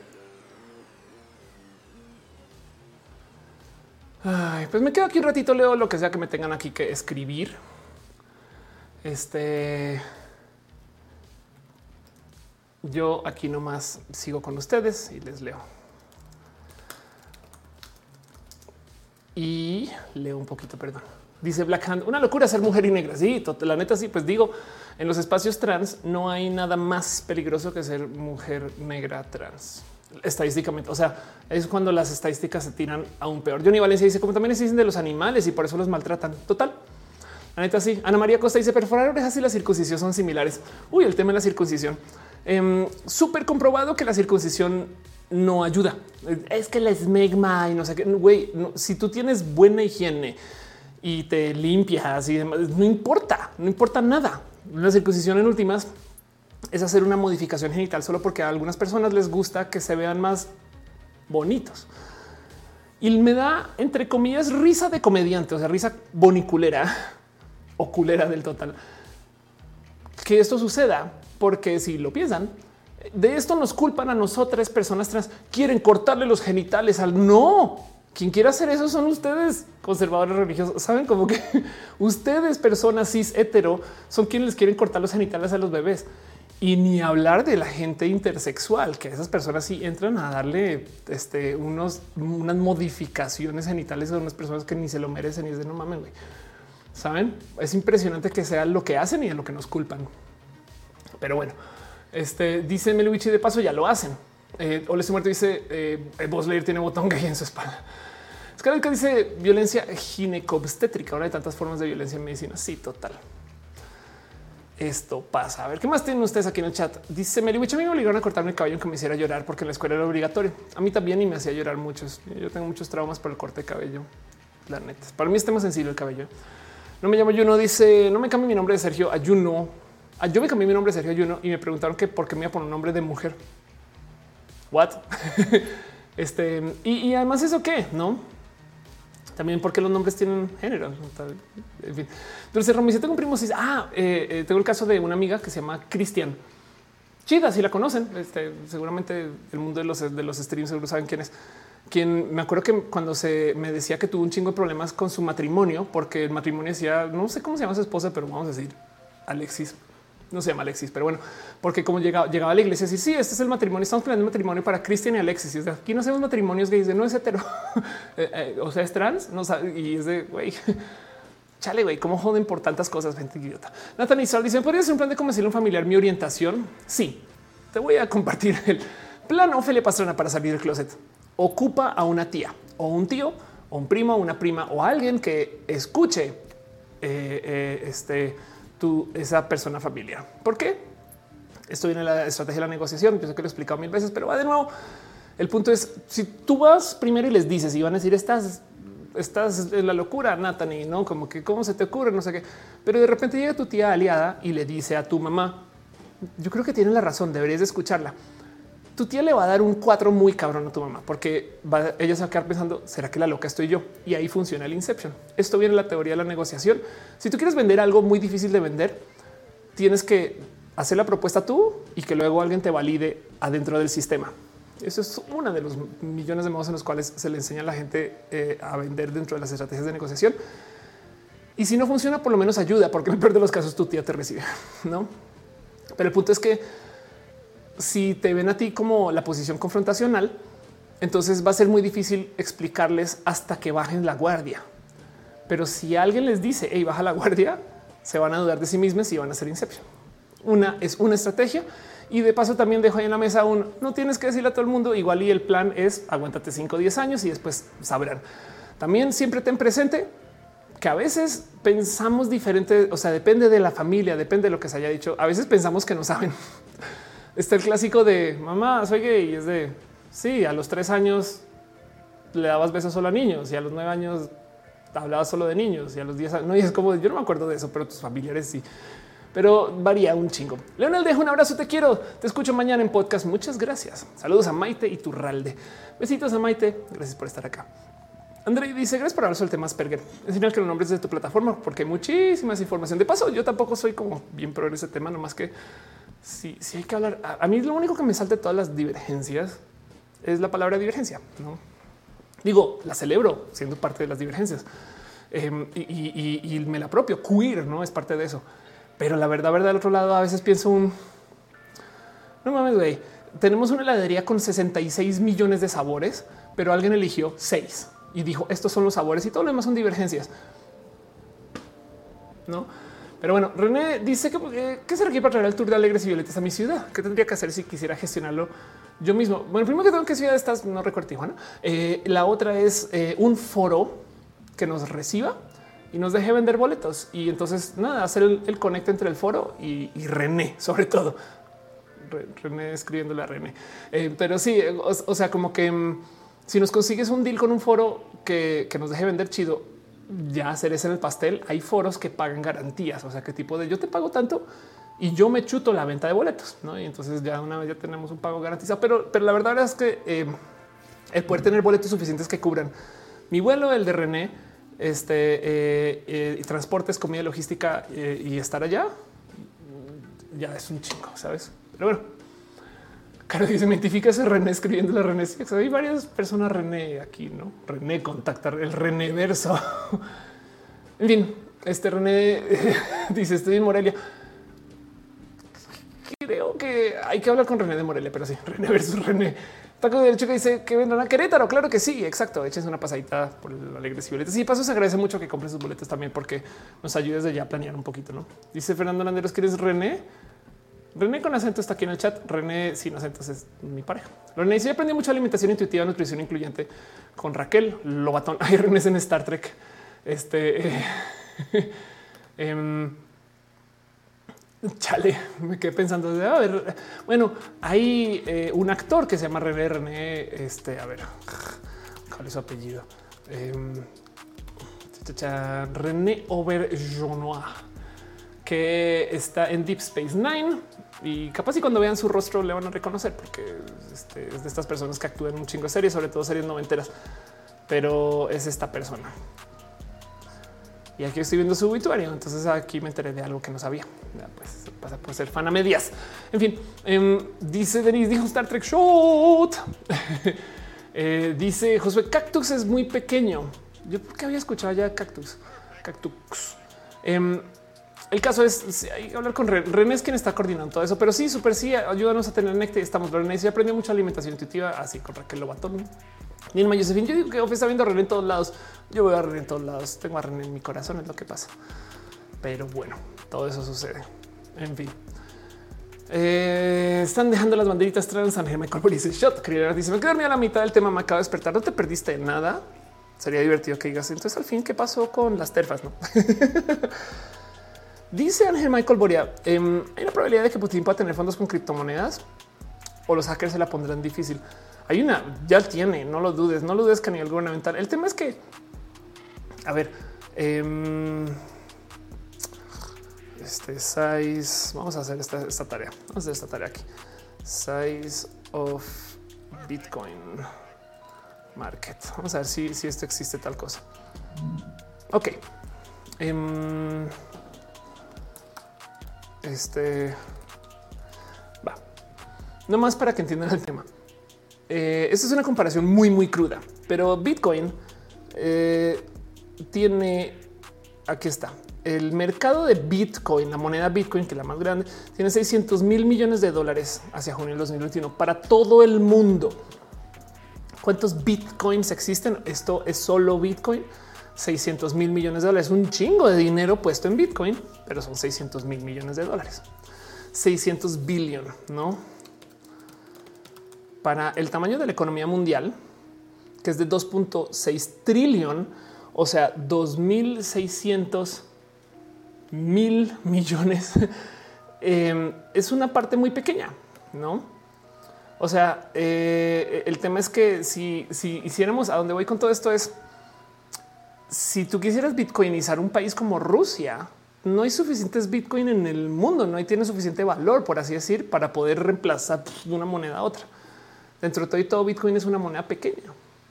Entonces, em, digo, dentro de todo y todo en el esquema inmenso ¿no? de, de, la economía mundial. O sea, Bitcoin es grande, pero pues sigue siendo una divisa más. Y esto es tema, porque esto quiere decir que sí, pueden tener dinero en Bitcoin, pero es como decir, reemplacemos el, o sea, em, cuánto oro hay, no? ¿Cuál es el valor de todo el oro del mundo? Es más, de hecho no se sabe bien, pero hay el, todo el oro del mundo creo que llena algo así como tres albercas eh, olímpicas y ya si lo pudiéramos recopilar en un lugar, pues son tres albercas. Entonces, esto es el, esto es lo que pasa con Bitcoin. Sí pueden tener algo de dinero ahí, pero para bitcoinizar toda una economía puede ser, debe ser una economía muy chiquita, centroamericana, eh, eh, o toca o le daría, o sea, le daría un golpazo tan cabrón a Bitcoin que Bitcoin se volvería Rusia. Saben? O sea, eh, Bitcoin de Bitcoin se volvería la economía rusa. O sea, Bitcoin tendría a el gobierno central de Rusia decidiendo el valor de Bitcoin, no al revés. Meluich dice les dono todo mi oro de Minecraft, es lo que tengo. Es una gran propuesta todo el oro de Minecraft. Este no es fácil de conseguir ese oro de paso. Em, dice eh, esta es la sala espera del psiquiatra y una señora que da clase a niños está diciendo que reprobaba las cosas en lenguaje inclusivo. Me enojé, pero no supe qué decirle. Pues nada, pues están dando sus patadas de ahogados. El tema es que esto es de lo que se quejaba la Mars. Yo sé que la Mars no es una persona muy bella o no fue una persona muy bella. Ahorita que es booktuber estamos en otro lugar. Pero el tema es que la Mars comenzó su desmadre mediático con un mensaje que es muy válido. Pinche sistema retrógrada. Ahí viene, ¿no? Dice J. Carlos, ¿te la tener un cargo político? No, gracias. No, gracias a Dios. Vaino, no quiero estar en política. Este le, le huyo a la política. Ahora, si muerto, si te gustó el nuevo Batman, no he visto, pero va a decir que sí. Um, así él dice: Lo peor de las TERF son las TERF de sillón. Qué chido comentario. Tienes toda la razón, toda la razón, toda, toda, toda la razón. Este dice en, en 9012, la Marce es mi serie favorita. Jenny Caos dice: Ese fue mi primer roja en vivo. Estoy feliz de haber descubierto tu canal. Muchas gracias. Este canal este hace mucho más que este solo live, pero pues sí. Caro está diciendo, está aclarando que el market cap de Bitcoin o esto, es de todas las ah, de BTC son 728 este que son estos eh, billion, que es un chingo, es un chingo de dinero. Estoy totalmente de acuerdo, no más que contra el tamaño de, o sea, eh, esto, por ejemplo, ni siquiera es la economía de México. Que bueno, o sea, comparar Bitcoin con la economía de México que sea comparable ya es wow, no o sé si es grande. Pero el tema es que entonces tendrías que tomar todo el Bitcoin del mundo y dárselo a Banxico. Me explico. Si tú quisieras bitcoinizar un país como México, Banxico tendría que decidir el valor del Bitcoin como decide ahorita el peso. ¿no? eso voy. Eh, dice Dios, por cierto, ¿qué fue de la Mars? ¿Aún existe? Sí, de hecho, em, hay millones de historias que puedes ir acerca de la Mars, pero básicamente ahorita tuvo eh, puse Mars YouTube y obviamente aparecieron noticias de Marte, no? Em, la Mars está aquí. Mars Aguirre, literal, ahorita que estás preguntando por la Mars, hizo un video que se llama ¿Qué pasó con la Mars? Primero que todo, les voy a decir lo que les va a causar shock. La Mars es booktuber.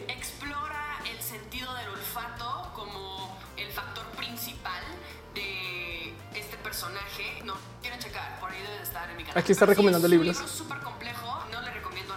Segundo que todo, la Mars, em, este creo que tiene 21 años ahorita. Eh, y tercero que todo, me acaba de causar un poco de shock. Eh, tampoco tiene su capacidad de wow, no mil views y este video ya lleva rato. Em, tú pensarías que es más viral, pero a ver qué pasó con la Mars. Eh, la Mars primero se volvió súper viral porque se quiso retirar. Era de la prepa de la seco. Segundo, em, vamos a decir que era de la prepa. Segundo, comienza a llevar una vida mediática que es bastantes veces más grande que la Mars. Y tercero, descubre que haciendo mierdero mediático tiene views. Entonces comenzó a decir, les caga Trump, pues Trump es chido, views, no les caga este, la homofobia, pues soy homofóbica, views, no.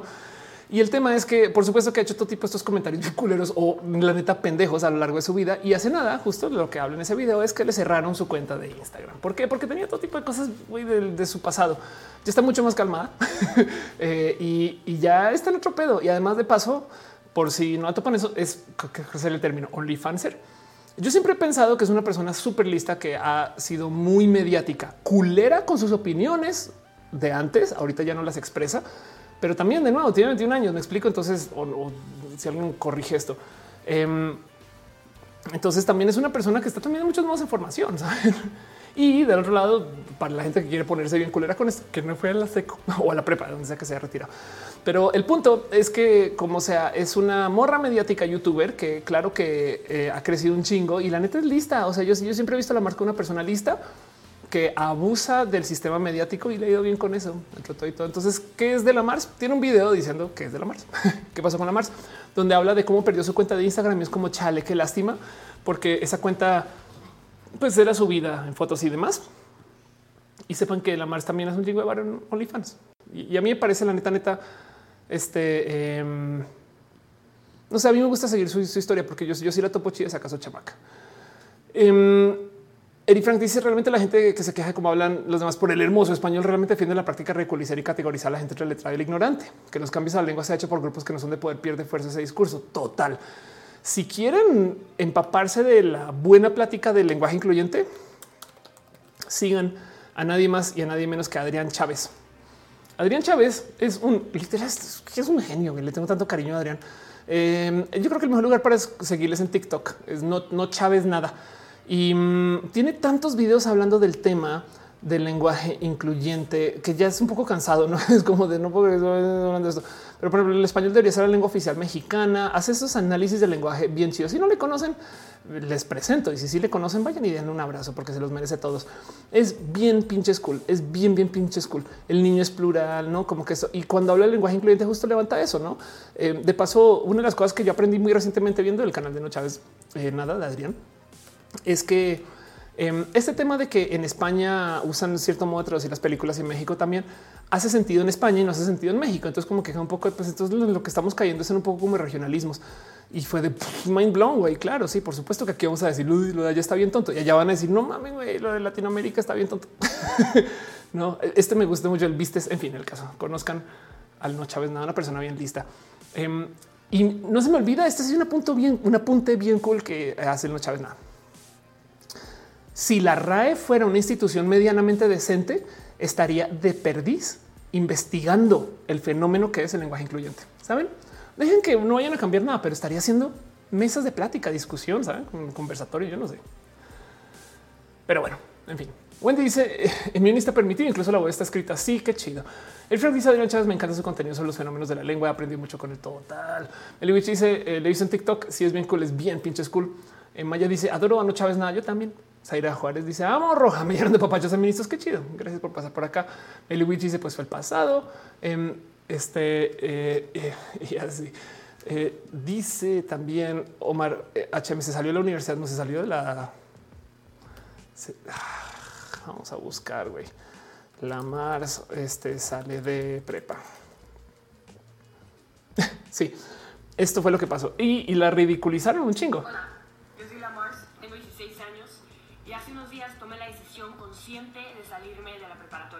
Se salió de la prepa.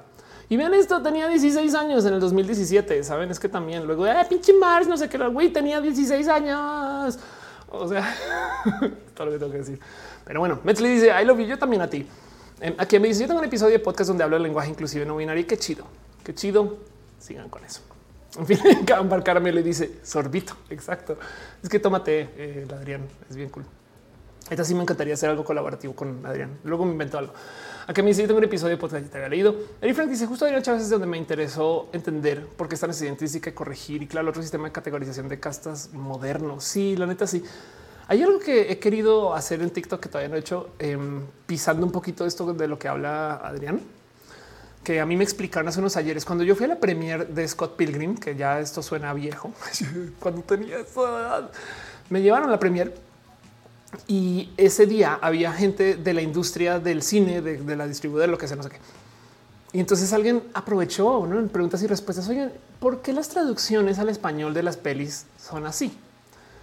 Y esta persona que llevaba como 40 años en el cine mexicano dice por el periódico. Y entonces dice, imagínense, en 1986, lo único que tú sabes de una película es quizás un artículo quizás un cómic, porque Batman, saben, pero luego vas a ir al cine. Entonces, de hecho, la gente iba al cine a decidir qué ver y la única información que tenían era o lo que dice el periódico o lo que dice la cartelera ahí arriba. Entonces tú estás con tu pareja o con tu familia o solo, sola y quieres entrar a la película de terror o la película de acción y no sabes cuál pinches es, porque si se llama un día en este, Los Ángeles, es de esto que qué pedo. Así que para traducirlas, como no tenían esa capacidad de marketing gringo, hacían la traducción y decían de qué va. Un agente en peligro, ¿no? ¿Saben? Por eso es que son tan pendejas los nombres en la traducción. Este, em, eh, eh, lo que querían era poner en el título el de qué chingados va para la gente que tenía que decidir ahí en el papel del periódico o al verlo ahí arriba y escrito en el cine a qué nos vamos a meter. Y luego eso se quedó. ¿Saben? Ve, ¿por qué se llama Scream? Al final somos dos asesinos para que tú llegues y no sabes, no sabes de qué pedo va, pero es que si, se llama grito, no? de que no es de somos dos. Ah, no manches, es una película de asesinos y se ve como es como de miedo. A huevo me meto a eso. Por ahí va. Este no va de angelitos, pues sí, la neta un poco así. El caso es que de ahí viene ese pedo. Pero bueno, eh, he querido hacer un TikTok de eso y con eso lo dejo. Al menos se hacen muy entendibles en la peli. Sí, total.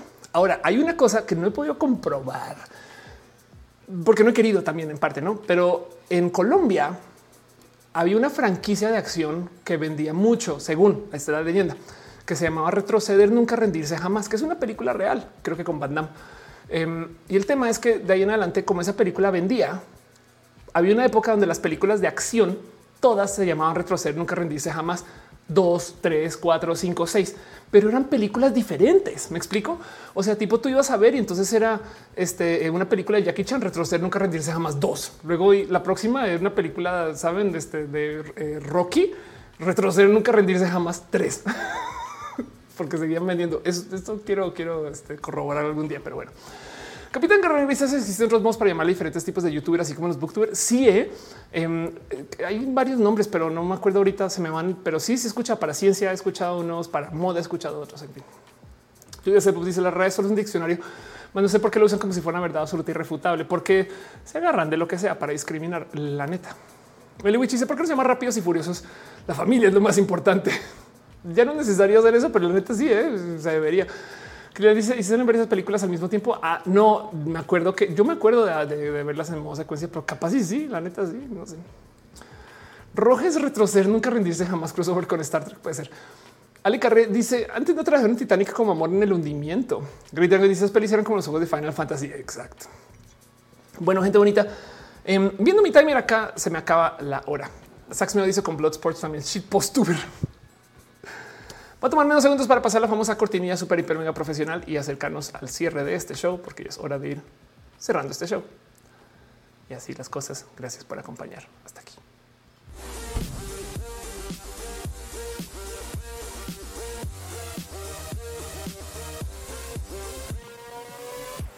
Las flipantes aventuras del gato Garfield y el perro Odie. la neta, sí. Ay, gente bonita. Pues bueno, quiero ah, tomarme unos segundos para agradecerles a ustedes, personas que han apoyado, dejado su cariño, su amor, su aprecio, sus abrazos financieros. Metli Gallardo, gracias por tu mega abrazote que acabas de dejar. Ángel Michael Boré, también por tus millones de abrazos que dejas siempre. Patricia Borjas este, Gómez, también gracias por tus stars. Dejaste Ángel Michael Boreado otra vez. Gracias. Vía Enix, este, este giftió. Gracias. Eh, Torta Tamal Verde, gracias por tus cheers. Eh, vale, refresh esto nomasito. Y en el YouTube también una cantidad de cariño y amor. Gracias, Leonel, Monique, este, Monse, eh, Samael, Gibran, eh, Josefina, Fernando, Mónica y Angélica Aporras N. Olvera. Gracias por tu amor y tu cariño, por ser parte, por dejar tus abrazos financieros. Eh, mucha gente se conectó y qué chido. Gracias. Hablar de las terfas para mí me da un chingo de estrés porque pues es hablar de las terfas. Entonces sé que va a llegar hate, sé que van a ver un video, sé que mañana van a sacar partes de este video de contexto. Eh, si llega a suceder, les quiero un chingo. Y aprovechemos porque esas cosas promocionan roja también. ¿eh? Me explico, saben con qué ese tipo de cosas. dice revélate contra el cronómetro. No puedo, porque es que si el show dura más de cuatro horas, entonces el YouTube corta el video por uno o dos días, lo cual quiere decir que mañana y pasado la gente que quiera ver roja recalentado va a ver nada más medio show. Entonces ya descubrí que el límite es cuatro horas y, prefiero eso porque también es suficiente. Pero lo bonito es que mañana tenemos marcha y allá los vamos a ver, que nos vayamos a ver y si no nos tenemos en redes y se los prometo que la próxima semana vuelvo. Eso también va a pasar. Pero bueno, de paso quiero también super darle las gracias a la gente chida que viene solo porque vino. Eso para mí es muy importante. Sepan. No sé, les tengo mi corazón por eso. Pero de paso, también eh, sepan que las plataformas no me dicen exactamente todos los nombres que hay, pero voy a tratar de no más hacer pedirle a las plataformas. Lístame quién está acá.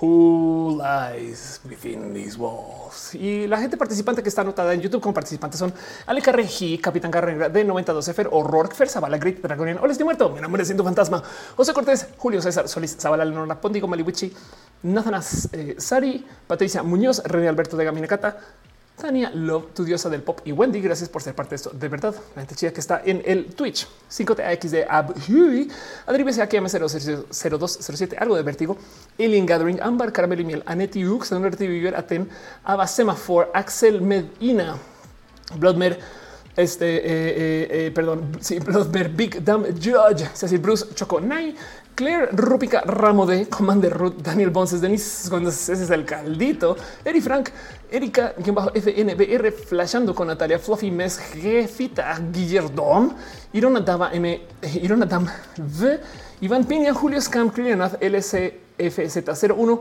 Marijo Cart 00, Maritza Gles, Meldak Dragmar, Meliwichi, Meetings 9231, Musicarina, Natu from Co, Ome, bajo LML, Ome, Patbeak, Reina Nayeli, Rick, ah, sí, Rey, Reya Nayeli, ahí estás, Rick Hart, Rojas Azules, tío, Rojas Azules de neta, ¿qué te está pasando? Scarlet Cam, CFSU, soy Head, Spectre Clear, Taco de Lechuga, Tis Cloud, Troll Divert, Vicaria, Violet, bajo TV, Virgo Pros, X, Ceci, Janko Abel y Z Curi, y también la gente que está en el YouTube, perdón, en el Facebook, Michael Boria.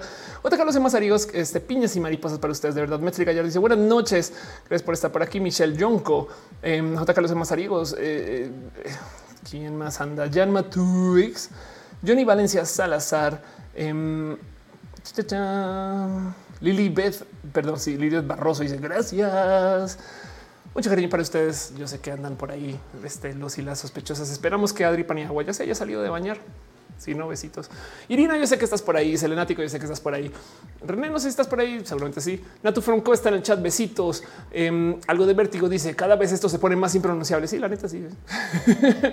Linda Luna dice ya Denise, linda Luna para ustedes. Fernando dice que ya sacarlo mi sistema. Claro que sí, sácalo todo. Eh, no está leer. Sentía que madre ya me aceptaba hace unos días. Salió con un comentario criticando a un chico trans. Chale. Lo siento mil de verdad, pero aquí te tenemos mucho cariño. Eh, de paso, tenemos un anuncio tuyo pendiente, pero cuando suceda, sucederá. A qué me 007 dice mi mires para respaldar la información. Exacto. wow. Total. Sofía León dice a dónde nos vemos mañana. Mañana nos vemos. Va a buscar aquí el póster nomás para que este quede súper presente. Yo voy a estar buscando dos colectivas mañana. Vamos a ver cómo logro ejecutar eso. Pero la primera es esta. Eh, ahí se los dejo 15, 30 horas esquina de Florencia debería pasar la reforma. Y la segunda es la conectiva Asnic Pepper, Peperina que eh, ya cambiaron los datos, eh, pero nomás busquen a Sneak Pepper. Y yo, porque yo ya había puesto una respuesta a este con la, la, actualización, porque no es porque ya no la tengo. Qué locura. Estoy segura que la había publicado en otro lugar, pero bueno, como sea, aquí está. Esta es la otra que voy a estar buscando. Ok, es un espacio, una espacia libre de terfismo y nos vamos a ver mañana si están. Si no, ya saben, soy alta, me van a ver desde lejos. y la marcha de Asnic, claro que sí. 5 de Riz Mimi también sirve para desfragmentar la cabeza. La palabra es fragmentar. No escuché hace mucho tiempo. Besitos a Fernando Landeros, Wichi Ali, a J. Calas, Emma Sariego, eh, a Denise Rojas por un 8M más, inclusive a Dari Caris. Está pronto chat. Los que andan queriendo moderar, manden mensajito. Julio César Sol Zavala, besitos. Guille Mendoza, eh, Serina dice aquí ando, ando echando el Animal Crossing. Qué chido. Muy bien. Eh, también Leticia Rivera, Pat Beak, eh, vamos a seguir dando escruda a esto. Está también en el chat por ahí este Wendy, Tania Love, eh, Ángel Michael Boria, besitos también otra vez, Great Dragon y Sax Miau de 9012. Eh, sigo dándole eh, mamá reponga el Ramstein, así se llama, te llamas tú en YouTube, le estoy muerto, Mar HM, em, Edgar Samaniego, tu diosa del pop, Liz Vela. MMM, la gente chida que está en el Patreon, todos besitos. La gente chida que está suscrita, todos besitos. Sepan que les tengo el fondo de mi corazón. Gracias por sus abrazos. Irina dice: Recuerden que todos nos cuidamos de la bandita mala onda mañana la marcha. Exacto. Y también recuerden que si ven algo que no les gusta, pueden salir. Y ya también me explico como que entren, vayan, se toman la selfie y vuelven. Pato Sánchez está en el chat. Buenas noches. Buenas noches. Le quiero súper, súper nomás dar un agradecimiento chido y bonito a la gente chida del team de moderación. Este se les tiene en el fondo del corazón y encima del corazón. Caro Uva, Uriel Montes, Fabián Ramos, Monse Tutix, el hígado de pato aflicta, Gama Volantis. Gracias por su amor y su cariño por ser parte de esto. Descansen, descansen. También está en el chat ok, Iriana Castillo. No sé si es Irijana o Iriana, pero gracias por pasar por acá.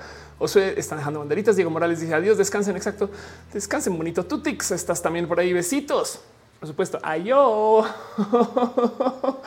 Gracias. Nos vemos la próxima semana. Marchen eh, con chido y si no, hacemos que la marcha sea chida. Lidia Hernández dice adiós. Besitos. Se te quiere un chingo también, se les quiere. La marcha en Guadalajara es mañana o el miércoles. Mañana, no? Vamos a nomás corroborar eso rápido porque tengo por aquí, creo que tengo por aquí la de Guadalajara también. Tengo la de Yucatán. Sí, todos son el 8M. Todas las marchas son el 8M si no es, y aquí está, ok, no más por dejarlo eh, en, en, mostrado. Esta es la incluyente. Eh, 8 de marzo, no que no olvidamos, nunca nos fuimos. Eh, 3 pm, glorieta de les desaparecidos rumbo a la antimonumenta en Plaza Imelda Virgen. Mañana, 8 de marzo, 3 pm, contra todas las violencias. Esta me la pasaron diciendo, esta es trans incluyente. Si no lo es, avisen desde ya. Pero aquí está. No está ese, creo que sí está súper, súper el caso. Se les quiere un chingo. Nos vemos la próxima semana. Nos vemos con todo lo que venga. y esas cosas. Bye.